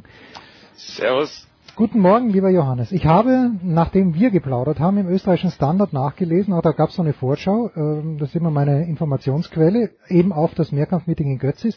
Und die ganze Zeit Damien Warner da, Damien Warner dort. Und ich denke mir, was wollt ihr eigentlich? Die richtige Story ist doch, Niklas Kaul. Okay, Kaul ist auch vorgekommen, aber wie immer hat mein Instinkt recht gehabt. Äh, Damon Warner hat an diesem Wochenende keine Rolle gespielt, Johannes. ja, ganz, äh, also ich finde, wer fünf Punkte an den 9000 Punkten vorankommt, der hat es wirklich verdient, äh, missachtet zu werden. Das war ja wirklich gar nichts. Nein, ähm, klar, tatsächlich hat Damien Warner natürlich gegenüber Niklas Kaul den kleinen Vorteil, dass er schon fünfmal den Götzes gewonnen hatte davor. Also ich kann schon verstehen, der, der hatte den Götzes wirklich mal tolle Auftritte bis dahin, dass er selbst als er mal drei äh, ungültige im Kugelstoßen gemacht hat, hat er dann immer noch 7900 Punkte geschafft, also quasi mhm. den inoffiziellen Weltrekord für den Neunkampf aufgestellt. Und äh, der hat schon, der fühlt sich schon ganz wohl da und äh, für ihn war es jetzt auch der erste Wettkampf nach irgendwie, der hat ja wirklich, glaube ich, 15 Monate so rein gar nichts machen können. In Kanada war das extrem schwierig mit dem Lockdown.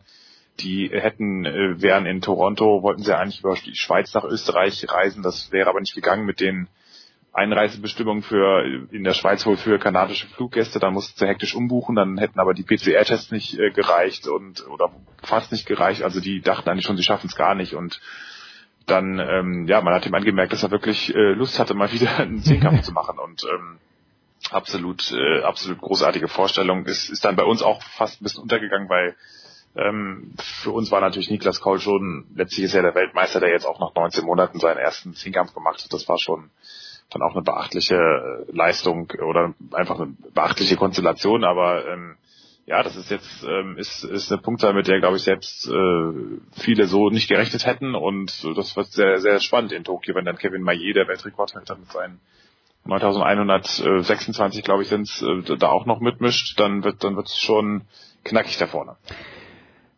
Also ich weiß, du warst da, warst glaube ich nur am Samstag dort, oder? Richtig. Ähm, aber was, was ich habe auch nie, keine Interviews gesehen mit Damon Warner, aber wenn ich um fünf Punkte, und der ist diese 1500 Meter ja dann, ich hab, bin vom Fernseher, ich bin nicht gesessen, ich bin in Götzmanier gestanden und habe ihn angefeuert, äh, weil der, der, der König heißt er, glaube ich, der OF-Kommentator gemeint hat, nach der ersten Runde schaut gut aus, zweite Runde war dann zu langsam wohl und er hat es um fünf Punkte nicht geschafft. Beißt sich Damon Warner zurecht in den Arsch und wenn ja, bei welcher Disziplin hat das versaubeutelt? Was ist der Stabhochsprung?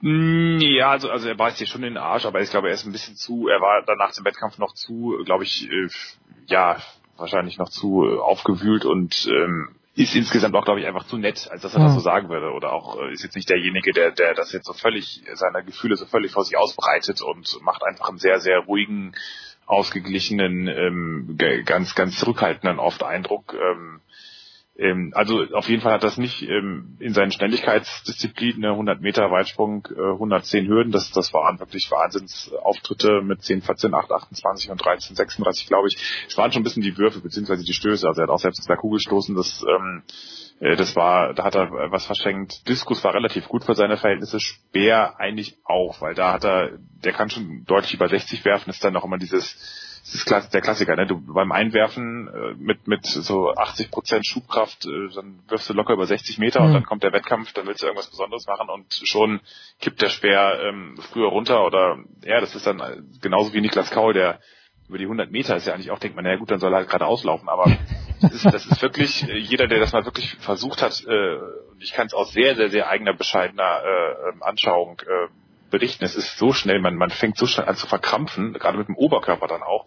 Und ähm, auch gerade wenn Gegner an einem, wenn jemand an einem vorbeizieht, wenn man nicht alleine läuft, sondern wenn einer an einem vorbeizieht und man dagegenhalten will, man kommt sofort in so einen, äh, wird fest und wenn, wenn man fest wird, dann, dann kann der Körper natürlich nicht das machen, was er machen soll, nämlich dass er ein Gerät, zum Beispiel ein Wurfgerät oder auch einfach sich selbst beschleunigt. Ja, das, und dann fließen die Bewegungen nicht mehr ineinander, sondern werden natürlich dann abgehackter irgendwie. Und das sind so, das sind so oft, äh, ja, ganz, ganz, ist einfach so ein, Schalter im Kopf, der dann wirklich, äh, der berühmte, der dann umgelegt wird und dann geht's nicht. Aber ich meine, der kann sich natürlich jetzt, äh, das ist schon, schon sehr bitter, weil, ähm, weil, weil es natürlich, äh, da, da findest du so viele Möglichkeiten. Andererseits hat er dann auch gesagt, es gibt, hat schon einen Grund, warum es bisher drei Leute geschafft haben. Es ist, es ist so ein bisschen wie wenn man irgendwie so kurz vorm, wirklich ganz kurz vorm Gipfelkreuz oder vor Mount Everest irgendwie die letzte Kehre dann da irgendwie eine, eine, eine Lawine oder irgendwie ein Sturm in, in die Quere kommt und man muss umkehren. Aber es ist trotzdem eine großartige Leistung und ähm, ich denke, dass mit ein bisschen Abstand wird er das auch sehen, dass das einfach äh,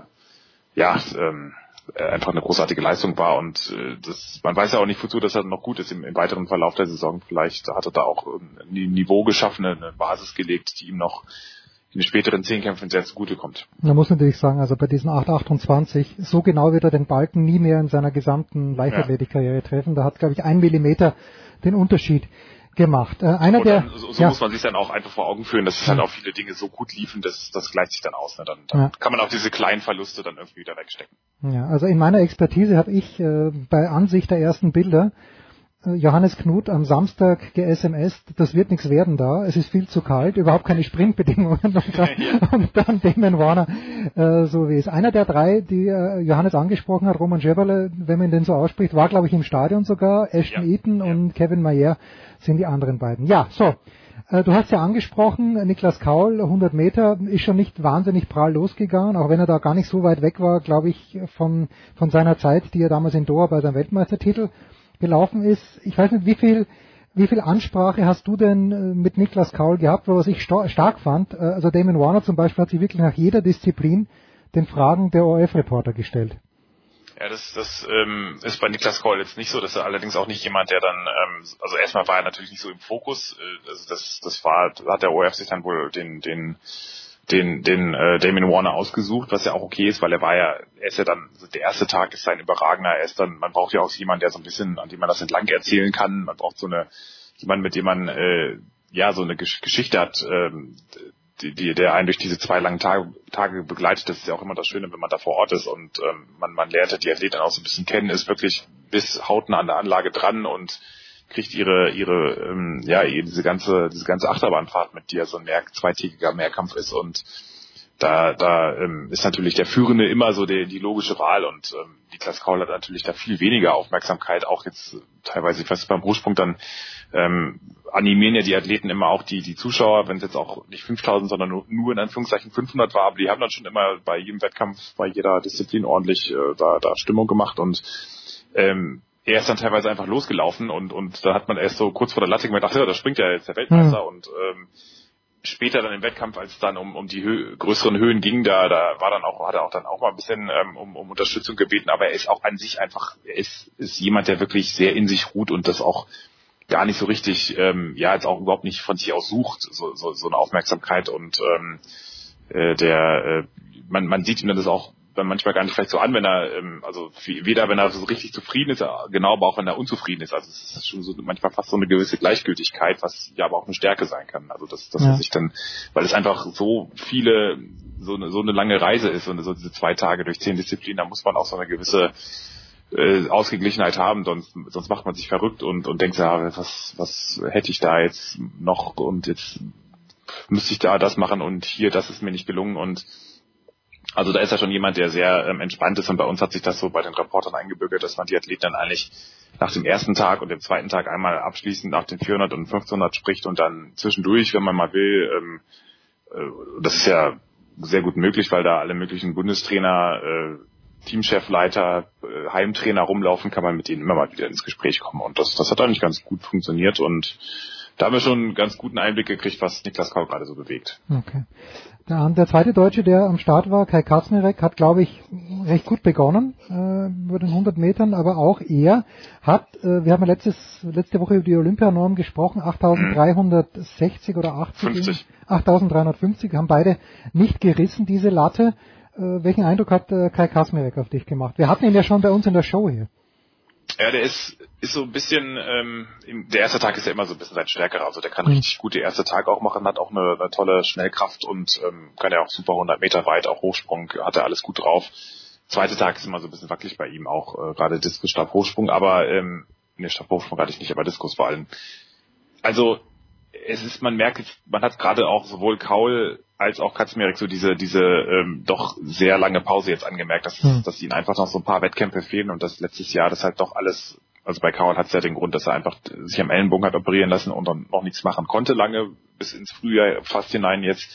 Bei Katzmerek war das eher so, dass, dass da einfach äh, auch die, die, der, der konnte halt auch nicht so richtig gut äh, teilweise trainieren, die, die konnten ja auch alle nicht so richtig ins Trainingslager, man geht dann eigentlich ins Warme, man versucht hat, die Schnellkraft, die, die schnellen Sachen zu machen und auch die technischen Sachen, da brauchst du ein gutes Wetter, das war jetzt halt in Deutschland wirklich überhaupt nicht gegeben.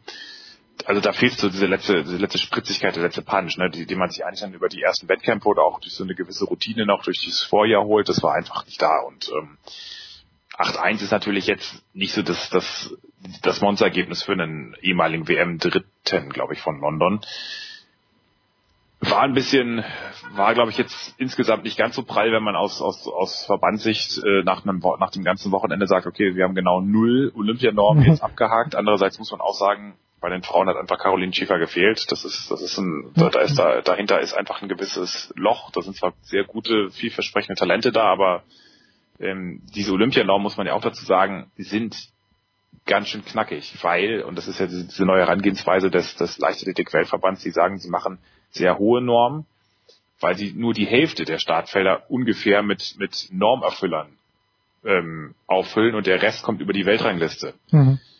Das ist natürlich irgendwie auch schon an sich irgendwie eigentlich, man wollte mit dieser Weltrangliste ja so wie in anderen Sportarten ganz einfaches System haben, so das sind die Besten und äh, daran kann man sich orientieren. Tatsächlich diese Weltrangliste braucht man da ein abgeschlossenes, abgeschlossenes Mathematikstudium, um, um die zu verstehen und die dann zählt aber auch nur zur Hälfte also das ist sehr merkwürdig und hat jetzt halt den, den Effekt, dass man sich, äh, dass diese Norm, also 8,350 ist schon auch gar nicht so ohne. Also das, das ist schon eine ordentliche Punktzahl, die früh in der Saison für den ersten Zehnkampf, das muss man schon erstmal äh, hinkriegen und deswegen ist es jetzt kein Unfall, weil sie können sich ähm, über die, die Weltrangliste weiter qualifizieren, die, die deutschen Mehrkämpfer. Ähm, bei Katzmerek ist es aber auch, glaube ich, so, dass er die Norm, jetzt muss ich gucken, dass ich nichts Blödes erzähle, ich weiß gar nicht, ich glaube, er hat sie theoretisch auch Ich glaube schon, ich habe auf der DLV-Seite gelesen, weil Kaul hat also ja auch, oder? Sowohl, genau, Kaul auf jeden Fall. Die können ihre, die können ihre Vorleistung bis 2019, können die da, ähm, das ist mittlerweile ein bisschen entspannter, die können das einbringen.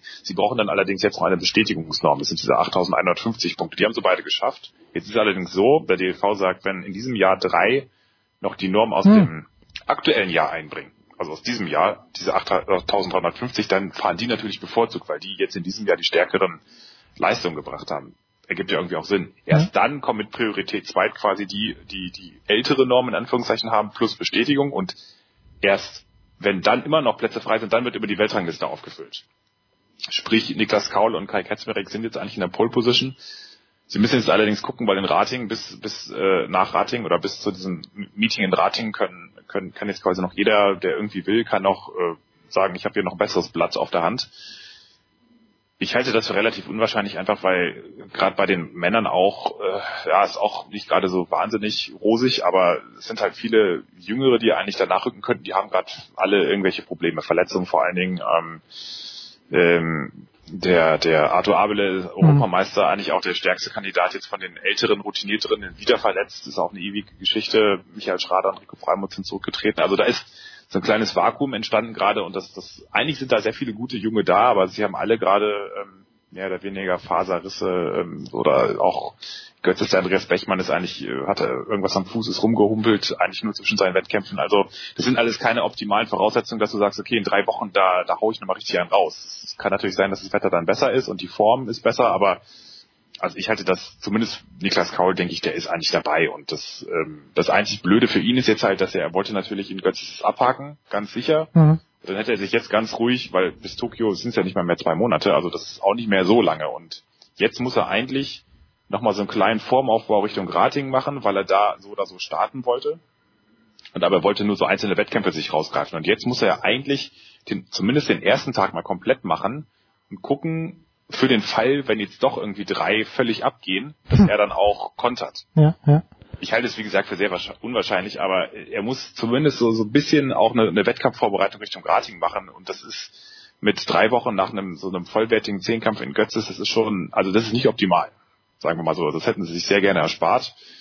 Aber ähm, ja, ich denke, da, da wird er jetzt irgendwie so eine Balance finden und dass er da jetzt, ähm, dass er da jetzt sich nicht voll verausgabt und im Grunde ähm, im Großen und Ganzen gehe ich schon davon aus, dass wir den Weltmeister von 2019 auch in, in Tokio sehen werden.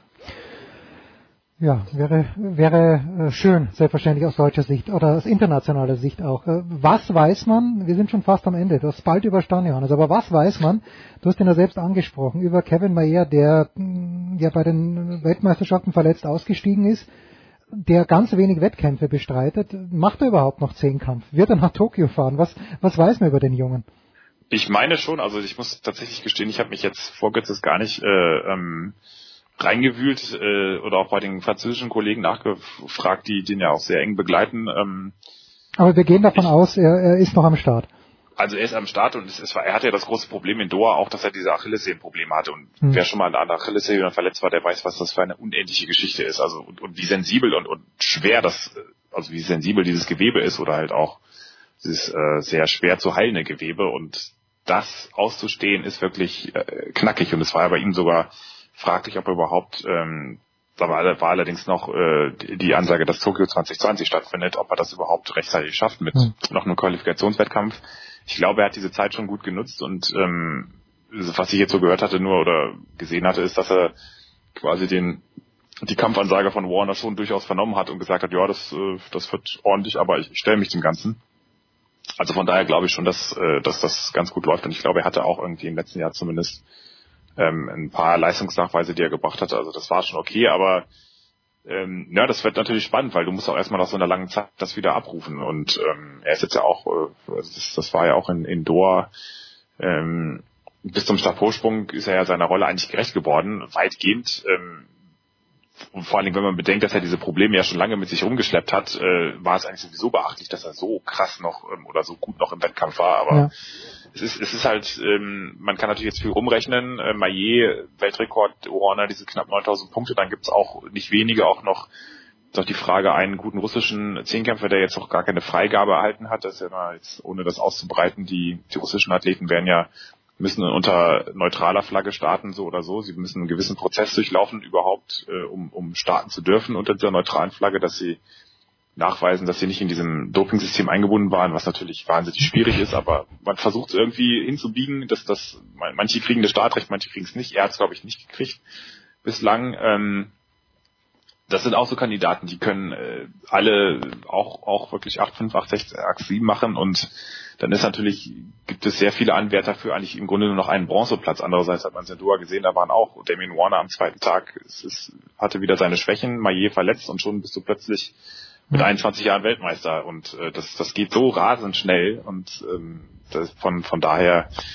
ähm, das hat ja auch Niklas Kaul bewiesen, dass er da eine gewisse Ruhe und ähm, ja einen gewissen Weitblick hat und sich da überhaupt nicht aus der aus der Balance werfen lässt, wenn das jetzt mal nicht so läuft. Von daher, da bin ich wirklich äh, relativ äh, zuversichtlich, was äh, oder wäre ich aus aus deutscher Verbandssicht relativ zuversichtlich, wenn ich jetzt mir mal so andere Kandidaten anschaue beziehungsweise sehe, wie viele jetzt für die deutschen Meisterschaften in Braunschweig, die ja schon an diesem Wochenende sind, äh, abgesagt haben oder nicht in Form sind, da, da würde ich mir schon eher Gedanken machen, was da los ist. Hm, ich habe bei Niklas Kaul ein bisschen aus den Augen verloren. Ich habe ja damals, als er Weltmeister geworden ist, okay, das mit Mayer habe ich mitbekommen, aber habe ich mir gedacht, äh, das alte Beckenbauer-Diktum auf Jahre hinaus unbesiegbar, auch auch weil er so jung ist natürlich noch und weil er so viel Potenzial hat und wie der den Speer raushaut und auch die 1500 Meter in Doha war natürlich Wahnsinn. Jetzt ist, kommt eine Frage, das ist die Abschlussfrage, auf die Johannes Knut absolut unvorbereitet ist, aber wenn sie jemand äh, beantworten kann, dann du, Johannes. Oh je.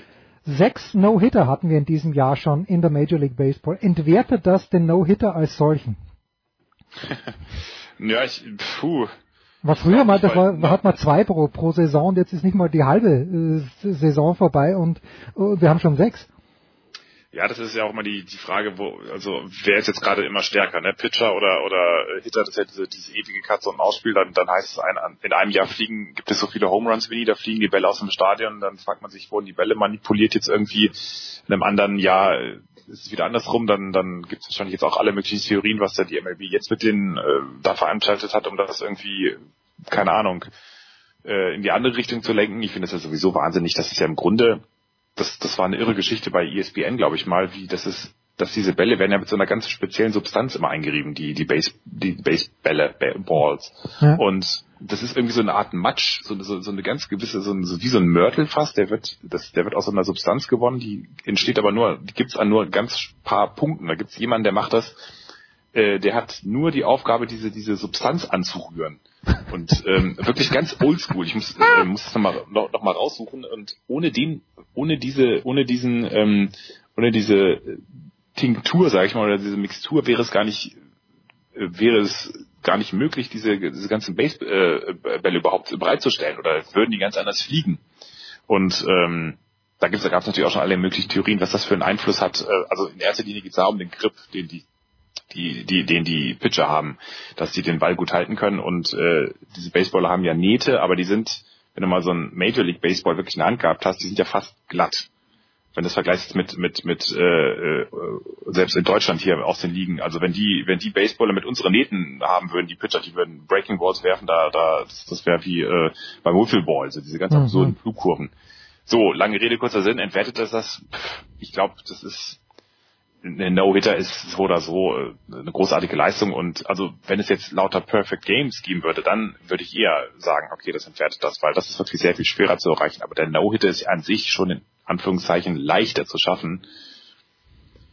Jetzt gucken wir mal, wenn, wenn die Saison, wenn es ein bisschen wärmer wird und alle, alle in Schwung sind, äh, dann, dann sieht es vielleicht wieder anders aus. Ich glaube, ich hatte so ganz grob in Erinnerung, dass die Offensivstatistiken, gerade der Schlagdurchschnitt, glaube ich, zu Saisonstart extrem schlecht war. Ähm, außer bei, das, außer bei Shohei Otani, das ist der einzige. Der Shohei Otani und bei den Red Sox, bei ja. Alex Cora, der das natürlich ganz bestimmt ohne irgendwelche Video ja, Analysen ja, nein, nein, Gottes Willen. Nein, nein, nein, nein, nein, nein, nein, Ja, herrlich. Wieder ein neues Berufsbild. Was machen Sie vom Beruf? Ich rühre Matsch an. Ich versuche diesen Link nochmal zu finden. Ja. Ähm, das, das war wirklich eine großartige Reportage. Ich glaube, Heiko Older wird da sicherlich oder irgendwer äh, von den US-Sportkollegen hatte das, glaube ich, auch äh, geteilt oder mich sogar darauf aufmerksam gemacht. Das, das, das werden wir nochmal rausfinden und nachreichen. Ja, sollte ich Heiko jetzt drankriegen, werde ich ihn gleich fragen. Johannes Knut von der Süddeutschen Zeitung. Wirst du äh, bei den deutschen Meisterschaften sein, Johannes? Nein, das macht die geschätzte Kollegin Saskia Leite. Dann werde ich Sie mir nächste Woche genau zu diesem Thema einladen, in die Big Show 512. Dann danke Johannes, kurze Pause, Big Show 511.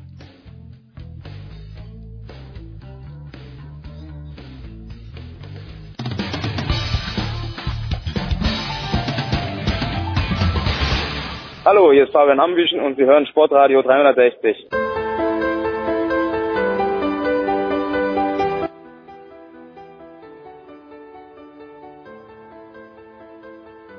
Herrschaften, Heiko Olderb haben wir noch nicht erreicht, aber Jürgen Schmieder, der, und das finde ich extrem spannend, mein lieber Jürgen, du bist auf dem Weg nach Las Vegas. Es müssen äh, 15 Monate gewesen sein. Ja. Was ist es wirklich? Ja, ja. Vegas macht auf. Keine Restriktionen mehr, kein Maskenzwang, kein gar nichts.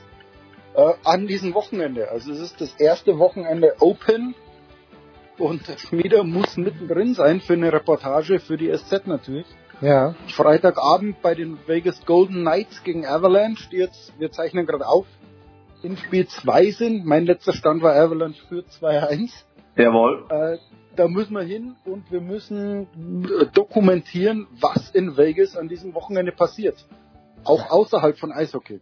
Wir haben, wir haben ihn schon gehört. Heiko, guten Morgen. Moment, wer fährt nach Vegas, Champos? Du? Ja, ist auf dem Weg. Wer sonst? Ja, ich nicht. Also, also ich bin ab Montag offiziell zwei Wochen, also ab Montag habe ich offiziell den vollen Impfschutz. Ähm, Ja, ich, ich fliege ja am Sonntagabend schon wieder heim. Aha. Leider. Und, Ja. und weil du, weil, weil du sagtest wir, oh, jetzt gerade war mal 2-2 Vegas, äh, weil du gerade sagtest wir, wer da noch? Äh, ich habe einen Fotografen dabei, das ist ein ganz verrückter Typ, der war mal Kriegsfotograf. Und ich dachte mir, fürs erste Wochenende Open in Vegas musst du dir einen Kriegsfotografen mitnehmen. Deshalb Tomo Mushoneko ist mit am Start. Dein Kumpel, der hat auch damals das tolle Foto gemacht am Pier, ne, von dir da? Ah, am Pier mit- Smo- im Smoking? Ganz genau. Schmieder damals im Meer, wenn ich das sagen darf, vor, Also- vor Pfählen und mit Anzug, glaub, also mit Smoking, ja, wie Heiko sagt, ja. Die Blues Brothers würden sagen, I get the band together. Ja, schön, schön. Ähm, bevor wir, Wir sind im Auftrag des Herrn unterwegs. ja, äh, gestern hat mein Sohn, den du ja gut kennst, Jürgen, hat mir hat so nebenbei First Take angeschaut und Max Kellerman ist über Dennis Schröder hergefallen, wie ich, wie ich musste Robin dann fragen, äh, ist es das Kellerman? Und äh, Stephen A. hat dann fast ein kleines bisschen Dennis Schröder in Schutz genommen, aber wirklich nur ein kleines bisschen. Null Punkte waren es, glaube ich. Äh, War es das für Dennis in L.A.? Das ist die große Frage. Ähm, es ist hier eine große Debatte heute entstanden über Dennis. Ähm, nicht nur wegen der Null Punkte, sondern auch wegen, wegen der Körpersprache, auch wegen äh, LeBron, der, der mit fünf Minuten, fünfeinhalb Minuten, glaube ich, war in dem Spiel noch über, äh, noch nicht mal auf der Bank hocken bleibt. Also, sondern in, in die Umkleide geht, offiziell, um sich behandeln zu lassen. Also, äh, die Debatte ist schon, haben die Bock? Und, und die Debatte, die um, um Dennis jetzt natürlich entsteht, ist äh, jemand, der, der so eine Körpersprache zeigt, jemand, der so, so spielt, ähm, aber gern einen 80 Millionen Vertrag hätte. Ja, puh. Also die Lakers wollten Dennis lange haben, die haben dem mehrfach Angebote gemacht, die er abgelehnt. Äh, richtig, wie ich fand, weil, weil er konnte sich ja in diesem Jahr präsentieren. Ähm, und, und wenn du mit den Lakers den Titel verteidigst und sagst, schau mal, äh, ich war jetzt der Starting Point Guard beim, beim Titelträger, äh, pay me. Äh, völlig klar. Aber wenn es natürlich jetzt ein First Round Exit gibt ähm, und du dich so präsentierst, ist die Frage, welchen Vertrag kriegst du und von welchem Team kriegst du den Vertrag? Und, und ich glaube, äh, äh, Robin, dein, dein Lieblingssohn, wie ich weiß, Ja. ähm, hat die Debatte richtig verfolgt, weil, weil, weil tatsächlich gefragt wird, ähm, what to do with Dennis in the summer. Ähm, weil, weil nicht nur die Lakers haben jetzt diese Spiele geschaut, sondern auch andere Vereine und, und ähm, man schaut sich halt in der NBA um, wer braucht einen Starting Point Guard? Und wer zahlt das Geld, das Dennis gern hätte für einen Starting Point Guard? Ja, die Lakers. Wenn die mit dir Meister werden, äh, geben die dir genau das Geld, das du haben willst. Aber die Lakers, wenn sie in der ersten Runde ausscheiden, zahlen dir das Geld nicht. Also, also völlig richtige Debatte. Naja, vor allen Dingen, wenn sie ausscheiden, beziehungsweise wenn sie vorgeführt werden, so wie gestern Abend. Ähm, und Dennis, also Anthony Davis fehlt. Und dann weißt du, du brauchst von einem Dennis Schröder 20 Punkte. Mindestens. Und er gibt, um, um eine Chance zu haben. Und ähm, ich sag mal so, auch mit einem Anthony Davis, äh, mit einem halbgesunden oder dreiviertelgesunden Anthony Davis wird es schwer in Phoenix. Das ist wirklich, also ich habe die Truppe bislang kaum verfolgt, aber die Serie finde ich spannend, das gucke ich gerne zu. mein Gott, also was für eine Truppe. Ich glaube, da hätten die Lakers, selbst wenn sie in, in guter Besetzung wären, äh, da gehen die nicht in vier, fünf Spielen durch. Das, das wird schon, ja. das wird schon knapp.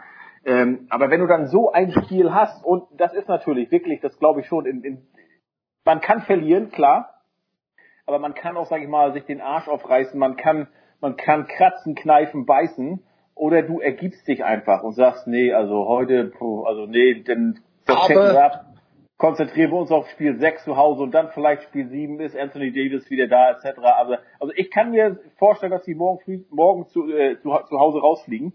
Und, aber, äh, man, nee, aber du musst natürlich auch sagen, uh, uh, First Take, Stephen A. Smith und, und Skip Bayless oder auch Max Kellerman sind Krawall-Sportjournalisten. Also die natürlich aus so einem Spiel mit null Punkten ähm, machen die natürlich es war keine Mücke, was Dennis gemacht hat, es war schon eine Biene, aber die machen aus sowas keinen Elefanten, sondern einen Mammut ja, oder einen Dinosaurier. Ähm, deswegen, ich glaube, dass Rob Pelinka trotzdem der General Manager der Lakers ähm, eine ganze Saison anschauen wird. Da hat Dennis sehr, sehr gut gespielt, das muss man trotzdem sagen. Ja, gestern war schlecht, aber diese First-Take-Jungs, die, die überdimensionieren natürlich immer jedes einzelne Spiel. Das ist ihre Aufgabe. Ja. Das ist eine Morgen-Radioshow, die, die jetzt im, im Fernsehen gezeigt wird, aber die, die übertreiben natürlich immer. Deswegen, ja, Dennis war gestern nicht gut, aber das ist kein Spiegelbild der Saison, die er bisher hatte. Das ist richtig, Jürgen, aber du willst ja, okay, die haben ja jetzt noch Spiel 6, da kann er noch, noch was anderes zeigen, aber du willst halt in diesen wichtigen Spielen müssen deine Spieler, die wichtigsten Spieler halt, die deine Leistung bringen. Und wie gesagt, wenn noch ein Anthony Davis fehlt, dann, dann brauchst du von einem Schröder eine gewisse Punktzahl. Garantiert. Das ist nun mal so, um eine Chance zu haben. Ja, und wie gesagt, es war ein Spiel und vielleicht dreht er ja richtig. Ja, aber er, er hat halt ein schlechtes Spiel, meine Güte. Also das ist so, aber daraus Vertragsverhandlungen und so weiter abzuleiten, wenn die jetzt wirklich ausscheiden und man dann analysiert und sagt, oh, in der ganzen Serie ist Dennis nicht der Point Guard, den wir haben wollen, ja. Aber mach's nicht an einem Spiel fest, wo, wo, wo tatsächlich, wo du sagst, der zweite Superstar fehlt. Also dann ist so, das bedeutet nicht, dass Dennis nicht zu den Lakers passt. Also das, das ist mir immer zu übertrieben, dann, dann aus einem Spiel so eine große Debatte abzuleiten. Die Debatte musst du nach der Saison führen und, und dann schauen wir mal, schauen wir doch mal, wie weit die Lakers kommen. Und dann analysieren wir die Saison von Dennis und dann sagen wir, schau mal, wird es ein Angebot geben, ja oder nein? Und ich glaube, so, so wird Pelinka das machen. Mir geht es nur darum, dass du wirklich, also ich finde, so, so eine, so eine Playoff-Serie, da ziehst du mehr Erkenntnisse raus über wirklich die, die Einstellung, den Willen, den Drive eines Spielers, als wenn jemand am 13. Januar zu Hause gegen Sacramento beim 35 Punkte äh, 32 Punkte macht und, und von mir aus auch ein Triple Double. Das meine ich ja. Das sind jetzt aber die Spiele. Da Serien, aber nicht ein Spiel. Nein, richtig. Das sind ja Serien, Serien. Ne? Genau. Ja, es gab's aber bei euch, Heiko, bei dir um die Ecke, möchte ich sagen, im Boston Garden, der bald nach dir benannt werden wird. Da gab's, gibt's ja auch große Umwälzungen. Danny Ainge tritt zurück und Brad Stevens wird der neue VP of Basketball Operations. Äh, ist das ein, ein, so ein nahtloser Übergang wie beim FC Bayern hin zu Julian Nagelsmann und hin vor allen Dingen zu Oliver Kahn? Oder schlägt das schon Wellen? Das schlägt schon Wellen, aber den Julian Nagelsmann haben sie ja noch gar nicht gefunden hier. Und das ist auch ganz, also ich sag mal, ich finde es gut, dass das jetzt vorbei ist, weil das war eine enttäuschende Saison. Ich weiß noch, ich habe mich zu Saisonbeginn mit Daniel Theiss, der damals ja noch hier spielte, unterhalten das hört man ja auch so. Jürgen hat das vielleicht auch schon, auch schon oft erlebt, so bei Sportlern dieses, dieses automatische, naja, wir sind jetzt alle ein Jahr weiter und der ist ein Jahr be besser und, und wir ja. haben gelernt aus den Fehlern. Dieses automatische, wer, wer sagt mir das denn bloß, weil ihr gegen Miami äh, verloren habt im Halbfinale, wo ihr hättet gewinnen müssen, weil ihr einfach die bessere Mannschaft seid, aber halt nur nicht, äh, sag ich mal, die größeren Schweinehunde wart, die die Ellbogen ausfahren konnten. Deshalb habt, habt ihr, haben, hat Miami im Finale gespielt und nicht ihr. Bloß weil, weil ihr da verloren habt, wer sagt denn, weil ihr jetzt alle ein Jahr älter seid, dass ihr noch besser seid? Also das, das ist, halt. Das ist so, und es spricht der nächsten Freund an, nämlich Bill Belichick. Ähm, der sagte, natürlich entwickeln wir uns während der Saison weiter von, von Spieltag 1 bis 10, ja, aber die anderen auch. Ja. Also entscheidend ist nicht, wie du dich weiterentwickelst, sondern wie du dich im Verhältnis zu deinen Konkurrenten weiterentwickelst. Ja. ja. Boston ist ein Jahr weiter, aber die Lakers schauen auch gerade anders aus. Äh, Utah Jazz schaut auch anders aus als vor einem Jahr. Äh, die Brooklyn Nets, schau mal die Brooklyn Nets vor einem Jahr an und wie die jetzt ausschauen, ja, das waren Transfers. Also ja. wichtig ist, wie du dich entwickelst im Vergleich zu denen, die du auf dem Weg zum Titel schlagen musst.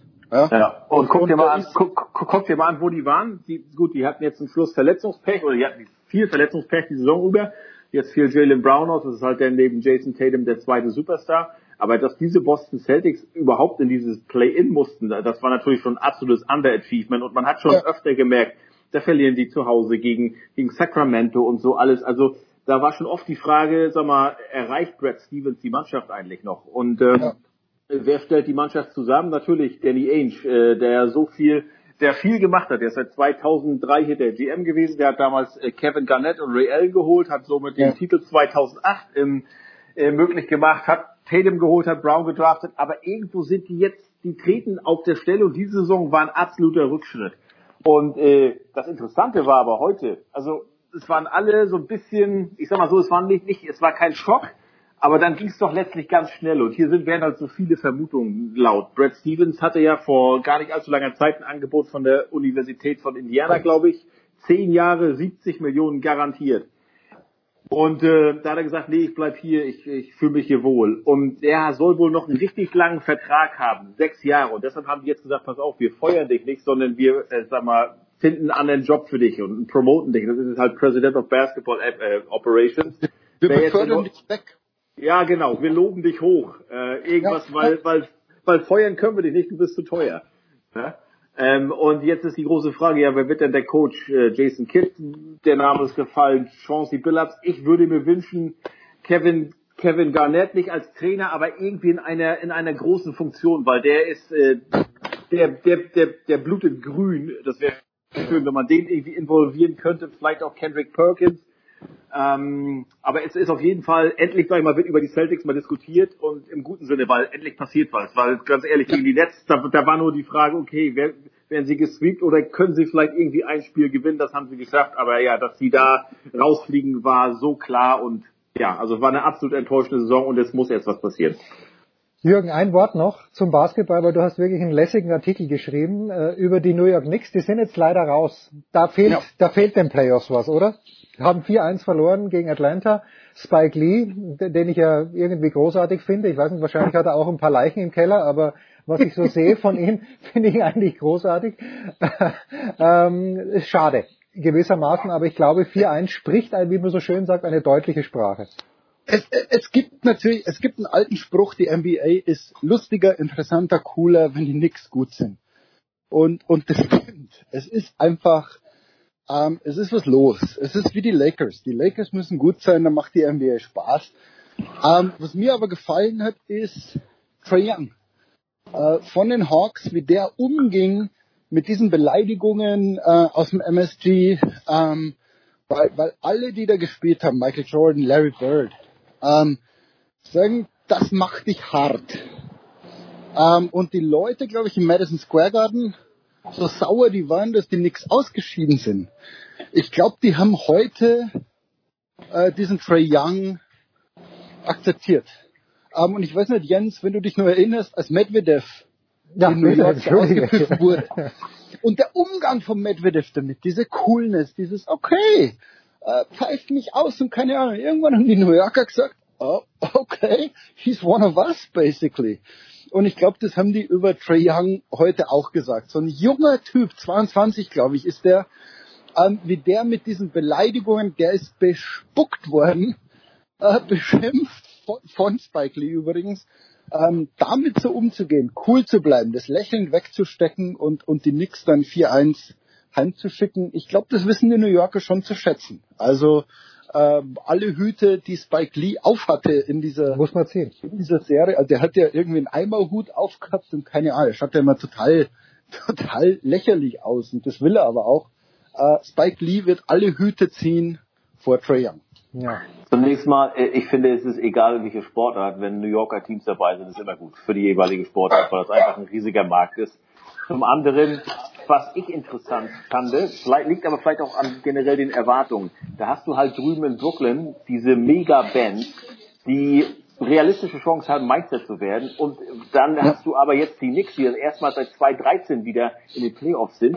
Da ist ja. eine, eine Stimmung. Also das zeigt dir halt tatsächlich, welchen Stellenwert diese Knicks, diese lausigen Knicks, die ich glaube seit ich glaub, 73 zuletzt Meister waren, was die da entfachen können. Und dann ist es so ziemlich, zumindest noch, egal was die drüben auf der anderen Seite vom, äh, was ist das da, von der Brooklyn Bridge machen. Ähm, New York ist einfach nix, nix Country.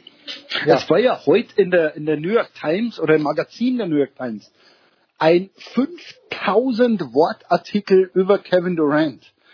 Ähm, der, glaube ich, die ersten 1000 Worte beginnen mit einem Asteroiden, äh, der irgendwo eingeschlagen ist und einen 50 Kilometer Krater machte.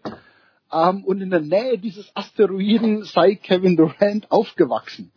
Also ein, ein, ein unfassbares Stück. Jeder, der irgendwie New York Times Abo hat, muss das lesen, weil es ist, es ist große Prosa ähm, über, über diesen Basketballspieler. Ich bin kein Kevin Durant-Fan, wirklich nicht, aber ich, ich weiß nicht, wer diesen Artikel verfasst hat, aber das ist große Basketballprosa. Da fällt mir Lies ein, diesen ja. Artikel, wirklich. Da fällt mir ein, ich habe so ein Abo. Das mache ich doch gleich, nach einer kurzen Pause. Also und, und nimm dir aber nimm dir aber 40 Minuten Zeit, weil, okay, gut. weil das ist also das ist David David Foster Wallace Länge. Es ist von Sam Kevin Durant von Sam Anderson, Kevin Durant and in Klammern possibly the greatest basketball team of all time. Also, das ist aber noch nicht die größte Übertreibung in diesem Artikel. Okay. Lass uns eine kurze Pause machen.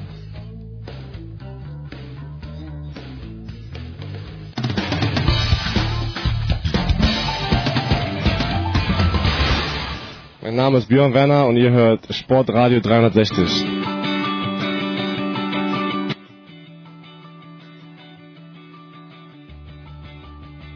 Es wird immer besser.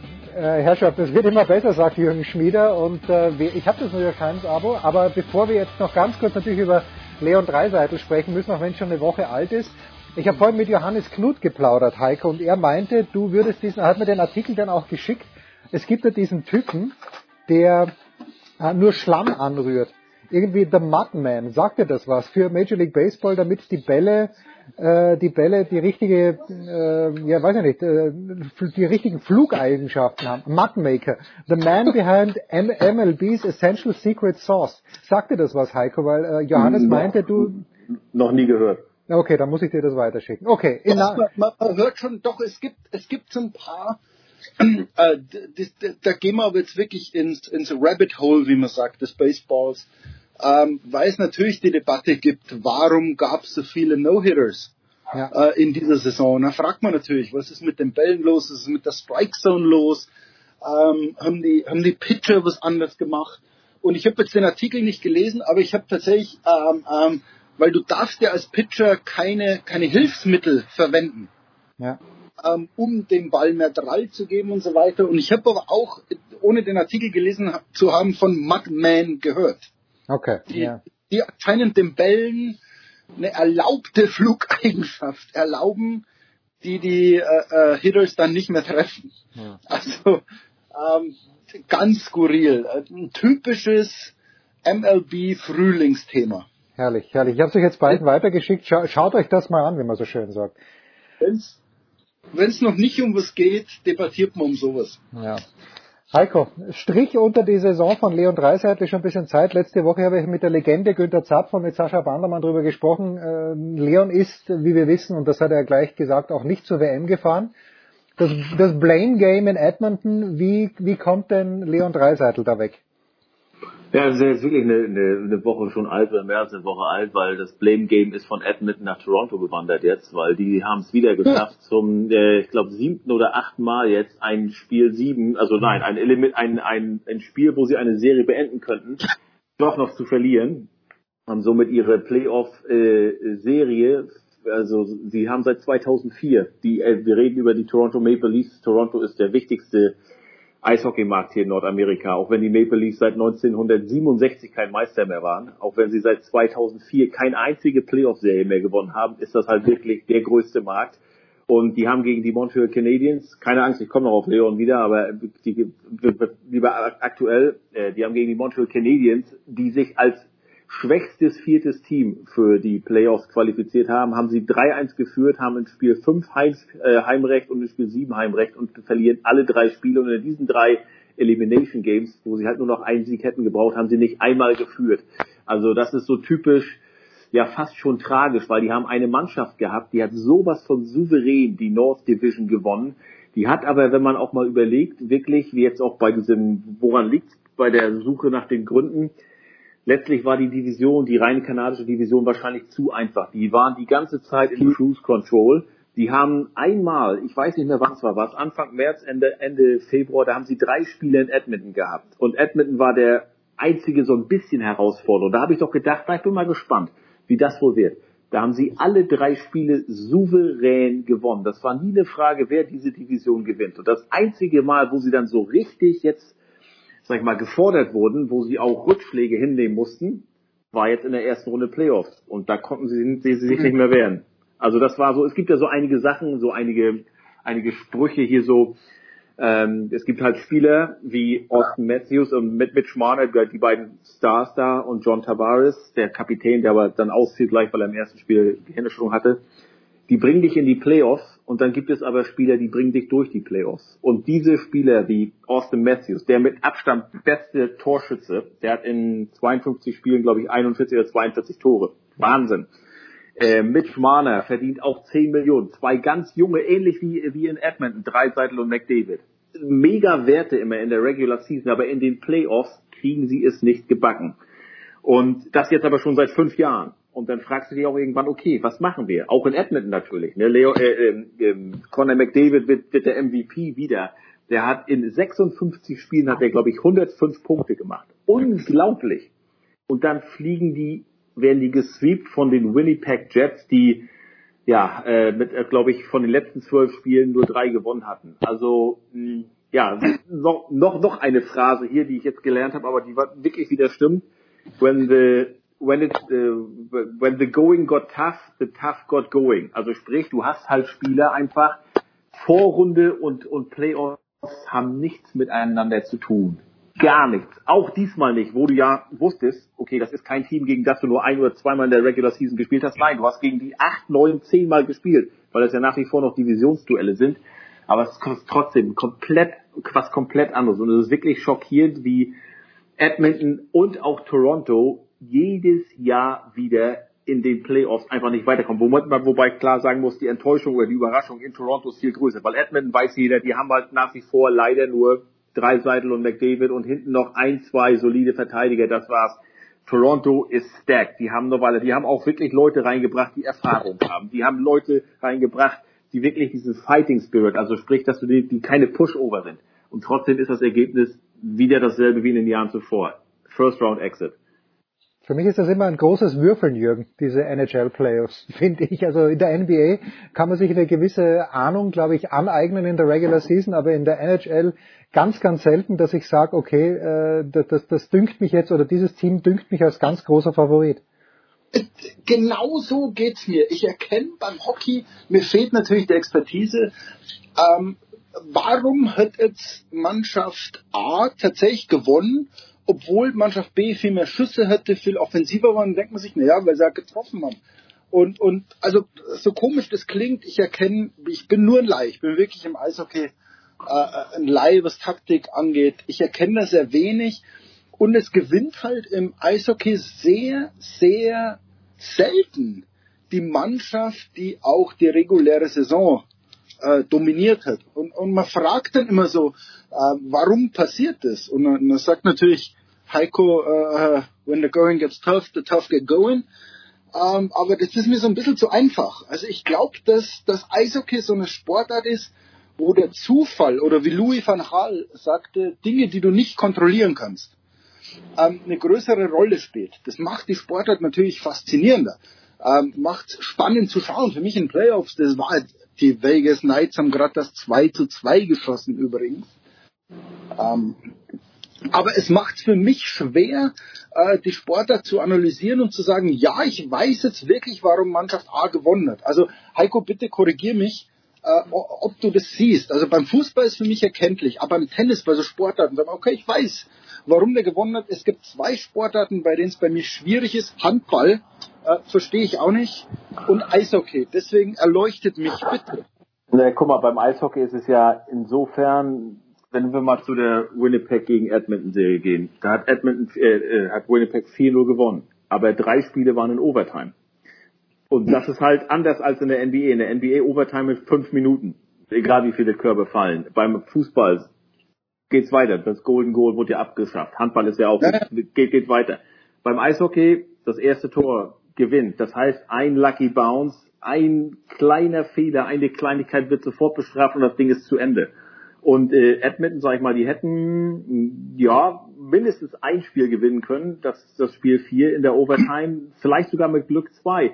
Oder wenn du siehst, äh, deine LA Kings, Jürgen, 2-14 gegen, haben sie gegen die Rangers gewonnen, die, die, ähm, die, den Stanley Cup, die Finalserie, 4 zu 1 und drei Spiele waren Overtime und alle drei. Ach, ach der Setzliste übrigens, die, die Kings. Auch, ja, genau, genau. Also die, die äh, waren die, die, also die waren die, die gerade noch in die Playoffs reinrutschen. Und ich sagte Heikono, wo sie die Serie 0-3 zurück waren. Gegen die Sharks. Und, ja. und, und 4 zu 3 gewinnen. Und, und wo du dann sagst, das würde im Basketball nicht passieren. Der an Nummer 8 gesetzte, ich glaube, ist nun nie Meister geworden. Nee, die Knicks, die waren, die Knicks waren 99, haben sie das Finale geschafft, haben aber. Waren sie im Finale. Also, wie selten das in anderen Sportarten ist. Aber im Football, also wann, wann ist denn eine Wildcard, ein Wildcard-Team Super Bowl-Sieger geworden? Ich glaube, die Giants 2-8 gegen die Patriots. Auf jeden es Fall ist immer gut, wenn man das Sportlexikon Older dabei hat. Bin mir ähm, aber nicht ganz, ganz sicher. Auf jeden Fall hatten die alles Road Games. Ähm, aber du weißt, worauf ich raus will. Ja, also, genau. Eishockey ja, aber Jürgen, vermeintliche Überraschungen oder dass die Nummer 8 Meister wird. Ähm, ja. Und da frage ich mich halt, äh, ob nicht der Zufall eine größere Rolle spielt. Ich sitz, ich guck mit Ryan, das weiß er allerdings nicht, seit sechs Jahren oder seit fünf Jahren schon Playoffs und ich habe das Gefühl, okay, der weiß vom vergangenen Jahr gar nichts mehr. Und jetzt ist aber fast zehn Jahre kapiert und er sagt, Papa, ich habe echt ein Problem, Basketball-Playoffs zu gucken, wenn ich Eishockey-Playoffs gucke, weil da fasst du einmal am Ellbogen, da ist gleich Freiwurf. Ich sage, ja, na klar, aber wenn du mal siehst, wenn du mal siehst, Basketballer haben aber natürlich auch keinen Helm, keinen, die sind ja kaum geschützt, die haben Mundschutz oder so du kannst wirklich dieses physikal, dieses nicht physikalische, dieses physische hat so ein, du kannst so einen großen Einfluss auf den Gegner nehmen und natürlich wird weniger gepfiffen. Das heißt, wenn du ein gutes Team bist in der Vorrunde wie Edmonton, bestes Team in Powerplay, aber in den Playoffs wird, in den Playoffs wird weniger gepfiffen. Das heißt, du hast weniger Chancen zum Powerplay. Dann bist du schon mal eine Stärke beraubt. Ne? Dann hast du natürlich wirklich, wenn du weißt, okay, pass auf, der Spieler, der ist zwar super in der Vorrunde, macht 40 Tore, aber der hasst es, wenn der jedes Mal gecheckt wird. Das schickst du jedes Mal. Wenn der an der Bande, der geht gar nicht mehr an die Bande hin nachher, weil er weiß, okay, jetzt gibt's wieder eins, aber richtig eins rauf. Ähm, also du kannst wirklich mit allen erlaubten und fast nicht erlaubten Mitteln großen Einfluss oder viel mehr Einfluss auf deinen Gegner nehmen als in allen anderen Sportarten. Okay, also würdest du sagen, die, man merkt ja in der NBA, die Playoffs, als würde man einen anderen Sport schauen. Also NBA in der Regular Season ist, ist so ein Unterschied. Würdest du sagen, dass der Unterschied im, im Eishockey noch größer ist? Ja, weil viel mehr erlaubt ist. Also du kannst Echt? dreckiger spielen, ja, du kannst dreckiger spielen, es wird viel mehr durchgelassen. Ja. Ähm, doch, das, das auf, das auf jeden Fall, würde ich, würde ich schon sagen. Aber Jürgen, ich glaube dieses Jahr, ähm, du guckst ja auch gerade Vegas, ähm, es würde mich nicht überraschen, wenn Colorado oder Tampa Meister werden. Und also das sind auch zwei Teams, ja, sag ich Colorado, mal, die, die, also die, Colorado die hat über die meisten Punkte geholt, ne? Also Colorado, die sind im Moment, äh, die sind wie ein wie ein Güterzug. Äh, und zwar nicht auf Holzkohlen, sondern auf Uran oder so. Also Wahnsinn. Also sag das nicht. Wie das Wiederhaushalt nach Kings und Red Wings ein Golden Knights. Äh, das darf er ja auch. Ja, pass auf, pass auf, jetzt kommt. Also die, die, die Colorado Avalanche das ist das einzige Team, die noch kein Playoff-Spiel verloren haben. Ähm, die haben ja das, die haben ja die, die St. Louis in der Ändert sich gerade. Ja, pass auf, gesweept und St. Louis ist wirklich eine Mannschaft, die waren vor zwei Jahren noch Meister. Das ist keine Mannschaft, die so einfach, sag ich mal, den Weg frei macht. Die wissen sich zu wehren, die wissen auch dreckig zu spielen. Die haben trotzdem wurden gesweept. Im ersten Spiel, Vegas hat Colorado 7-1 gewonnen. Gut, zwei Tage vor hatte Vegas gerade das Spiel 7 gegen Minnesota gewonnen. Ähm, Aber äh, was ich damit sagen will, die haben, Colorado hat eine Offensivpower, die spielen mit einem Tempo, mit einer Wucht, das ist schon Wahnsinn. Aber jetzt kommt's, Jürgen. Wir wissen ja auch, dass Güterzüge, wenn sie mitunter zu schnell fahren in die Kurve, ja. auch mal entgleisen können. Also das Ding ist nicht so einfach durch, aber wenn die wirklich die oder Temper Welt ist Mr. Flurry. Ja, äh, nee, aber wenn wenn die wirklich Den gibt's auch noch. Ja, natürlich. Äh, Colorado oder Tampa, wenn die die Meisterschaft gewinnen sollen, dann wäre das, äh, würde das, was du gerade sagtest, sprich, dass da einer irgendwie von ganz unten kommt und so in der Vorrunde schwach war, das würde dem widersprechen. Ähm, aber so weit sind wir ja nicht. Wir sind ja erst in der zweiten Runde. Ja. Jürgen, wann werden wir das, was du mit deinem Lieblingsfotografen in Las Vegas produzierst, wann werden wir das in der Süddeutschen Zeitung lesen können? Äh, Montag oder Dienstag? Ich glaube Dienstag. Im äh, Longread mit äh, online gedruckt, aber wahrscheinlich vor allem online, weil da wird's 30 bis 40 richtig krasse Fotos geben. Herrlich. Ich hoffe, dass der Text irgendwie mithalten kann. ja, gut, da sind wir uns ganz sicher, aber zuerst äh, nehmen wir das als Hausaufgabe, die uns Jürgen Schmieder mitgegeben hat. Heiko hat den Artikel schon gefunden in der New York Times, jenen über Kevin Durant. Danke, ihr zwei. Jürgen, gute Reise. Heiko, leg dich wieder hin.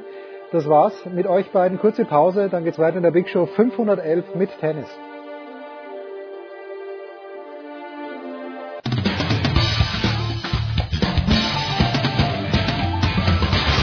Hallo, hier ist die Angie Kerber und ihr hört Sportradio 360.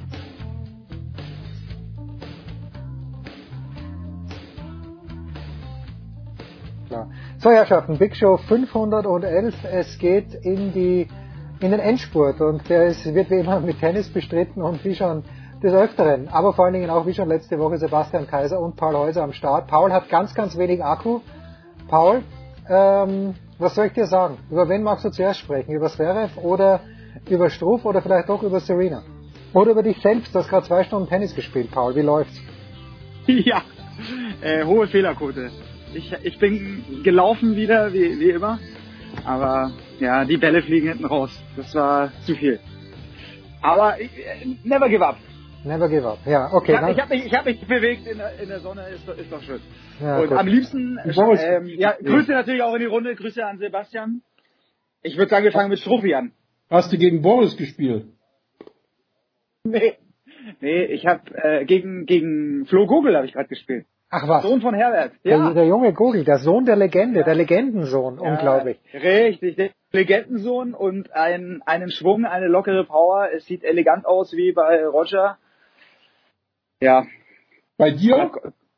Bei mir, bei mir nicht. Ich hack hier rum, ich slice rum, aber ähm, ja, Flo ganz elegant. Gott sei Dank macht er auch ab und zu mal einen Fehler, weil sonst äh, wäre es richtig, richtig hässlich geworden für mich. Also Sebastian, wenn, wenn man mit Paul Häuser Tennis spielt, es ist, es ist abartig. Der Junge ist ausgerüstet, als ob er wirklich in Roland Garros fünf Sätze spielen müsste.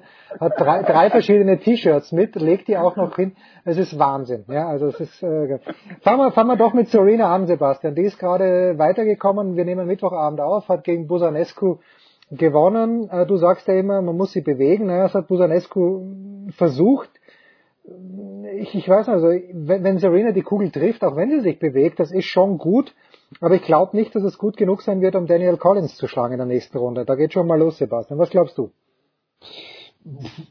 Ich glaube generell, egal wer es ist, auch wenn Bursanescu das, was er im zweiten Satz gemacht hat, durchgezogen hätte, ne, aber das ist eben die große Kunst, konstant so zu spielen, dass du sie in die Ecken treibst und dass du sie laufen lässt, dann hätte auch eine Borsanescu eine Chance gehabt. Man hat es ja bei den letzten Turnieren gesehen. Also ähm, natürlich hat Daniel Collins eine Chance noch dazu, weil Daniel Collins, äh, Collins äh, eine kraftvollere Spielerin ist als als Borsanescu und äh, es ist einfach so, dass natürlich äh, auch im letzten Satz, da waren ein paar Ballwechsel drinne, die waren herzallerliebst. Ne? Da hat eben auch Borsanescu dann auf einmal einen Stopp kurz hinters Netz gespielt, wo dann äh, die Sportkameradin Williams nicht mehr hinterherkam. Ne?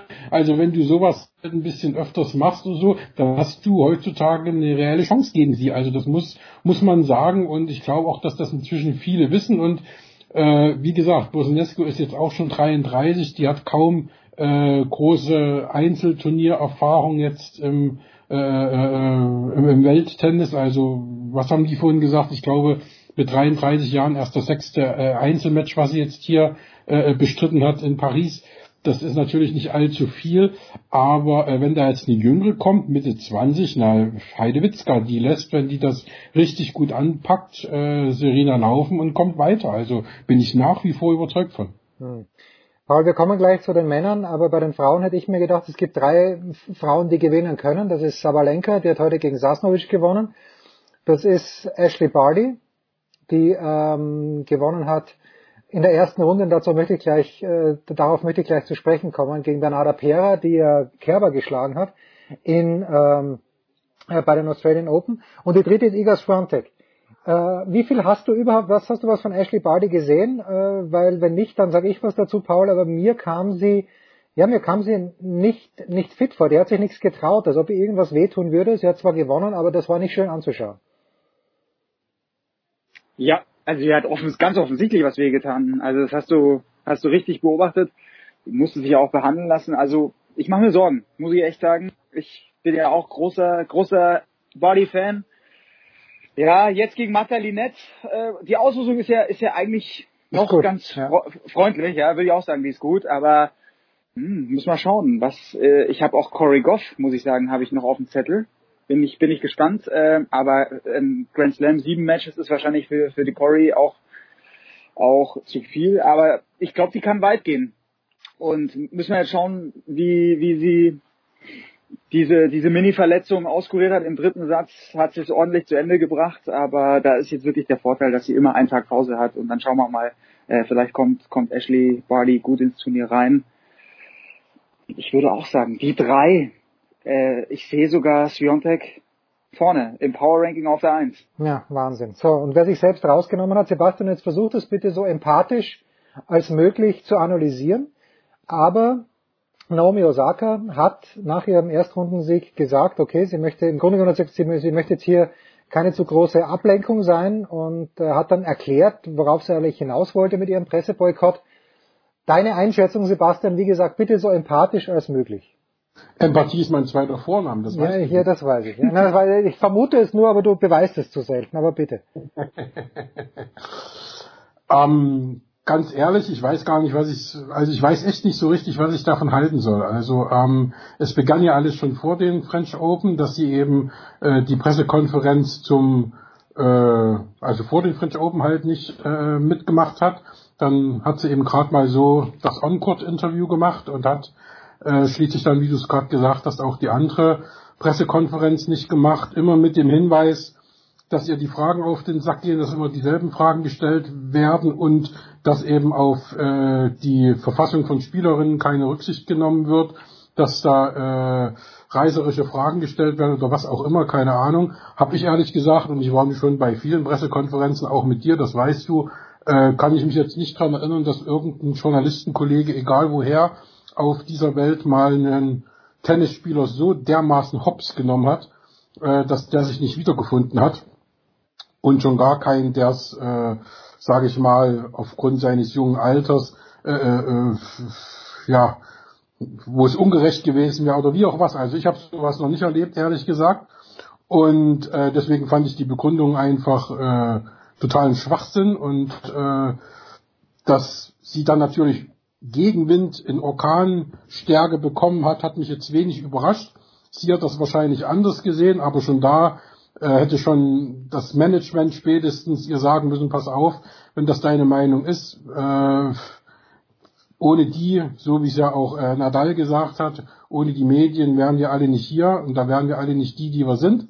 Und genau darauf lässt sich halt zurückzuführen, äh, lässt sich halt äh, eindampfen das Ganze. Das ist haargenau meine Meinung. Ähm, dann sah sie ihre Fälle davon schwimmen und hat eben diesen unbändigen Gegenwind äh, gespürt. Ja, und einen Tag später, nach diesen Ankündigungen der vier Grand Slam Turniere, ähm, dass man sie womöglich auch ausschließen oder auch für die nächsten Turniere sperren könne, ähm, hat sie dann gesagt, okay, äh, ich trete zurück, ich ziehe mich aus dem Turnier raus und äh, ich leide seit 2018 an Depressionen. Ähm, ja, Paul, also äh, deine Einschätzung würde mich auch interessieren. Ich, ich habe ja gehört von Boris Becker, der gesagt hat, er glaubt, dass die Karriere von Naomi Osaka durchaus in Gefahr ist. Und ganz ehrlich, äh, ich schließe mich Becker an. Wo, wo stehst du, Paul? Also erstmal, wenn, wenn sie sagt, sie hat eine Depression, dann, dann müssen wir das erstmal glauben. Und äh, ich schließe mich natürlich an. Erstmal wünschen wir Naomi Osaka alles Gute und der Presseboykott, das war alles, die Kommunikation war maximal, also die war, die war nicht gut, die war unglücklich. Und ich glaube, da ist sicherlich auch zwischen, also das Management, da muss man wirklich ein paar Fragen stellen, was ist denn da schiefgelaufen? Das hätte man ganz anders handeln können. Auch die Kommunikation mit Roland Garros hätte viel, viel besser laufen müssen. Ich kann es vielleicht irgendwo nachvollziehen, dass wenn man eine Depression hat, dass man damit nicht ganz offensiv erstmal rausgehen möchte, wenn das jetzt so ist. Aber ich will da jetzt auch nicht groß weiter spekulieren, wenn es eine Depression, also ich glaube, wenn, wenn sie sagt, sie hat jetzt eine Depression, ähm, dann hoffen wir einfach das Beste, dass es, ja, ich, dass es bald wieder weitergeht. Aber ich bin, ich bin auch wie wie Sebastian irgendwo, irgendwo ratlos zurück und man wünscht ihr einfach das Beste. Und das, was sie, sie hat ja schon im ersten Statement gesagt, dass es nicht gut, dass diese Pressekonferenzen nicht gut für ihre mentale Gesundheit sind. Da konnte man vielleicht so ein bisschen was zwischen den Zeilen erahnen. Aber ja, es ist, es ist eine bittere Geschichte, es ist traurig. Wir hoffen einfach das Beste. Es ist so eine tolle Spielerin und ja irgendwo auch eine ganz spannende Persönlichkeit die ja, ähm, das hat sie ja gesagt, sie ist schüchtern und sie tut sich da wahnsinnig schwer. Trotzdem finde, also ich hoffe, dass sie sich jetzt gut regeln, dass es, dass es ihr bald besser geht, dass sie sich auch dann gemeinsam mit einem Psychologen, dass sie da Strategien entwickelt, wie sie dann auch künftig selbstbewusst oder mit, mit einem klaren Plan in diese Pressekonferenzen reingehen kann und dass sie die auch angehen kann. Und ich glaube, dass sie dann da auch positiv rausgehen kann, ähm, wenn sie sich den Journalisten stellt. Weil das, was sie so skizziert hat in ihrem Statement, das finde ich war ein falsches Bild von Journalismus auch, das sie da hat leider. Also das hat sich, finde ich, ähm, nicht gut ange angefühlt für mich, das zu lesen. Geht euch wahrscheinlich auch so. Würde mich auch interessieren. Was, also das war, das war unglücklich. Absolut. Also das da hast du vollkommen recht. Deswegen sage ich ja, ich glaube, im Endeffekt ist sie ganz, ganz schlecht beraten. Und ähm, da spielt, äh, ich weiß jetzt gar nicht, wer das Management von ihr genau ist, aber IMG, Sebastian, IMG. Und das wundert mich ja umso mehr. Agentur. IMG, IMG? Ja, doch IMG, ja. Ja, aber ich dachte, die wäre raus bei IMG. Also ich, ich glaube, es ist nach wie vor IMG. Das hat, hat äh, vor ein paar Tagen Andre Antic äh, hat mir das zugerufen und äh, ich glaube, es ist immer noch IMG. Aber wenn nicht mehr, wenn du sagst, du glaubst, sie ist raus, Sebastian, vielleicht hast du bessere Informationen. Ich hätte mal gehört, dass sie raus ist, weil wie gesagt, ähm, aber egal, ähm, unabhängig davon, wer es ist, ich glaube eben tatsächlich, alles, was Paul gesagt hat, stimmt und ich glaube eben tatsächlich, dass die da ganz schlecht beraten ist, wenn die wirklich so schwer krank ist dann äh, natürlich ist es schwer, mit so einer Krankheit an die Öffentlichkeit zu gehen, das ist unbestritten. Aber es gibt eben Momente, wo man eben dann wirklich sagen muss, passt auf Leute, es geht halt irgendwann nicht mehr. Ne? Und das hat Sebastian Deißler gemacht, der ähm, dann seine Karriere beendet hat, weil es eben nicht mehr ging. Und äh, du bist dann an dem Punkt, wo es dann, glaube ich, auch zu einer Erlösung wird, wenn du der Öffentlichkeit sagst, was du hast. Oder dass es eben aus gesundheitlichen Gründen nicht weitergeht. Da musst du, glaube ich, nicht mal sagen, dass du was hast oder was du genau hast, sondern du sagst ihm, ich muss mich aus gesundheitlichen Gründen rausziehen, nimm's mir nicht äh, übel, ich pack das einfach nicht mehr, ich brauche jetzt ein paar Monate Ruhe, hätte jeder sofort das vollste Verständnis gehabt und es wäre nicht zu diesem äh, ja, zu diesem Orkan gegen sie gekommen, wenn äh, das von Anfang an gesagt worden wäre, meinetwegen auch ohne das Wort Depression, sondern einfach nur, ich habe irgendwas. Es kann sich ja keiner zwingen zu sagen, was und äh, da nicht diese Presseschelte gekommen wäre, die völlig unnütz und, und fehl am Platz war, ja. Und ich glaube, damit wäre sie besser gefahren, ne, wenn sie äh, tatsächlich so schwer krank ist und äh, wobei ich ja immer noch die Hoffnung habe, dass das äh, ja eine Geschichte ist, die sich äh, schnell löst und wo sie dann wirklich bald wieder auf den Platz zurückkehren kann. Ich glaube, sie hat noch offiziell hat sie glaube ich noch gar kein Turnier abgesagt von den nächsten. Ähm, aber das wird natürlich in den nächsten Tagen kommen. Sebastian, nach Berlin wird sie nicht kommen. Da mach, ich, macht ihr mal keine Illusionen. Das weiß ich. Da, da, dass er nach Berlin nicht kommt, weiß ich, aber auch da hat sie, glaube ich, noch nicht offiziell abgesagt. Ja, ja, ja, ja. Aber äh, wie gesagt, das haben wir morgen auch drin stehen, dass sie nicht nach Berlin kommen wird. Aber unabhängig davon, also äh, das ist ein schwerer Schlag auch für die Tennisszene, weil so schüchtern habe ich sie ehrlich gesagt gar nicht empfunden. Sie hat ja sehr, sehr viel mitgemacht. Sie hat sehr viel Selbstbewusstsein gezeigt. Sie hat ja auch sich politisch äh, immens betätigt, hat da viel gemacht und hat dabei natürlich auch die Medien mitgenommen, ne? weil sie natürlich weiß, wenn sie Maske mit Opfern von Polizeigewalt äh, trägt, dann hat das natürlich ein mediales Echo und das wollte sie ja auch haben. Also da hat sie natürlich dann auch die Medien ähm, mit eingespannt und äh, das war auch gut so und deswegen also als so schüchtern habe ich die gar nicht empfunden. Also wie gesagt, äh, mich lässt das Ganze eben völlig ratlos so jetzt auf einmal Depression vor zwei Tagen nur diese äh, ungeheure Medienschelte. Also pff, das ist schon alles sind heftige Tage, wenn man sich ein bisschen äh, näher mit Naomi Osaka äh, befasst und wenn man sie noch dazu eigentlich sehr, sehr mag. Und wie gesagt, ich war ein riesen Fan von oder bin ein riesen Fan von ihr, was ihr Spiel angeht und ähm, für mich ja wirklich eine absolute Top-Sportlerin. Ja, na, überhaupt kein Zweifel. So, ähm, ja, belassen wir es mal dabei. Hoffen wir, dass sie nach Berlin kommt. Ich glaube auch nicht, dass sie kommt. Und wenn's, wenn du morgen schon geschrieben hast, Sebastian, dass sie nicht kommt, dann wissen wir auch wahrscheinlich, dass es nicht so sein wird. Ja, du wolltest Struffi, äh, Paul, jetzt haben wir doch relativ lange über die Frauen gesprochen, was der, der Frauen gutes Recht ist. Aber du wolltest Struffi ein kleines bisschen feiern. Er spielt am Donnerstag eine sehr späte Partie gegen Facundo Bagnis. Jetzt ist er plötzlich Favorit. Paul, wie wird er mit dieser Rolle umgehen? Denn ich fand, er war auch in München Favorit im Finale gegen Basilashvili und da ist er nicht gut damit umgegangen. Ja, schwierig. Basilashvili ist natürlich in solchen Finals auch immer ein ganz äh, fieser Gegner. Die gewinnt er dann in der Regel, solche, solche Finals. Fakunjo, Fakunjo Banyes, äh, ganz anders, äh, spielt mit so viel Spin, ist so ein, so ein wirklicher Sandplatz-Spezialist. Ich glaube, er wird jetzt aber ziehen. Ich glaube, da geht was und dann, glaube ich, könnte es in Runde drei schon wieder gegen Basilashvili gehen oder gegen, gegen Carlos Alcaraz. Also, boah, das ist jetzt echt spannend. Ich, ich traue ihm zu, dass er, dass er wieder so eine gute Aufschlagleistung zeigt gegen, gegen Banyes und dann wird er, wird er Banyes überpowern und gegen, gegen Basilashvili Best of Five ist dann, glaube ich, auch alles drin. Auch gegen Alcaraz Best of Five äh, ist er natürlich dann der Favorit. Ich traue ihm das Achtelfinale zu. Ich, also wer, wer Rublev nach, nachdem Rublev so stark zurückkommt, wie er das dann wie er das dann auch nach Hause gebracht hat, wie er es ausserviert hat, cool geblieben ist, ähm, kriegt er kriegt er auch die die Time Violation, kriegt er nochmal eine Verwarnung und bleibt dann cool. Ähm, das waren früher so Momente, wo man sagt, äh, da wackelt er eigentlich normal nochmal und das sind auch Matches, die die der Strophi früher nicht gewonnen hat und jetzt gewinnt er das Grand Slam gegen Rublev, gegen einen Top Ten Mann, der der ausgebrannt so eine, ist, Paul, der zu viel gespielt der hat. War, der natürlich auch ausgebrannt ist, ja, der aber zu viel der, gespielt. der eigentlich, ja.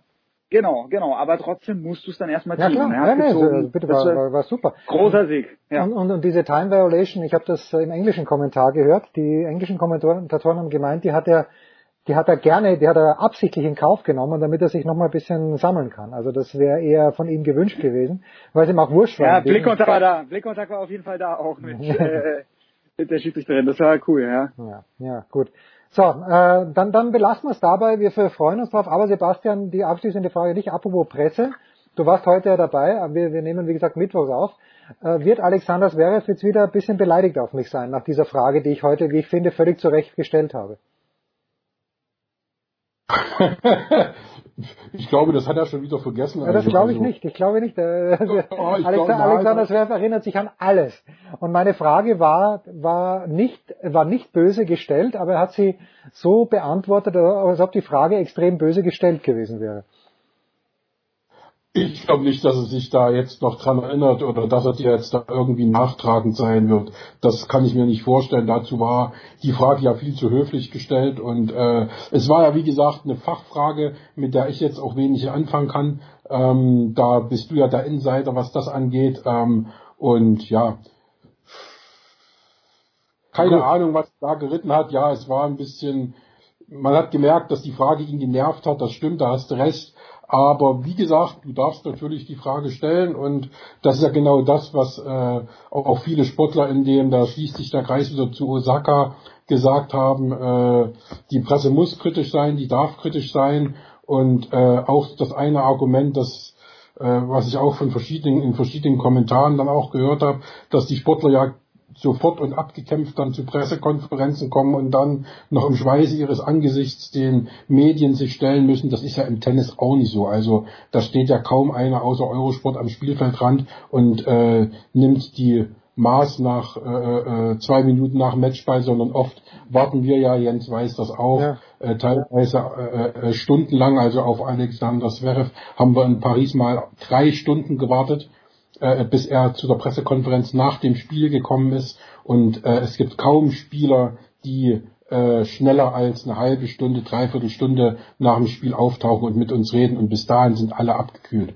Und äh, deswegen ja, auch schwierig und ähm, ja, schauen wir mal, wie sich das alles weiterentwickelt. Ich hoffe, dass sich das alles beruhigt, äh, dass Naomi bald wieder auf dem Platz steht und gesund wird und äh, dass wir dann wieder über erfreulichere Dinge reden, was äh, äh, was sie angeht und was die Medien angeht und ähm, ja. Ja, so, und wir schmeißen, wir beenden die Big Show mit der Frage an Paul Häuser, die nichts mit Tennis zu tun hat.